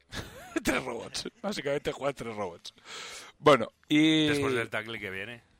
No, ya no hay más. Sí, Pues por, por suerte el partido es corto y ya no te da tiempo a matar a los A matar tackles. a más gente. A matar a los tackles. Oh, me, me gustar este equipo, ¿eh? Un montón. Esto te va. Y tiene. Es el equipo más rugby. Ya no veréis las cartas, las veremos más adelante porque tienen más, te- tienen más- necesitan aún más, más testing, están hechas. Pero es un equipo con no solo el espectáculo, sino que tiene muchas más cosas relacionadas con el rugby real, en jugadas, en pick and go, en mall. Tiene cosas bastante guays. eh, que son. Yo creo que es el equipo de los jugadores de rugby. O sea, la gente que juega rugby va a querer jugar a este equipo porque haces cosas que haces en el rugby real. Más allá de lo que es las reglas básicas. Más allá de crujirle la cabeza con el... Sí, o sea, más allá de, de todos juegan a rugby, todos los equipos, pero este juega un poco más al rugby que se puede jugar hoy en día. Vale, y después tenemos a Jujana. El, el equipo de todos, que juegan a rugby y el, y el mío, por cariñito que le Por cariñito que le tiene, sí. Venga, pues Jujana. Bueno, movimiento 4-1. Control de balón 6-11. Fuerza 9. Tía. Reflejo 6. eh, inteligencia 7. Protección 0. Tipo corporal 6. Eh, es la que viene en plana de 40. Y la habilidad es eh, visión defensiva. Tiene las dos. Tiene, tiene dos. Tiene onslaught y Tiene Onslaught, o sea, que es eh, embestir. Ya lo diré. Embestir. Y tiene eh, visión defensiva. Tiene las dos, sí. Dice- Ojalá se te vea todo el rato, ¿eh? Está hermosa. Está Está hermosa. Está hermosa y, Está abraza- hermosa. está hermosa y abrazable. Brutalidad. Un jugador, un jugador que debe colocar un token de suelo debido a un percutir de esta jugadora coloca dos toques de suelo en lugar de uno. Sí, no vaya a ser que se nos vayan las manos. Es un monstruo, o sea, es increíble. Menos mal que defiende uno, tronco. O sea, No, defiende uno por algo. A ver, ojo, el uno tiene trampa, porque tiene visión defensiva. Con lo cual, ese uno normalmente, si no está fatigada, son dos. ¿Vale? Pero eh, Se cansa. se la cansa, evidentemente. O sea, en un contraataque no vale para nada, porque defiende uno. O sea, es que le pasas por al lado y le haces un fuck you y le ensayas. Y después te va a matar cuando te pille, ¿sabes? Pero después te matará. Eh, pero Después te. Sí, después te destruye. Pero funciona muy bien. O sea, el jugador.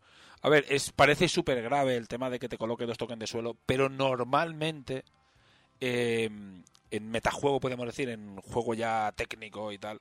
Normalmente, cuando un jugador, eh, una pieza defensiva está en el suelo, ya normalmente el jugador de ataque ya se va. Sea, es muy difícil que ese jugador se vuelva a levantar, vuelva a mover y vuelva a aplacar o vuelva a hacer otra cosa. Con lo cual, que meta dos Es verdad que en según qué momento sí, sí puede ser determinante, pero a quien afecta, por ejemplo, a quien más afecta es a los Yamato, que no pueden utilizar su token para levantarse inmediatamente e ir directamente a placar, porque claro, necesitan gastar dos tokens de equipo para levantarse. Y afecta también a algunas cartas, por ejemplo la carta de salto del mono, algunas cositas sí que afecta, pero no es tan grave como parece. ¿Qué pasa con Kai? Con Kaya y directamente nunca se pueden recibir más de dos. ¿Vale? Eso ir a las fax. Sí, nunca- sí, porque hay más cartas que meten, meten extras y hay más cos, más peña. O sea, el que te puedas comer algún token extra, habrá más maneras de comer ese token extra. Entonces, para evitar esas interacciones, nunca te puedes comer más de dos tokens extras. Es decir, puedes tener uno y uno, pero no puedes tener tres de ninguna manera. Y ya está, y se acabó. Ahí es eh, solución salomónica y se acabó. Pero sí, lo tengo apuntado, ¿eh? lo tengo apuntado porque eso surgió el, cuando jugamos el último, el último partido. Ceps, no sé si fue Ceps, alguien me lo dijo. Y me dijo, hostia, ahora que he pensado, ¿qué pasa con la interacción Jujana y su habilidad y Kai? Y dije, no, máximo dos y se acabó. Y se Es lo primero que, pens- es lo primero que pensaba, porque si no coges así los tokens y le hace, ah, te he tirado al suelo, Kai, toma. Sí. Es una pila de tokens, caer enterrado en tokens de, de, suelos. No, no, no, no. Ya, ya lo. Sí, surgió esa duda. Bueno, la típica cosa que tiene que ir a FAC, porque es una tontería ponerlo aquí abajo, porque es una interacción que va a pasar una vez cada. cada mil, porque no vas a ir a percutir a Kai, porque es Kai eh, eh, placa 10. O sea, si alguien tiene que evi- evitar de los Dorikins, justamente es a Kai. Bueno, y estos son los cuatro jugadores. Hay dos jugadores más, ¿vale? Eh, que mm, ya lo sabéis, ya los veréis, igual que las cartas individuales, igual que un montón de cosas. Lo único que quedaría por comentar de los Islanders, que esto, esto que estamos hablando es todo lo que se vio en el partido, es decir, no es novedad, pero sí Eh, en español. Le, le llamaremos a Islanders dentro de poco. Islanders, Isl- Isla- Islanders. Isla- Isl- Isla- Islanders. Isla- Island- Islanders. Isle- Islanders. isleños. Eh, por lo que queda por hablar, que voy a poner el otro, el otro de esto que se nos ve a todos, que queda por comentar es la habilidad de equipo. Que creo que no la tienes escrita como tal, pero si quieres intentar explicarla, si no la explico yo, lo que tú veas. Es muy sencilla, la habilidad realmente es bastante sencilla. Pero bueno, si no la explico yo. Vale, eh, la habilidad es la jaca. Es un equipo que al principio del, del partido hace una jaca. Eh, ¿Cómo funciona la jaca? Eh, la hemos probado y la verdad es que está bastante guay. ¿eh? La regla mola mucho y funciona de momento bastante guay. Eh, a diferencia de las otras habilidades de equipo, lo que hace la jaca es al principio del partido, una vez que ya, digamos, justo antes de ha- hacer el saque inicial, lo que hacemos es que los Islanders, los Islanders, como quiere que lo llamemos Dani, eh, tiran cuatro dados. ¿Vale? Tiran cuatro, un dado por cada jugador. Tiran cuatro dados. Y esos dados son resultados que tienen para modificar tiradas durante el partido. Yo tengo cuatro dados y digo, pues voy a cambiar este dado por este dado. Esta, y dices, en vez de tirar, que esto ya lo han preguntado, digo, "Es- esta tirada no la voy a hacer, voy a usar este dado. ¿Vale? Solo lo usas una vez. ¿Para ti o para.? No, para ti, para ti. Son Vale. tus tiradas. Solo eh, digamos, es como la ayuda de el rezo que haces o esa especie de el baile que es. molaría para usarla contra el contrincante. Sí, sí, No, sí. bueno, Sale un dado, un dado malo y le dices, "Oye, ¿sabes lo que te pasa? Sí. Porque Eso- la jaca te has cagado. Con Eso, la jaca. eh, eso, eso, se- digamos, es- eso sería como un equipo que hiciera trampa. Eso llegará. ¿Vale? El equipo que te hace putadas es una, llega. es una jaca muy. Pero la, Pero- la jaca es como. está te- Sí, ya ves, sí están cagados.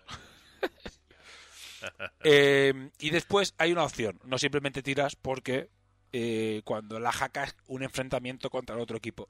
El otro equipo, pues, se puede como un poco eh, defender a nivel. No sé si habéis visto alguna jaca que los otros equipos se abrazan, se ponen delante mirando al otro equipo.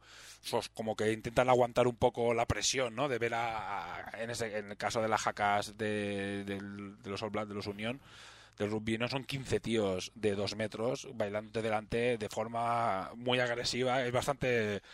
No lo he vivido, espero en mayo verlo, ¿sabes? Sentirlo, lo veremos, ¿eh? Petacas. veremos. Lo veremos en Petacas, eh, lo veremos en, en mayo, Petacas y yo. Y lo haremos también. Y lo eh, haremos. Desde el ban- desde, desde- Allí todo va a ser un desde desastre. la grada. Va a, ser- va a molar. Y después eh, espero en el Mundial también que ahí hagamos el concurso de jacas, que eso tiene que caer. Bueno, pues básicamente el otro equipo se puede intentar un poco defender, ¿no? Igual Con su punto honor. ¿Y cómo se representa eso? Lo que hace el otro equipo es que haciendo tiradas de inteligencia, que vendría a ser como una especie del coraje, ¿no? Lo que haces es que si superas una tirada de inteligencia con cada jugador, puedes decir, obligar a repetir un dado. Pues dices, este jugador va a intentar que repitas este dado. ¿Vale? Y el otro día demostramos que incluso el 12, que cualquiera que piensa ahora que el 12 es una- eh, no sirve para nada, incluso el 12 tiene su cierto sentido. Es verdad que es el menos usable, un crítico es buenísimo, un, un 6, un 7, un 8 son tiradas muy buenas, pero incluso un 12 tiene, tiene uso. Y luego lo podréis ver el otro día, que además es una cosa que estuvimos hablando, que estuvieron hablando los comentaristas durante el partido, y tiene uso, efectivamente.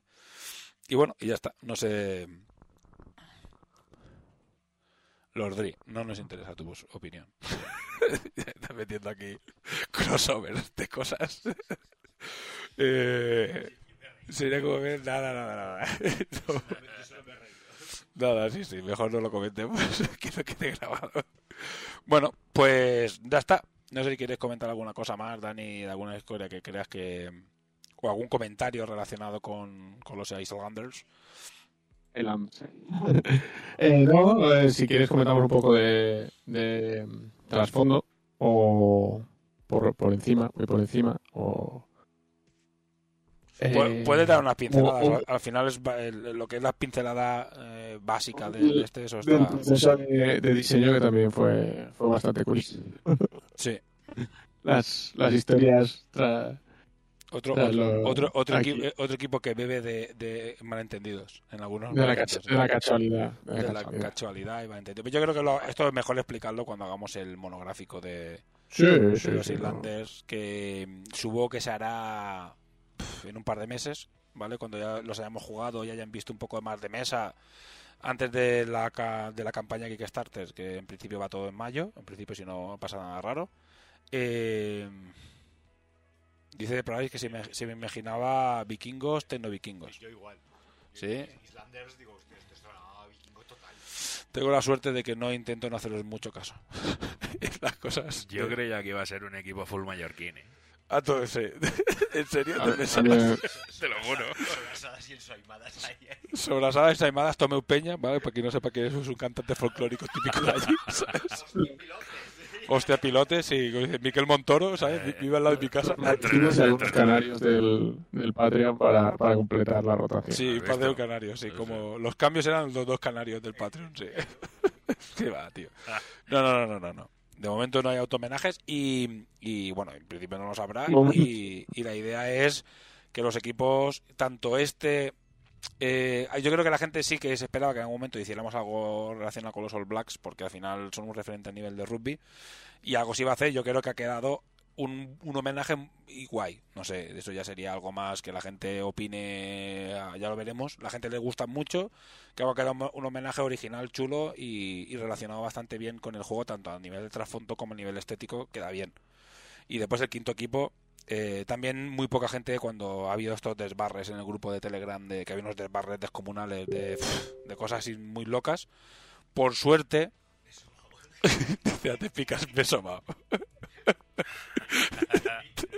se, se duerme a las 10 de la noche. Sí, tío, es increíble. Da igual, ahora te picas. Pero bueno, cuando hagamos el monográfico sí que tiene que estar, porque claro, quería, lo que quería, quería hablar con las de picas es que de los de nosotros, de todos, es el único que está jugando la liga ahora actualmente, además va primero en la, en la liga internacional y era que nos comentara un poco, sobre todo que Tengo- le ha tocado jugar con dos internacionales y que nos comentara un poco cómo había ido los partidos contra los internacionales, porque hay entrado mucha gente nueva a nivel internacional y está, está muy guay. Por eso le estamos dando bastante cariño a la parte internacional porque se lo merecen, porque coño, al final están dando mucha gente y nos interesa a nosotros, a, tanto a, la- a a los jugadores como a la empresa, le interesa que entre mucha gente internacional porque al final el juego está en inglés y se está vendiendo, vendimos ciento y pico en Estados Unidos, o sea, no está mal, ¿sabes? O sea, está bastante bien.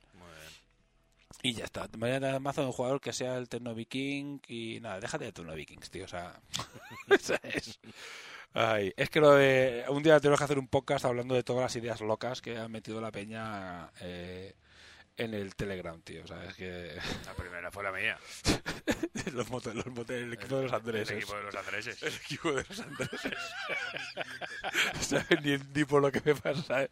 En aquel momento me lo hubiera pensado, ¿eh? La pasta El que día- pedía, ¿eh? Día que tenga esa pasta para tirarla, lo quiero. Lo quieres, ¿no? Ahora trabajo con, con escultores, ahora ya, vamos, ya, ¿sabes? Pues en vez de 4.500, 45.000. Sí, claro, bueno, es, es igual. Bueno, otra, una cosa que podemos anunciar es quién está haciendo el quinto equipo. Yo creo que lo hemos comentado, pero no sé si ya abierto a nivel de, de podcast. Eh, el quinto equipo ya se está diseñado, se está empezando a esculpir, lo está haciendo Fausto, para que la gente que lo conozca. Es el eh, un escultor muy top, eh, muy muy top, que además está trabajando, bueno, tiene su propia empresa se llama Yedaro Models. Y, y nada, mm, pues nada, que le está haciendo el quinto equipo. Así que bueno, eh, bueno, es por meteros un poco más de hype. ¿sabes? Sí, voy soltando perlas de hype. Así que, que bueno, pues. Está, eh, está está justificado, está justificado el hype. Está justificado. Yo creo que. Ya la- la primera- las primeras imágenes de lo que ha hecho Fausto ya son. Sí. A ver, sin, de- sin desmerecer, evidentemente, a la gente que ha trabajado hasta ahora, que se lo ha currado muchísimo. José, eh, Friedan y David han hecho un trabajo. pre- precisa- precisamente, precisamente por subir el nivel de lo que teníamos hasta ahora un poco, es, es impresionante ya Sí. en la primera mini que Sí. hemos visto de Fausto. Sí, sí, está, está muy guay. A ver, y ha tocado, ha tocado, gracias a Fausto que ha podido trabajar con nosotros, pero ha tocado porque los otros no estaban disponibles. Las cosas como son. Eh, los otros han ido creciendo también y han ido haciendo otros trabajos. eh, sobre todo Friedan y, y bueno y está ahora trabajando para diferentes empresas y tal y la verdad es que le va de puta madre así que me alegro por él. Pero claro nosotros pues eh, hay que seguir trabajando y hay que buscar. Y mira he tenido bien que estoy haciendo otras movidas con Fausto que anunciaremos en breve.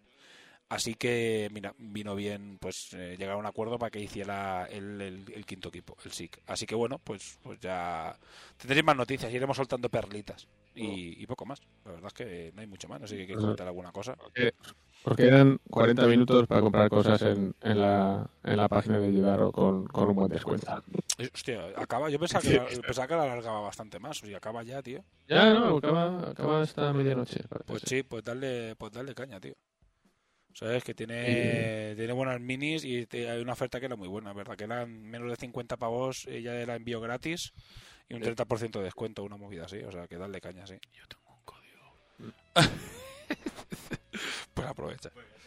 Pues aprovecha que te quedan 40 minutos. Déjame, Hasta- déjame el ordenador ahora. Hasta te lo dejo ahora.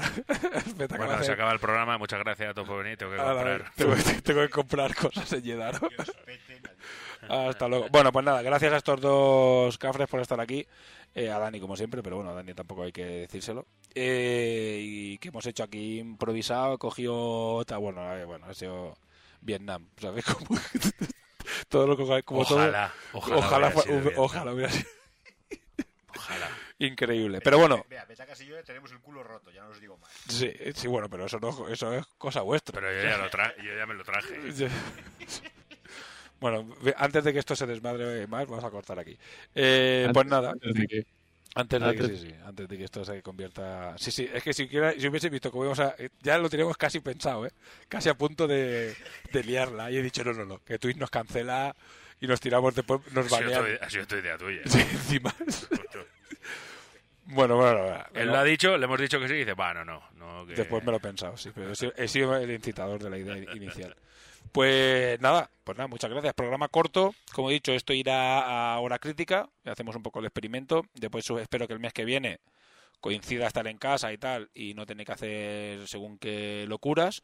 Pero bueno, el mes que viene también va a haber va a ser un programa muy enfocado a las Hispania, ¿vale? El, del- el de marzo, tanto el de hora crítica como el RCC, muy, muy, muy, muy enfocado a las Hispania. Y voy a ver si tengo a Fausto y puedo hablar con él, si pillo a, a nuestros pintores, si pillo a algún otro escultor, si Friedan va, eh, tendremos a Dani de Zenith, pues vamos a estar allí con todo el mundo y vamos a aprovechar para hacer cosas para RCC.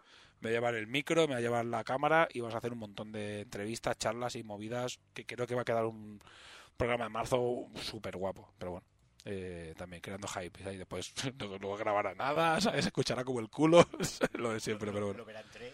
Lo verán tres, o sea, lo- pero bueno, ya sabéis un poco cómo, cómo va el tema. Así que nada, ahora sí, venga, eh, nos despedimos. Despedidos chicos. Hasta luego. Dani, Buenas noches a todos. y nos vemos en el próximo programa. As de picas, dice adiós. A te picas, dice adiós. Venga, a te picas. Un abrazo, tío. ¿Sabes? La próxima vez te llamo antes para que te despiertes. Buenas noches. Hasta luego. Venga, Chisco, cuéntanos. Cuéntanos, Chisco, danos la turra, el 40.000. A ver, antes de que des la turra, Chisco, eh, si alguien quiere participar, porque también juega 40.000, un Patreon, a alguien le apetece participar y echarle una mano a Chisco y queréis montaros un podcast eh, independiente como ha hecho eh, desde vuestro punto de vista, evidentemente, eh, como ha hecho Mikar y, y Dani, que lo digan. Y, así podrán participar, barra colaborar, barra lo que, lo que sean. Pero sí, eh, si os apetece, pues habla con Chisco, habla conmigo y, y ya está. Venga, Chisco, todo tuyo. ¿Se me oye bien? Sí. Vale, no, es que aquí el Discord me decía, ay, no, no se te escucha. Yo digo, como que no. Vale, eh, solo esta, este mes vamos a hablar de poco, realmente, porque solo hay dos novedades de miniaturas, digamos, que interesantes y dos noticias eh, también interesantes. Una buena, otra también muy buena. Para el bolsillo de la gente. Ironía. Eh, bueno, las dos miniaturas de las que vamos a hablar son el avatar, de la mano ensangrentada, el avatar de Kaine, la miniatura más vieja y más pequeñita que ha pegado el estirón cuando ha cumplido los 25 años, creo. Este es el nuevo avatar de, de Kaine, que viene con dos, tres opciones de cabeza y tres opciones de arma. La espada, el hacha y eh, tienes la cabeza de clásica, esta cabeza del elfo del WoW y cabeza casco cabeza espartano. Es loquísima. A, ver, a- a se mí he de, pasando. he de decir que es un poco, o sea, la miniatura esas gr- grandes, gigantes de, de que está sacando últimamente, de plástico enormes, eran como súper locas y con un montón de cosas que colgaban ahí, como loquísimas. Y esta la veo bastante comedida, ¿eh? A nivel de diseño es como un, vale, un tío tocho, mola la mini, pero como muy comedida, Es que ¿eh? Este diseño ya lo tenían hecho. Este es el diseño de Forgeworld, pero hecho en plástico. Ay. Básicamente, y le han puesto la sangre en el brazo. Tampoco, Y- tenía sentido tener al avatar vo- volando en cintas o en, También. o en hojas o en... ¿Qué es lo que hacen ahora? Que, que son los Sí, sí, maestros pero que te preparan ahí una miniatura que tiene 17 accesorios. Sí, hombre. Mm.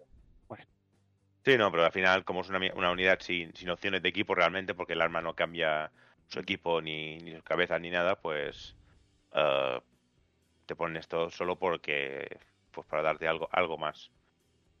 Creo que el precio rondará los 95 euros, me suena que han dicho. En tamaño es este. Es similar a, Es grandecita, o sea, he Sí. visto alguna foto que sale con el ejército y es bastante, bastante grande. Sí, la que he puesto ahora, que es. Creo que el tamaño es si- similar a, a Belacor. Incluso con Belacor encima de la piedra, creo que el avatar es más o menos igual de alto. Eh, si os queréis hacer una idea, la peana que lleva debajo son 80 milímetros. Y esto es bastante más alto que su propia peana, o sea que. Y la otra novedad que tenemos es otra miniatura que viene de los años de la pera, de 25 para arriba, que es Maugan Ra, el señor Fénix de los segadores siniestros, de los nuevos segadores siniestros que son supositorios gigantes. El pintado es súper raro porque la cara que aparece por, eh, por debajo de esto parece del Día de los Muertos de, de México. Oye, la, la cara de debajo de la capucha parece un necrón casi, tío, ¿eh? Un Mm. poco rara, tío. A mí me gusta mucho. Las telas le dan bastante dinamismo. eh, todo este tema de hueso, la guadaña que tiene, que por cierto han elegido súper mal el color de, que está pintado y el color de fondo para que se vea, porque casi no se ve la guadaña que está arriba. Yo no la he visto hasta que lo has dicho. Eh, yo me he dado cuenta ahora, casi, casi casi ahora. Eh, pero no, la miniatura está bastante bien. Es un personaje y los personajes en workshop es lo más caro, más caro de todo y solamente valdrá 30 o 35 euros. Los personajes es donde workshop abusa de verdad, porque el resto aún podrías decir que 48 euros 10 miniaturas son 4 euros y medio de la miniatura, tampoco, tampoco es tan, tan terrible. O 30 euros un personaje, eso sí que ya es bastante, bastante más sangrante. Pero bueno, los Zelda siguen recibiendo novedades, siguen deshaciéndose de su catálogo añejo, añejo, súper añejo, aunque creo que aún conservarán alguna de esas añejadas durante unos cuantos años más. Pero dos de sus miniaturas más representantes, que es Maogan Ra y el Avatar, ganan su re- renovación. Y ya está. Esto son las novedades en miniaturas. Las otras dos novedades Qué susto. Vale. Las Se se, ha puesto, que se ha vamos- puesto todo verde. Digo, ¿qué, qué- qué está pasando? ¿Qué está pasando? Las otras novedades que están por comentar, voy a hablar primero de la buena, sobre todo por el tema competitivo, si te gusta el tema competitivo, es que ITC y Game Workshop han hecho un... Se han juntado así, se han hecho, dicho, "Mm, tú me haces el tor- los torneos, sí, sí, tú me haces los torneos y yo te... Y yo te doy soporte. Es decir, el ITC, para quien no lo sepa, es un sistema de, de torneos y un sistema de, digamos, tiene su ranking mundiales para varios juegos, entre ellos 40.000 y 40.000 es el principal que tiene. Y puedes ver tu puntuación. Cuando ah, entras un, tor- un torneo en la BCP, eh, sale tu puntuación. de- puedes ver en qué número estás del mundo. Por ejemplo, yo hoy he mirado y estoy el 300 de, España en Marines Espaciales. Porque jugado un torneo. Eh, tienes que tener un mínimo para que puntúe para eso, pero bueno, solo he jugado tres, porque la mayoría de los torneos que hacemos por aquí son más pequeños. Pero hasta ahora Workshop, digamos, no hacía soporte oficial sobre eh, contra- en ITC. A partir de ahora sí. ¿Qué A quiere Ah, ningún decir? competitivo, ¿no? O sea, no tenía no, no, Workshop no, te- no tenía competitivo, bueno, no tenía competitivo y no había, digamos, nunca juntado con ningún tipo de competitivo. Y está comprando cosas, porque ha comprado, bueno, o, o acordado alguna cosa con, con esta gente del ITC, pero con la NAF también, también tuvo algún tipo de acuerdo. O sea que al final lo que han hecho es, bueno, pues compramos esta mierda y no lo tenemos que hacer nosotros. Sí, no, no, no, realmente, si otros te han hecho ya la casa, Claro. solo vas y dices, quiero, quiero poner mi cartel en la, en la Tenga, puerta. tenga usted aquí un dinero, buenas tardes, venga, esto es mío ahora. Y ya está. El, el soporte que van a dar es bastante interesante, sobre todo para los organizadores del torneo que tendrán acceso a reglamentos y a códex. Imagino que les darán copias digitales para de todo. Eh, ellos mismos van a hacer un invitacional para, digamos, los ganadores de mm, los torneos más grandes, que son los Major. Los Major son torneos con un mínimo de 74 jugadores o 68, no me acuerdo exactamente ahora. Si tienes 68 jugadores, eres un Major, por lo tanto el ganador tiene una entrada, digamos, a este torneo invitacional. Y entre todos los jugadores que jueguen, solo con que hayas participado en ITC, eh, al final de la temporada van a coger a uno de los jugadores, y estamos hablando de varios miles de jugadores, y lo van a invitar a este invitacional para que le parta la cara a los mejores jugadores del mundo, pero, Bucaque se llama. Paga. pero Bucaque- tiene una ventaja. Los que han ganado, los que han ganado el mayor tienen que pagarse ellos el viaje, pero este le pagan el- viaje y el alojamiento. Por lo tanto, al menos saca algo de ir a comer bucaque, bucaque extremo. Bueno, va a ir allí a pasárselo bien. Sí, me imagino que el torneo será en Nottingham, en su sede eh, Warhammer World, creo que se llama. Pero no, eh, es un gran paso para, digamos, el competitivo, para que se oficializa un poco más y que empiezan a recibir un soporte oficial por parte de Workshop. Eh, esta es una noticia que fue bastante grande para los que nos gusta el competitivo y el tema de torneos. Para el que no, pues se la suda bastante. Pero no, bastante, bastante interesante el tema. Eh, sobre todo para organizadores de torneo que tendrán también un, una manera que no sé cómo es, no sé si será un chat, si será un mail, que podrán ir mandando eh, sus, sus sugerencias, digamos. Van a, hacer- van a abrir un buzón de sugerencias para las próximas... Uh, han puesto un anuncio, qué guay. Eh, sí, sí, el directo. el directo, el directo se ha puesto el anuncio, sí. Eh, tendrán un, un sistema para, digamos, un buzón de sugerencias para eh, las próximas eh, que se llaman Data Slate, que es para, digamos, eh, Data Slate para equilibrar el juego. Sí, Workshop va- los, los codes le salen rotísimos, como los Zeldas, que van a salir rotísimos. Pero peor sería si les saliese rotísimo y después no hiciesen nada para arreglarlo. Ha sido, ha sido sin querer, ha sido sin querer. Sí, sí. No, pero no todos les salen tan mal por los Zeldas que aún no han salido, pero solo por, lo que se ha visto parece que va a ser algo bastante horrible. Y después están los Drukari, que son los otros putos Zeldas, que llevan 5 de nerfeos y aún siguen estando arriba. Así bien salió ese Codex. Vale, hasta aquí una de las noticias. La, otra noticia, que nadie espera de Game Workshop, es que han subido precios. Bueno, van a subir precios. porque han avisado que empieza, la subida es efectiva en 7 de marzo. En principio va a ser de unos 5%. Si miras en, libras esterlinas, si miras en euros, las subidas son o más o menos. Eh, en estos tiempos que corren, hasta yo en, en mi taller de la caos he subido, he subido precios. Me extraña que Game Watch no hubiese saltado mucho antes a, a esto. Da igual si es como excusa, da igual como es que, lo que sea, todo el mundo ha subido precios y Game Workshop creo que llega hasta tarde. Es decir, pensaba que cuando viese que todo subía un poquito, Game Workshop diría, ¡hostia! Tenían, Tenemos excusa para subir precio. tenían- ¡Arriba todo! tenían margen. Sí. Tenían un poco más de margen que el resto. ¿Es el fin del mundo? ¿Se ha acabado el mundo cada vez que ha subido Workshop precios? No. Pero siempre, siempre son esas cosas bonitas de, Mm. de los Wargames. Es decir, ¿qué empresa no ha subido precios en, en estos tiempos? Sí. Corbus ha subido, Zenith no sé, no he mirado precios, pero seguramente también habrá subido algo. algo Bueno, sus hablo, por mí, los precios de, de las miniaturas ahora en tienda no son los mismos que cuando lanzamos Kickstarter ni de broma. ¿Ves?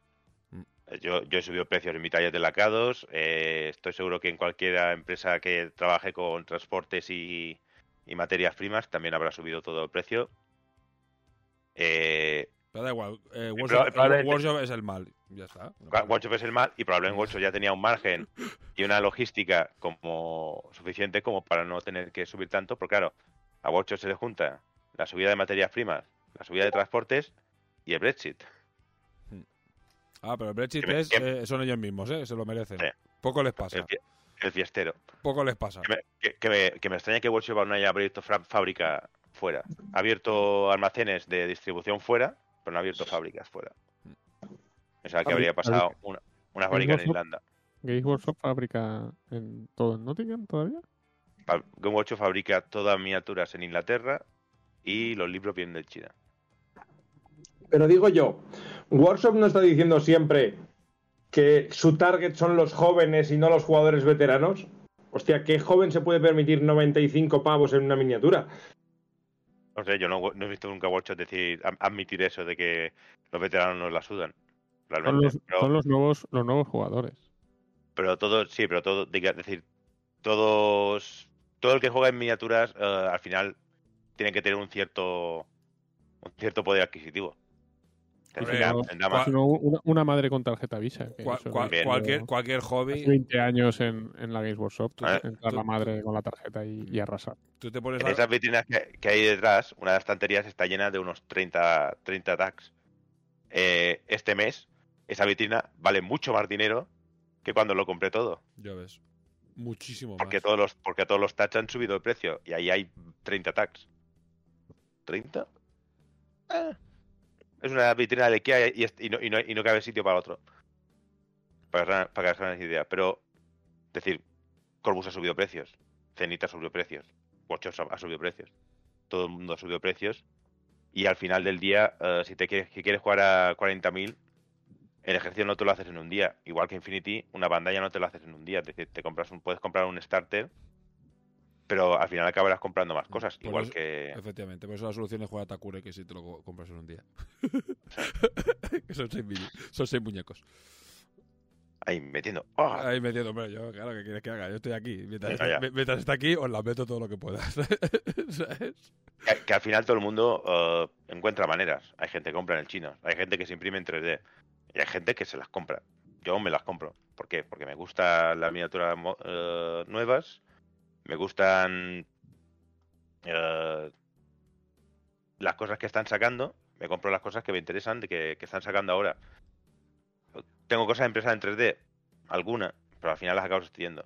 Tengo cosas de los chinos, Dice, alguna, dice- pero también las estoy, las estoy susti- sustituyendo. Dice Drunk que, que a las tiendas sí le da los de los comerciales de Workshop en aquellos años que había comerciales, porque eso creo que ya desapareció hace años, sí que le decía lo del target de los niños, de, la- de los jóvenes, pero bueno. Aquello es otra, Sí, claro, creo, que es otra workshop aquello. ¿eh? Pero, pero lo decían los comerciales a sus tiendas de workshop, a sus empleados. Mm, ya, claro. Es decir, si, ves un niño, de- si ves un niño, atraerlo, atraerlo. Sí, sí. Cogerlo, de, cogerlo del cuello y meterlo dentro de la tienda. est- Estoy, estoy bastante seguro que si miras todas las tiendas workshop, en menos de 500 metros hay un colegio. Sí. En la de Palma, el colegio está a 20 metros. Pero, pero sí, es decir, mm, to- todas las empresas también quieren encontrar clientes nuevos. Es decir, los veteranos que lo tienen todo eh, gastan menos. Y al final todo esto va de vender cosas. Compras Y, más. y con Workshop, y con Workshop pues a- a- es la, la reina de vender cosas. Ella es, es la que más sabe vender, ella es la que vende más y todo el mundo sabe que va a seguir comprando. Aunque en internet, es- en internet este el rage de siempre así, ¡ah! Como odia Workshop, ¡ah! Mi impresora Hay que 3D. reconocerle dos cosas a Workshop. La primera es que tienen el mejor marketing que hay en, el- en- en todo el mercado de miniaturas, tienen un marketing brutalmente bueno. Y la segunda, que tienen el, el hecho de que como son la empresa así un poquito más grande, más antigua, tienen ya un, un- una cantidad de jugadores fijos que eso hace que siempre eh, la gente orbite más hacia juegos donde ya hay jugadores que a juegos a los que cuesta más encontrar gente con la que jugar. Entonces lo tienen muy bien montado y es muy difícil romperles el chiringuito ahora mismo. Co- comunidades grandes generan eh, se retroalimentan digamos. Los jugadores nuevos en- que entran a, a de esto entran al juego que más se juega. Cuando preguntas cuál es el juego que más se juega es Warhammer. Cuando es y, y claro y todo esto esto va rotando estamos ahí con la ¿Eso, puta eso cuenta como anuncio subliminal? creo que no No sé, Ahora qué- que hablas creo que- no- no sé de qué estás hablando. creo que es muy liminal este Muy. Eh, pues claro, es que no, so- no solo Workshop ya es eso. Workshop ahora tiene fascículos. Fascículos que, que creo que es la primera vez que vi un anuncio de Workshop por la tele que era eh, jugando a cómprate los fascículos de Warhammer. Tiene juegos de, de, ordena- de ordenador. Ya, el Total War Warhammer 3 va a salir Otro- es otro nivel. va a salir dentro de nada. Tiene de 40.000 han salido ya algunos juegos de móvil y de PC interesantes. Tiene una plataforma de vídeo propia, con eso ya te vale. Sí. Sí. A Al ver, final eh, es parte ya de la cultura popular también, de, Claro. de una generación. Po- Sí, pocos, no, no, y- hemos- pocos no hemos entrado aquí a través de Games Workshop. Sí, y también estoy seguro que muchos de, de los de Infinity han entrado por, por 40.000 en algún momento, la mayoría. Ahora, ahora dirá uno, yo no, yo no he entrado por 40.000. Y el resto dirán, yo sí, yo entré por 40.000. Y dice, pues ahí está, la mayoría. De nuestra Pero- edad, seguro. Pues eso, que al final, eh, este año... Tengo ahora una- ahora me tengo picado la curiosidad de con qué empezasteis cada uno de los que estáis aquí presentes. marines espaciales. Fantasy, O sea, orcos son orcos 40.000. y goblins. Fantasy, orcos y goblins. Yo con altos elfos. Yo con HeroQuest.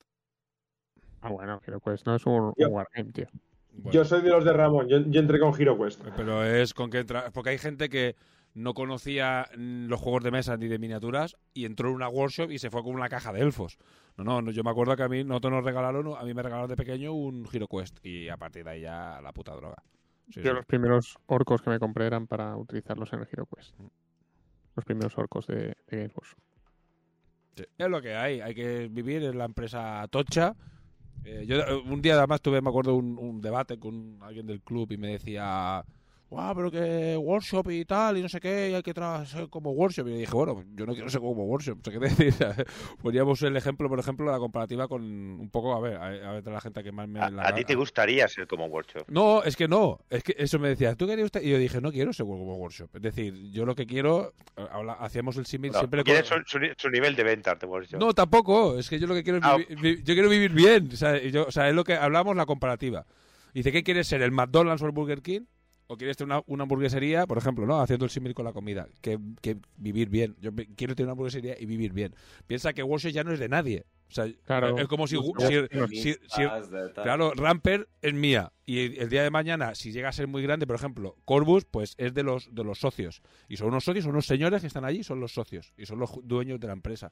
Pero Workshop ya no es de nadie. Workshop es de un conglomerado de empresas con un no sé qué. O sea, es una junta de accionistas. De Realmente, fondos de inversión. fondos de inversión, Claro, que tienen entonces- allí unos representantes y... Efectivamente, entonces claro, yo no quiero eso como eh, lo que es que juega otra- en otra liga, que no juega nadie. O sea, puede jugar, es que creo que ni Culmini está en ese Culmini es una empresa que seguramente sea unos socios, Weird es de unos socios concretos. Seguramente pues a lo mejor Asmodee, que es parte de Hasbro de no sé qué empresa, ahí también estén en el nivel de workshop, pero el 99,9% de las empresas, todas las demás del mundillo, son unos señores y unos y eso yo creo que a mi opinión, ¿eh? Es que es eso, que es que juegan en otra liga. Juegan en la liga de. ¿Qué te voy a decir? De. No sé. De, bueno, en Magic, o sea, de- haciendo el símil sin irnos a otros, a otros productos, juegan en esa liga. Y ahí, pues bueno, pues es lo que hay. Hay- Es lo que hay, tiene sus propias normas, no nos podemos comparar con ellos.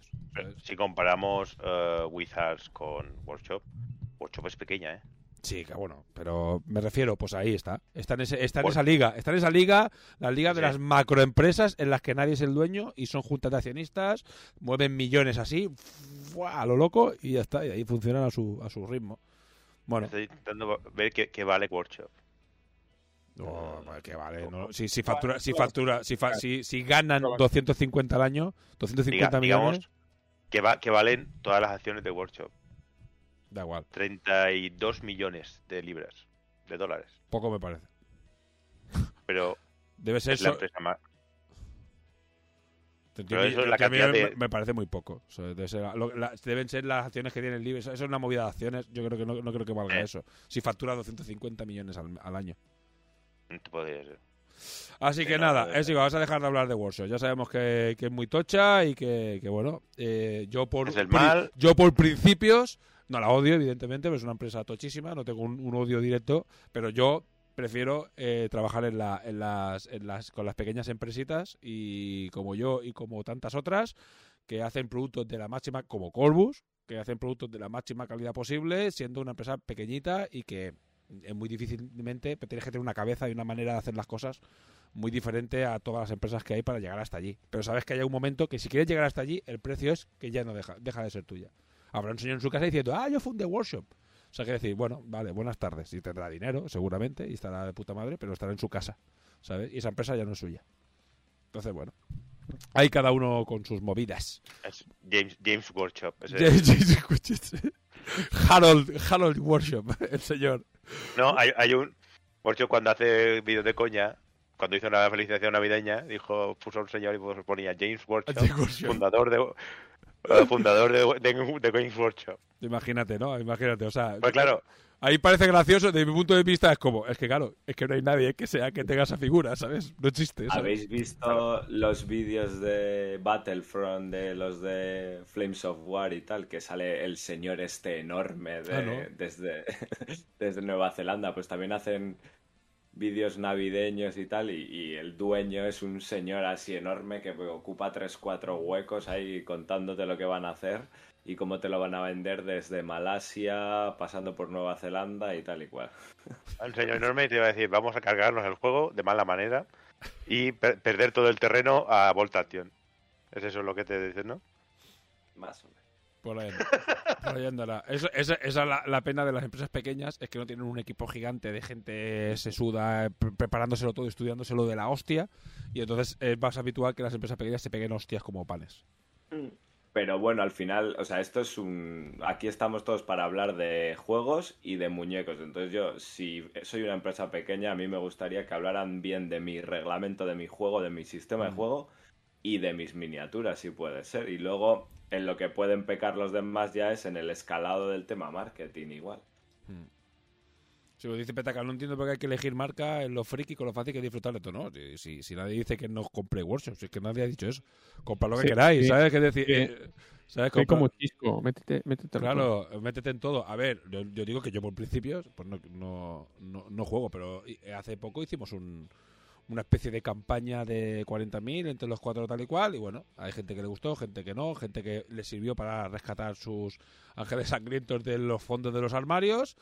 Y bueno, eh, yo por principios pues, pues pues mi tiempo limitado, prefiero jugarlo a, a otras cosas. Y no a Wargames, ¿eh? No, no pensé, yo por ejemplo jugamos mucho en el club y jugamos, aparte del testing que hacemos de los juegos, eh, jugamos a, a crawlers pues, pues, narrativos, todo lo posible, que nos podamos sentar y echar un tarde. Bueno, el otro día, bueno, casi hubo lesionado jugando al Dungeon Fighter, no sé si sabéis qué juego es, Chisco ya, ya, eh, casi muere, hubo un tío que acabó casi en el hospital con la rodilla Pero no, no, yo no, ¿eh? Yo no. No, Chisco no, otro, y eh, es un desastre, es un desastre. Pero claro, el tiempo lo usamos en eso.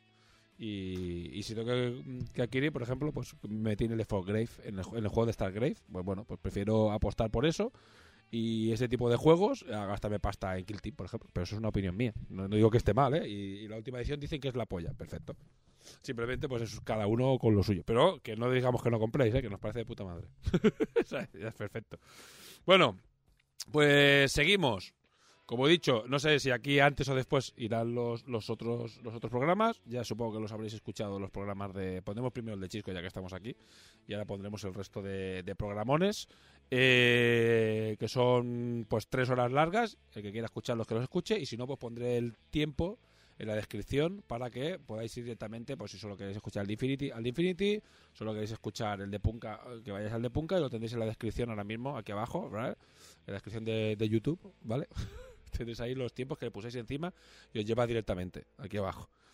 Bueno, pues nada, pues vamos a seguir. Eh, como lo que es el directo es más, más, como veis, más, más light, un poco más ligerito, pues vamos a pasar directamente a la sección de Patreons. Ya hemos escuchado el programa completo y ahora nos ponemos con la sección de Patreons. Y aquí tenemos bastantes cositas, como siempre. Los sorteos, ¿vale? Que esta vez vamos a intentar no cagarla, ¿vale? Que el sorteo de Yedaro es a los que hayan participado, ¿vale? Que tuve que llorarles. No, mira, que lo hemos cagado. Y Yedaro se portó de puta madre y nos dio los dos vales. Eh, ¿Vale? Pero como excepción. Así que vamos a hacerlo como toca. Eh, Chisco, eh, voy a comprobar mientras Mika creo que tiene la lista, no sé si tiene las fotos, pero bueno, es igual, no sé si las has pillado o no. Si las tienes, perfecto, pues si puedes compartir, ves haciendo lo tuyo y yo le voy a pasar a Chisco, voy a hacer la comprobación siempre a última hora, ¿vale? No es porque no me lo haya preparado, sino que hay que hacerlo siempre a última hora, que es el mejor momento. Pues si se ha ido alguien más, ¿vale? Re- recordemos que el reto era pintar miniaturas de temática asiática. Sí. Y, y lo hemos dejado bastante amplio, parece ser. Vito, Vi- dice... Manga, manga- manga ancha Sí. hasta el infinito. eh, sí, ya hemos llegado a la conclusión de que no, ¿para qué vamos a discutir? Mira, pues manga ancha, ya está. Hay gente o regiones en España con las que no se puede discutir. La idea es, a ver, la idea básicamente es que... que... ¿Cuánto trasfondo tiene esa frase? Bueno, el... Bueno, es igual, venga, que, que, que me, que me despisto. Dale, Midgar, cuéntanos. No, pues nada, ya sabéis, la temática asiática. Hemos recibido ocho miniaturas completamente. Bueno, alguna más de ocho, ocho participantes. Algunos han, han enviado varias miniaturas. Eh, no sé si las estáis viendo ahora mismo. Bien, entiendo que sí. Sí. Tenemos aquí. Dale a pantalla completa, que quede más bonito. No estoy en pantalla la completa. Abajo a la derecha. La flecha. derecha. ¿No? Ajá, venga. Se ve, más, se ve más largo, pero bueno, está bien así. Yo creo que Sí, se ve bien, bueno. sí. Esta era de Vicent Dundraki, que creo que es, pues no sé, ¿qué será Un- esto? Un, Chino de Kensei. un chino de Kensei random. El único que ha puesto una peana cuadrada. Este, este hombre se nos va a otros lados. Eh, Dices, dices que le pega todo. O sea, puede ser cuadrada, ovalada, eh, hexagonal, es igual. De hecho, hay empresas que viven solo de lo que Vice Sí. les compra. Y empresas que han cerrado por culpa de lo, de lo que gana Vice en todos los sorteos. Eso pasa también. Eso, eso ha También, pasado, eso ha pasado en España, sí.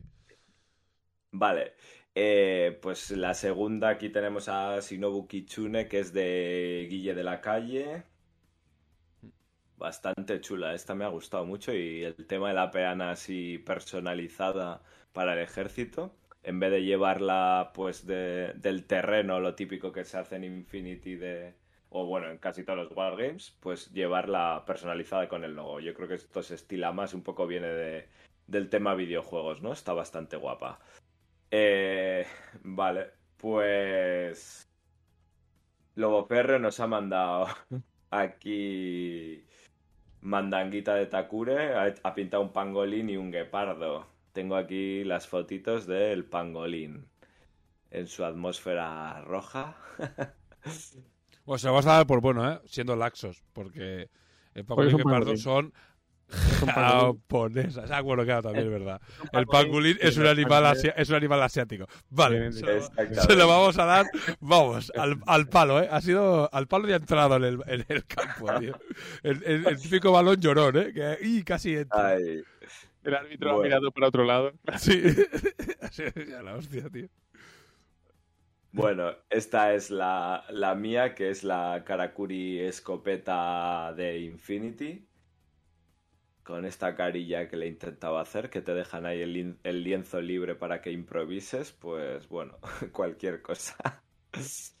Eh, Tau Mastermind, la, la skin de Aristella, que esta es de Petacas. Y se han pintado dos bustos de Karakuri bastante chulos. Este es en concreto el de Ragar, que se lo ha currado bastante. Aquí lo veis, muy guapo. Foto, este, Los- este lado, este es- lado es el bueno. Sí, sí, sí. Aquí vemos cómo he intentado hacer ese juego de luces, la mirada también para este lado, bastante chula. Eh, tenemos al Tau normal, de Tau miniatura de Aristella, que es de Rubén Astudillo. Y el segundo busto de la Karakuri, que es de Vito. Aquí tenéis las imágenes con diferentes perspectivas, bastante chulo. Yo empecé a pintar también el busto de la Karakuri, lo que pasa que me quedaba a medias.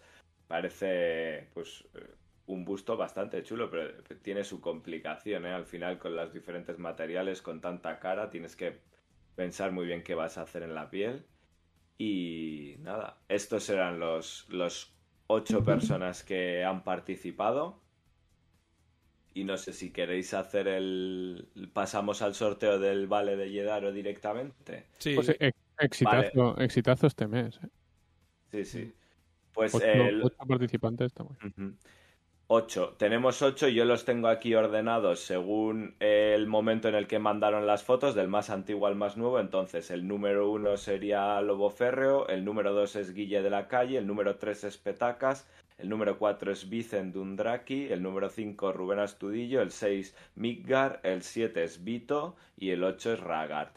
Chisco, si vas a hacer después el sorteo tú, que te lo he pasado por Telegram, pues comparte tu pantalla y pon el random de número también. Eso. Hacemos ahora el random uno de al u- ocho. del 1 al 8 y después hacemos el, el de, lis- el de la lista. Vale, que le doy a ver retransmisión. Segundo. Ahí está. Vamos a hacer sin. Se ve perfecto, sí. Sí. Del 1 al Y 8. generate- Del 1 al 8, generate el 3. Pues el tres es Petacas con Tau. ¡Oh! Lleva dos de dos. Lleva dos de dos. Puto metacas. Pero el, otro, el otro fue el, el, el no por pintar. El no por pintado, sí. Pero había pintado, con lo cual. Pero bueno, mira, dos de dos lleva el tío. Qué, qué, qué pacha. Bueno, pues petacas, lo voy a apuntar por aquí. Que después me ponga a buscar como un loco y tengo que escuchar el programa ocho veces. Vale. Vale, y mientras Ramón apunta, pues pasamos al reto del mes de marzo, bueno, de mes de febrero para el programa de marzo, programa que de marzo. bueno, lo que hemos pensado es que tenéis que pintar una miniatura en una escala alternativa, ¿no? Que no sean los 30 milímetros que estamos acostumbrados, o sea, un 75 milímetros así grandote, un busto, algo de escala grande. Una escala más Iba a grande. decir, ma- Una escala matiza, más grande. escala más grande, Sí, ¿no? No, no, si no, no, no, haz tira de 10 pica, milímetros no, no, rápido. no, haz de pica, no nos vuelvas a poner los marines rosas esos enanos, ¿eh? en los pequeñitos. Nada. Mira, Chisco, ya venía Chisco directamente ya con una miniatura de Epic. Es que la, es que, ¿sabes? Tela, mía, tela, tela. Hay tío. que pararles los pies a estos dos. Nada, pues, pues eso, una escala, Escala grande. mayor. Define escala mayor. No, pues de, de, de, de 50 y 54. Mínimo un bueno, 54, Sí, ¿no? Por un, por un mínimo. 54 para arriba. Sí, 54 para arriba, sí. Lo digo porque uno puede considerar 35 una escala más grande. A ver, alguien que no tuviera ninguna miniatura, que coja una miniatura tocha, ¿vale? Una miniatura tocha, yo qué sé, pues un tac, por ejemplo, diga, mira, no tengo no tengo bustos en casa, ¿sabes? No tengo ninguna miniatura de, de, yo qué sé, de Luxumbra ni de, de alguna marca de estas, vale, pues voy a pintar eh, eh, pues una miniatura tocha, perfecto. Vale. ¿Vale? Acabamos de hablar de Lobo Férreo y ya estamos ya mirando para otro lado. Te, te coges un archaón de Warhammer, que es una cosa como muy enorme, y, y va, y da el pego. Ahí está, que sea grande, sí, muy- eh, sí, en en su defecto, que sea una miniatura tocha. Que sea tocho. Perfecto. Venga, pues ahora, ahora sí, Chisco, list. List y los, y los dos y los dos de estos como hacemos es Laser Army, vale Laser Army y láser- y después vale de Turol. Hacemos como siempre. Como la lista la ordena automáticamente random.org por orden, el primero se va a llevar el vale de Laser Army y el segundo el vale de Turol. Y los demás, pues bueno, gracias por participar.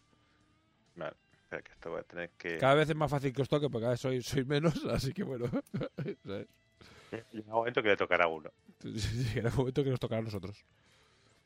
Segundo, List Randomizer. Hay que animarse. A ver, la idea, del reto es que os animéis a hacer cosas que, bueno, pues no salís vuestra zona de confort porque son miniaturas igual, pero básicamente que, bueno, pues que pintéis otra cosa. Si estáis pintando vuestro ejército de marines o vuestro ejército de lo que sea, pues bueno, pues, pues cojáis otra cosa y la pintéis. Y ya está. Un mamut de canción de hielo y fuego vale. A ver, eso es 30 milímetros, pero si es tocho, suficientemente tocho, bueno, y no tiene ninguna cosa más, pues venga. Entonces puedes cambiar de esto a una miniatura grande, porque entonces ya no estamos hablando de escalas alternativas. Claro, lo suyo es escala alternativa. Si tienes un busto o tienes una miniatura tocha, además, Bicen, eres Bicen, venga.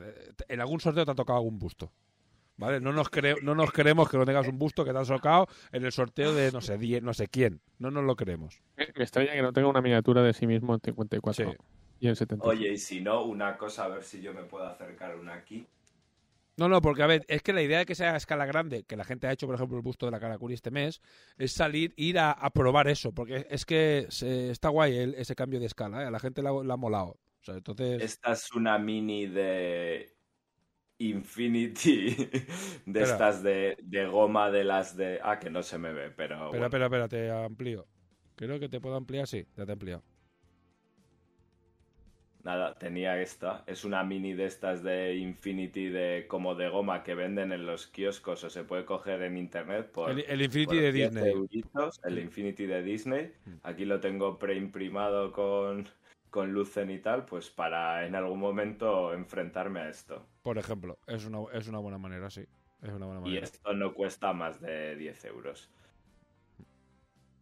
A ver, si tenéis alguien con impresora 3D, ahí es muy fácil eh, que alguien tenga un, un diseño de alguna historia, algún busto de, de- de- Vengadores, porque hay un montón de material que la gente eh, pone gratis. Es decir, no es que me lo he bajado, no, no, es que en Cinverse hay bustos espectaculares y cosas muy chulas, fáciles de encontrar. Escala grande, efectivamente, lo hemos dicho, Drunk. Ahora no hagas el ah, que lo sabías perfectamente. No, estabas intentando colar el mamut ya que lo estabas pintando. ¿Vale? Que ya nos conocemos. Venga, pues, lista. Repito, el primero de la lista, el número uno, se lleva el vale de la Army y el segundo el de Turol. Vamos a contar. Jonathan Reino Artepicas, Lord Dri, Sirnando, Rubén Astudillo, Petacas, Jorge Puche, Dien, Vito Alonso Ribarrena, Juan, Francisco Morales Granado, Carlos Yorca, Guillermo de la Calle Aranda, Miguel Gallego, Ragar, Jaume Balaguero Bazataki, Corneja, Vicente Pavia Juan, Álvaro del Amo de Pravadis y Greylock. Juan, ya lo hemos dicho mil veces, el Lobo Ferro.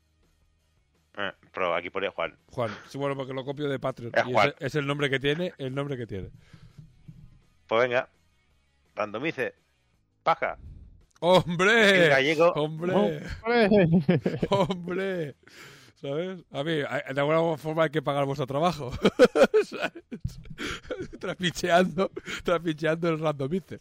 Bueno, pues venga, primero, para que no, para que esté solo en podcast, eh, Mi- mi- Midgard, que está aquí con nosotros, y eh, que se lleva el vale de, de Laser Army, y eh, Ragar, el segundo, que se lleva el vale de Turol.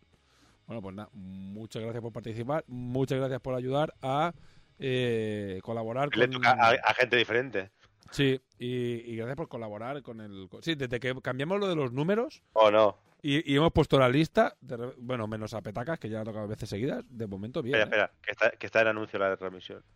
Ah, está el anuncio. Bueno, pero no es anuncio para todos, porque los que pagáis el Prime no los tenéis. Así que ya sabéis. Bueno, quita la retransmisión. Es que, eh, ¿cómo la quito yo desde aquí, tío? Cierro, ya está. Sí, cierra. Ahí está, perfecto. Ya está. Es que digo, no encontraba el botón, digo, a, a que me salgo de la, del, del de esto y la liamos parda. Bueno, pues nada, pues, pues eso, muchas gracias. Si no queréis los anuncios en el directo, ya sabéis, suscribiros a Prime.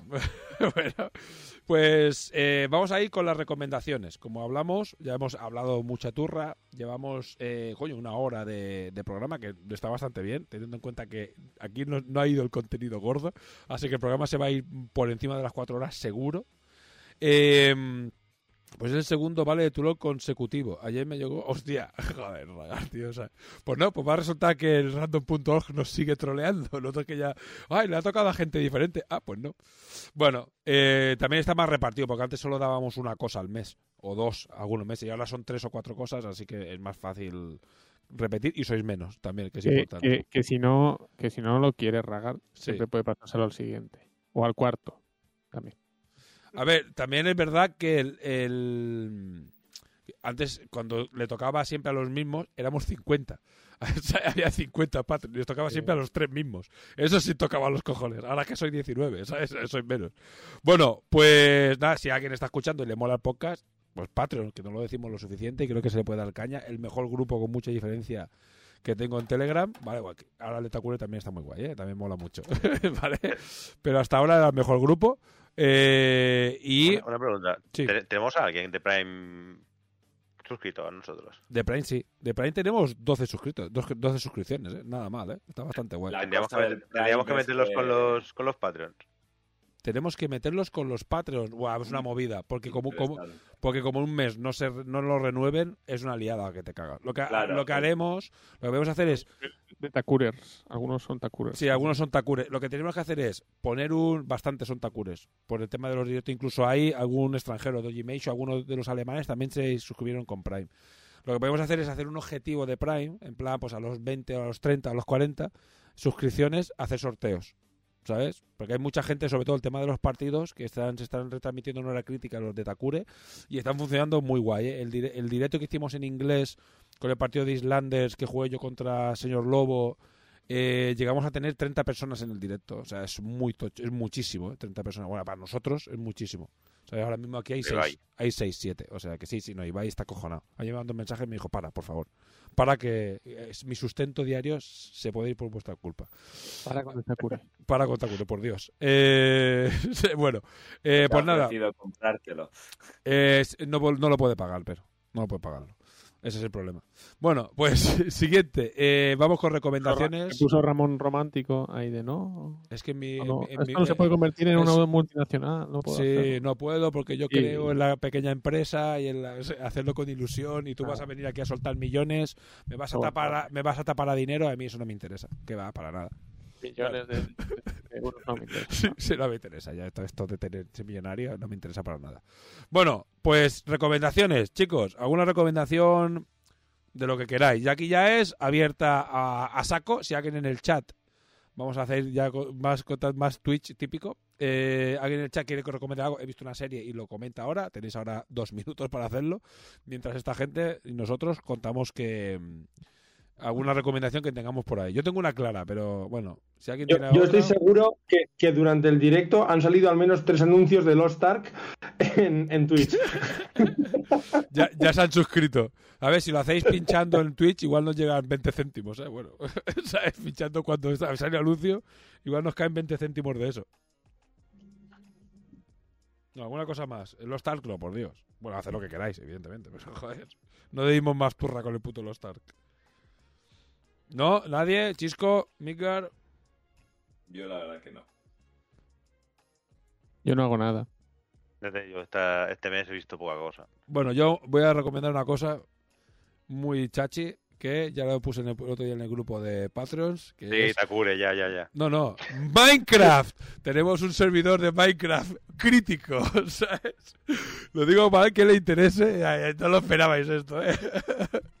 He dado turra. No, coño, ya Takure tiene su sección que ha sido hace un rato, o sea que no tengo que dar más turra. Eh, pues eso. Varios eh, crazy nos metimos en un servidor en el que estaba, por ejemplo, Pibe con nosotros. Y mm, al final, pues hemos decidido montárnoslo por nuestra cuenta y hacer un servidor para gente que escuche el podcast. Básicamente ahora somos unos poquitos. Eh, oye, he dicho Minecraft y de repente hemos subido un montón de, de espectadores. Ya, este, el algoritmo de Twitch es una locura, tío. Bueno, pues eh, simplemente... Los, los Dri, ¿verdad? Te ha recordado una que es Vox Máquina. Vos Machina, venga. ¿Alguien la, vi- la vi- la- ha visto suficiente? iba- iba a sugerir la yo no de. Vox Machina. Yo no- aún no la he visto, tengo que verla. Está en la pendientes. Es un, es, Pues yo, yo venía, venía a comentarla además ahora, sí, porque la he estado viendo y bueno, obviamente todavía no ha terminado. Y está muy muy bien. O sea, está basada en unos en unas partidas de rol que, que tienen subidas en, en un canal de ellos propios y han hecho el- la serie de animación. Entonces, básicamente es eh, una animación eh, rollo fantasía de lo que sería una partida de rol de, de cualquiera, con todas las idas de olla que tienen en- durante la partida y, y bastante cachonda en general. Y se Eh. les va mucho la olla. es muy loca, ¿eh? Se le va muchísimo la olla. Es, Sí. y es súper mal hablada y todos son muy ida de olla. ¿eh? Es muy, muy loca, tío. Vale, venga, otra recomendación. Después acabo de hablar de Minecraft. Eh, de Raga, la novela gráfica de Elric, El trono de Rubí. Me lo prestó un colega y el dibujo es una pasada. Bueno, recomendación de Ragar. Eh, novela gráfica, Elric, el, tor- el trono de Rubí. Eh, Pero suena a 1980 o. Sí, ¿eh? Eh, Lordi, empieza la serie y mujer suelta. No me esperaba esto, de pero mola. Ah, y tu mujer suelta. Es que Bon Máquina, a mí también dije, todo el mundo hablando mucho. Y digo, a ver, ¿esto qué cojones? A mí la alineación no me entusiasma mucho, pues está tal, pero al final. A las cuatro frases dices, ¿qué cojones estoy viendo? es, es como un, Eh, un padre serie- de familia a, jugar de, de- en fantasía, una locura, tío. Serie eh, financiada por Kickstarter. ¿Sí? Ah, eso no lo sabía yo. Y, de- y después eh, lo negociaron con Amazon Mm. y gracias con Amazon hicieron una segunda temporada. Joder, sí, sí. sí. No, no, O pues sea ama- hay- ama- hay- hay do- al, men- al menos hay dos temporadas y ya veremos si hay más. Y seguro que habrá más, porque la gente ahí, la gente al menos le está gustando mucho y las plataformas ahora mismo hay una competición absoluta para sacar contenido y le van a dar todo el dinero que quieran. Como no tienen suficiente los de los de Critical Role, pues más dinero y más cosas. O sea, al final es a, es a tope. 11 millones en Kickstarter, dice Vito. 11 millones, ¿eh? Yo creo que da para hacer una serie de animación, ¿eh? 11 millones, ¿eh? Joder, macho, tío. Bueno, venga, hablar de cosas serias. Minecraft.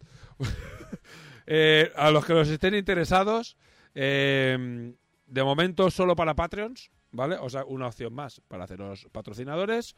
Y eh, vamos a darle un tiento y vamos a posiblemente poner un nivel de Patreon específico para pagar el servidor, ¿vale?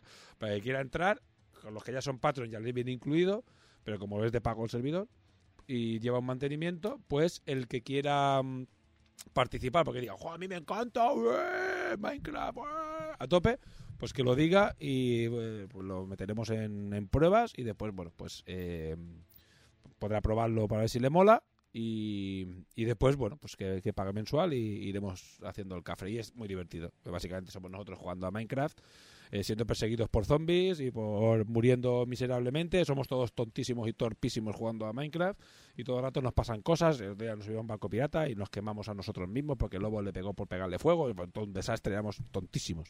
¿Sabes? Si hiciera eh, eh, streaming de esto sería espectacular porque somos señores de, de 30 y muchos, en mi caso 40, jugando a Minecraft muy torpes, así que es gracioso. Igual, igual hago, hago un streaming, ¿sabes? Porque es para verlo, ¿eh? Pa- Cuando hagamos una raid grande la voy a streamear porque esto va a ser un cachondeo. Pero bueno, simplemente recomendación. Nos estamos pasando muy bien, la verdad es que es divertido.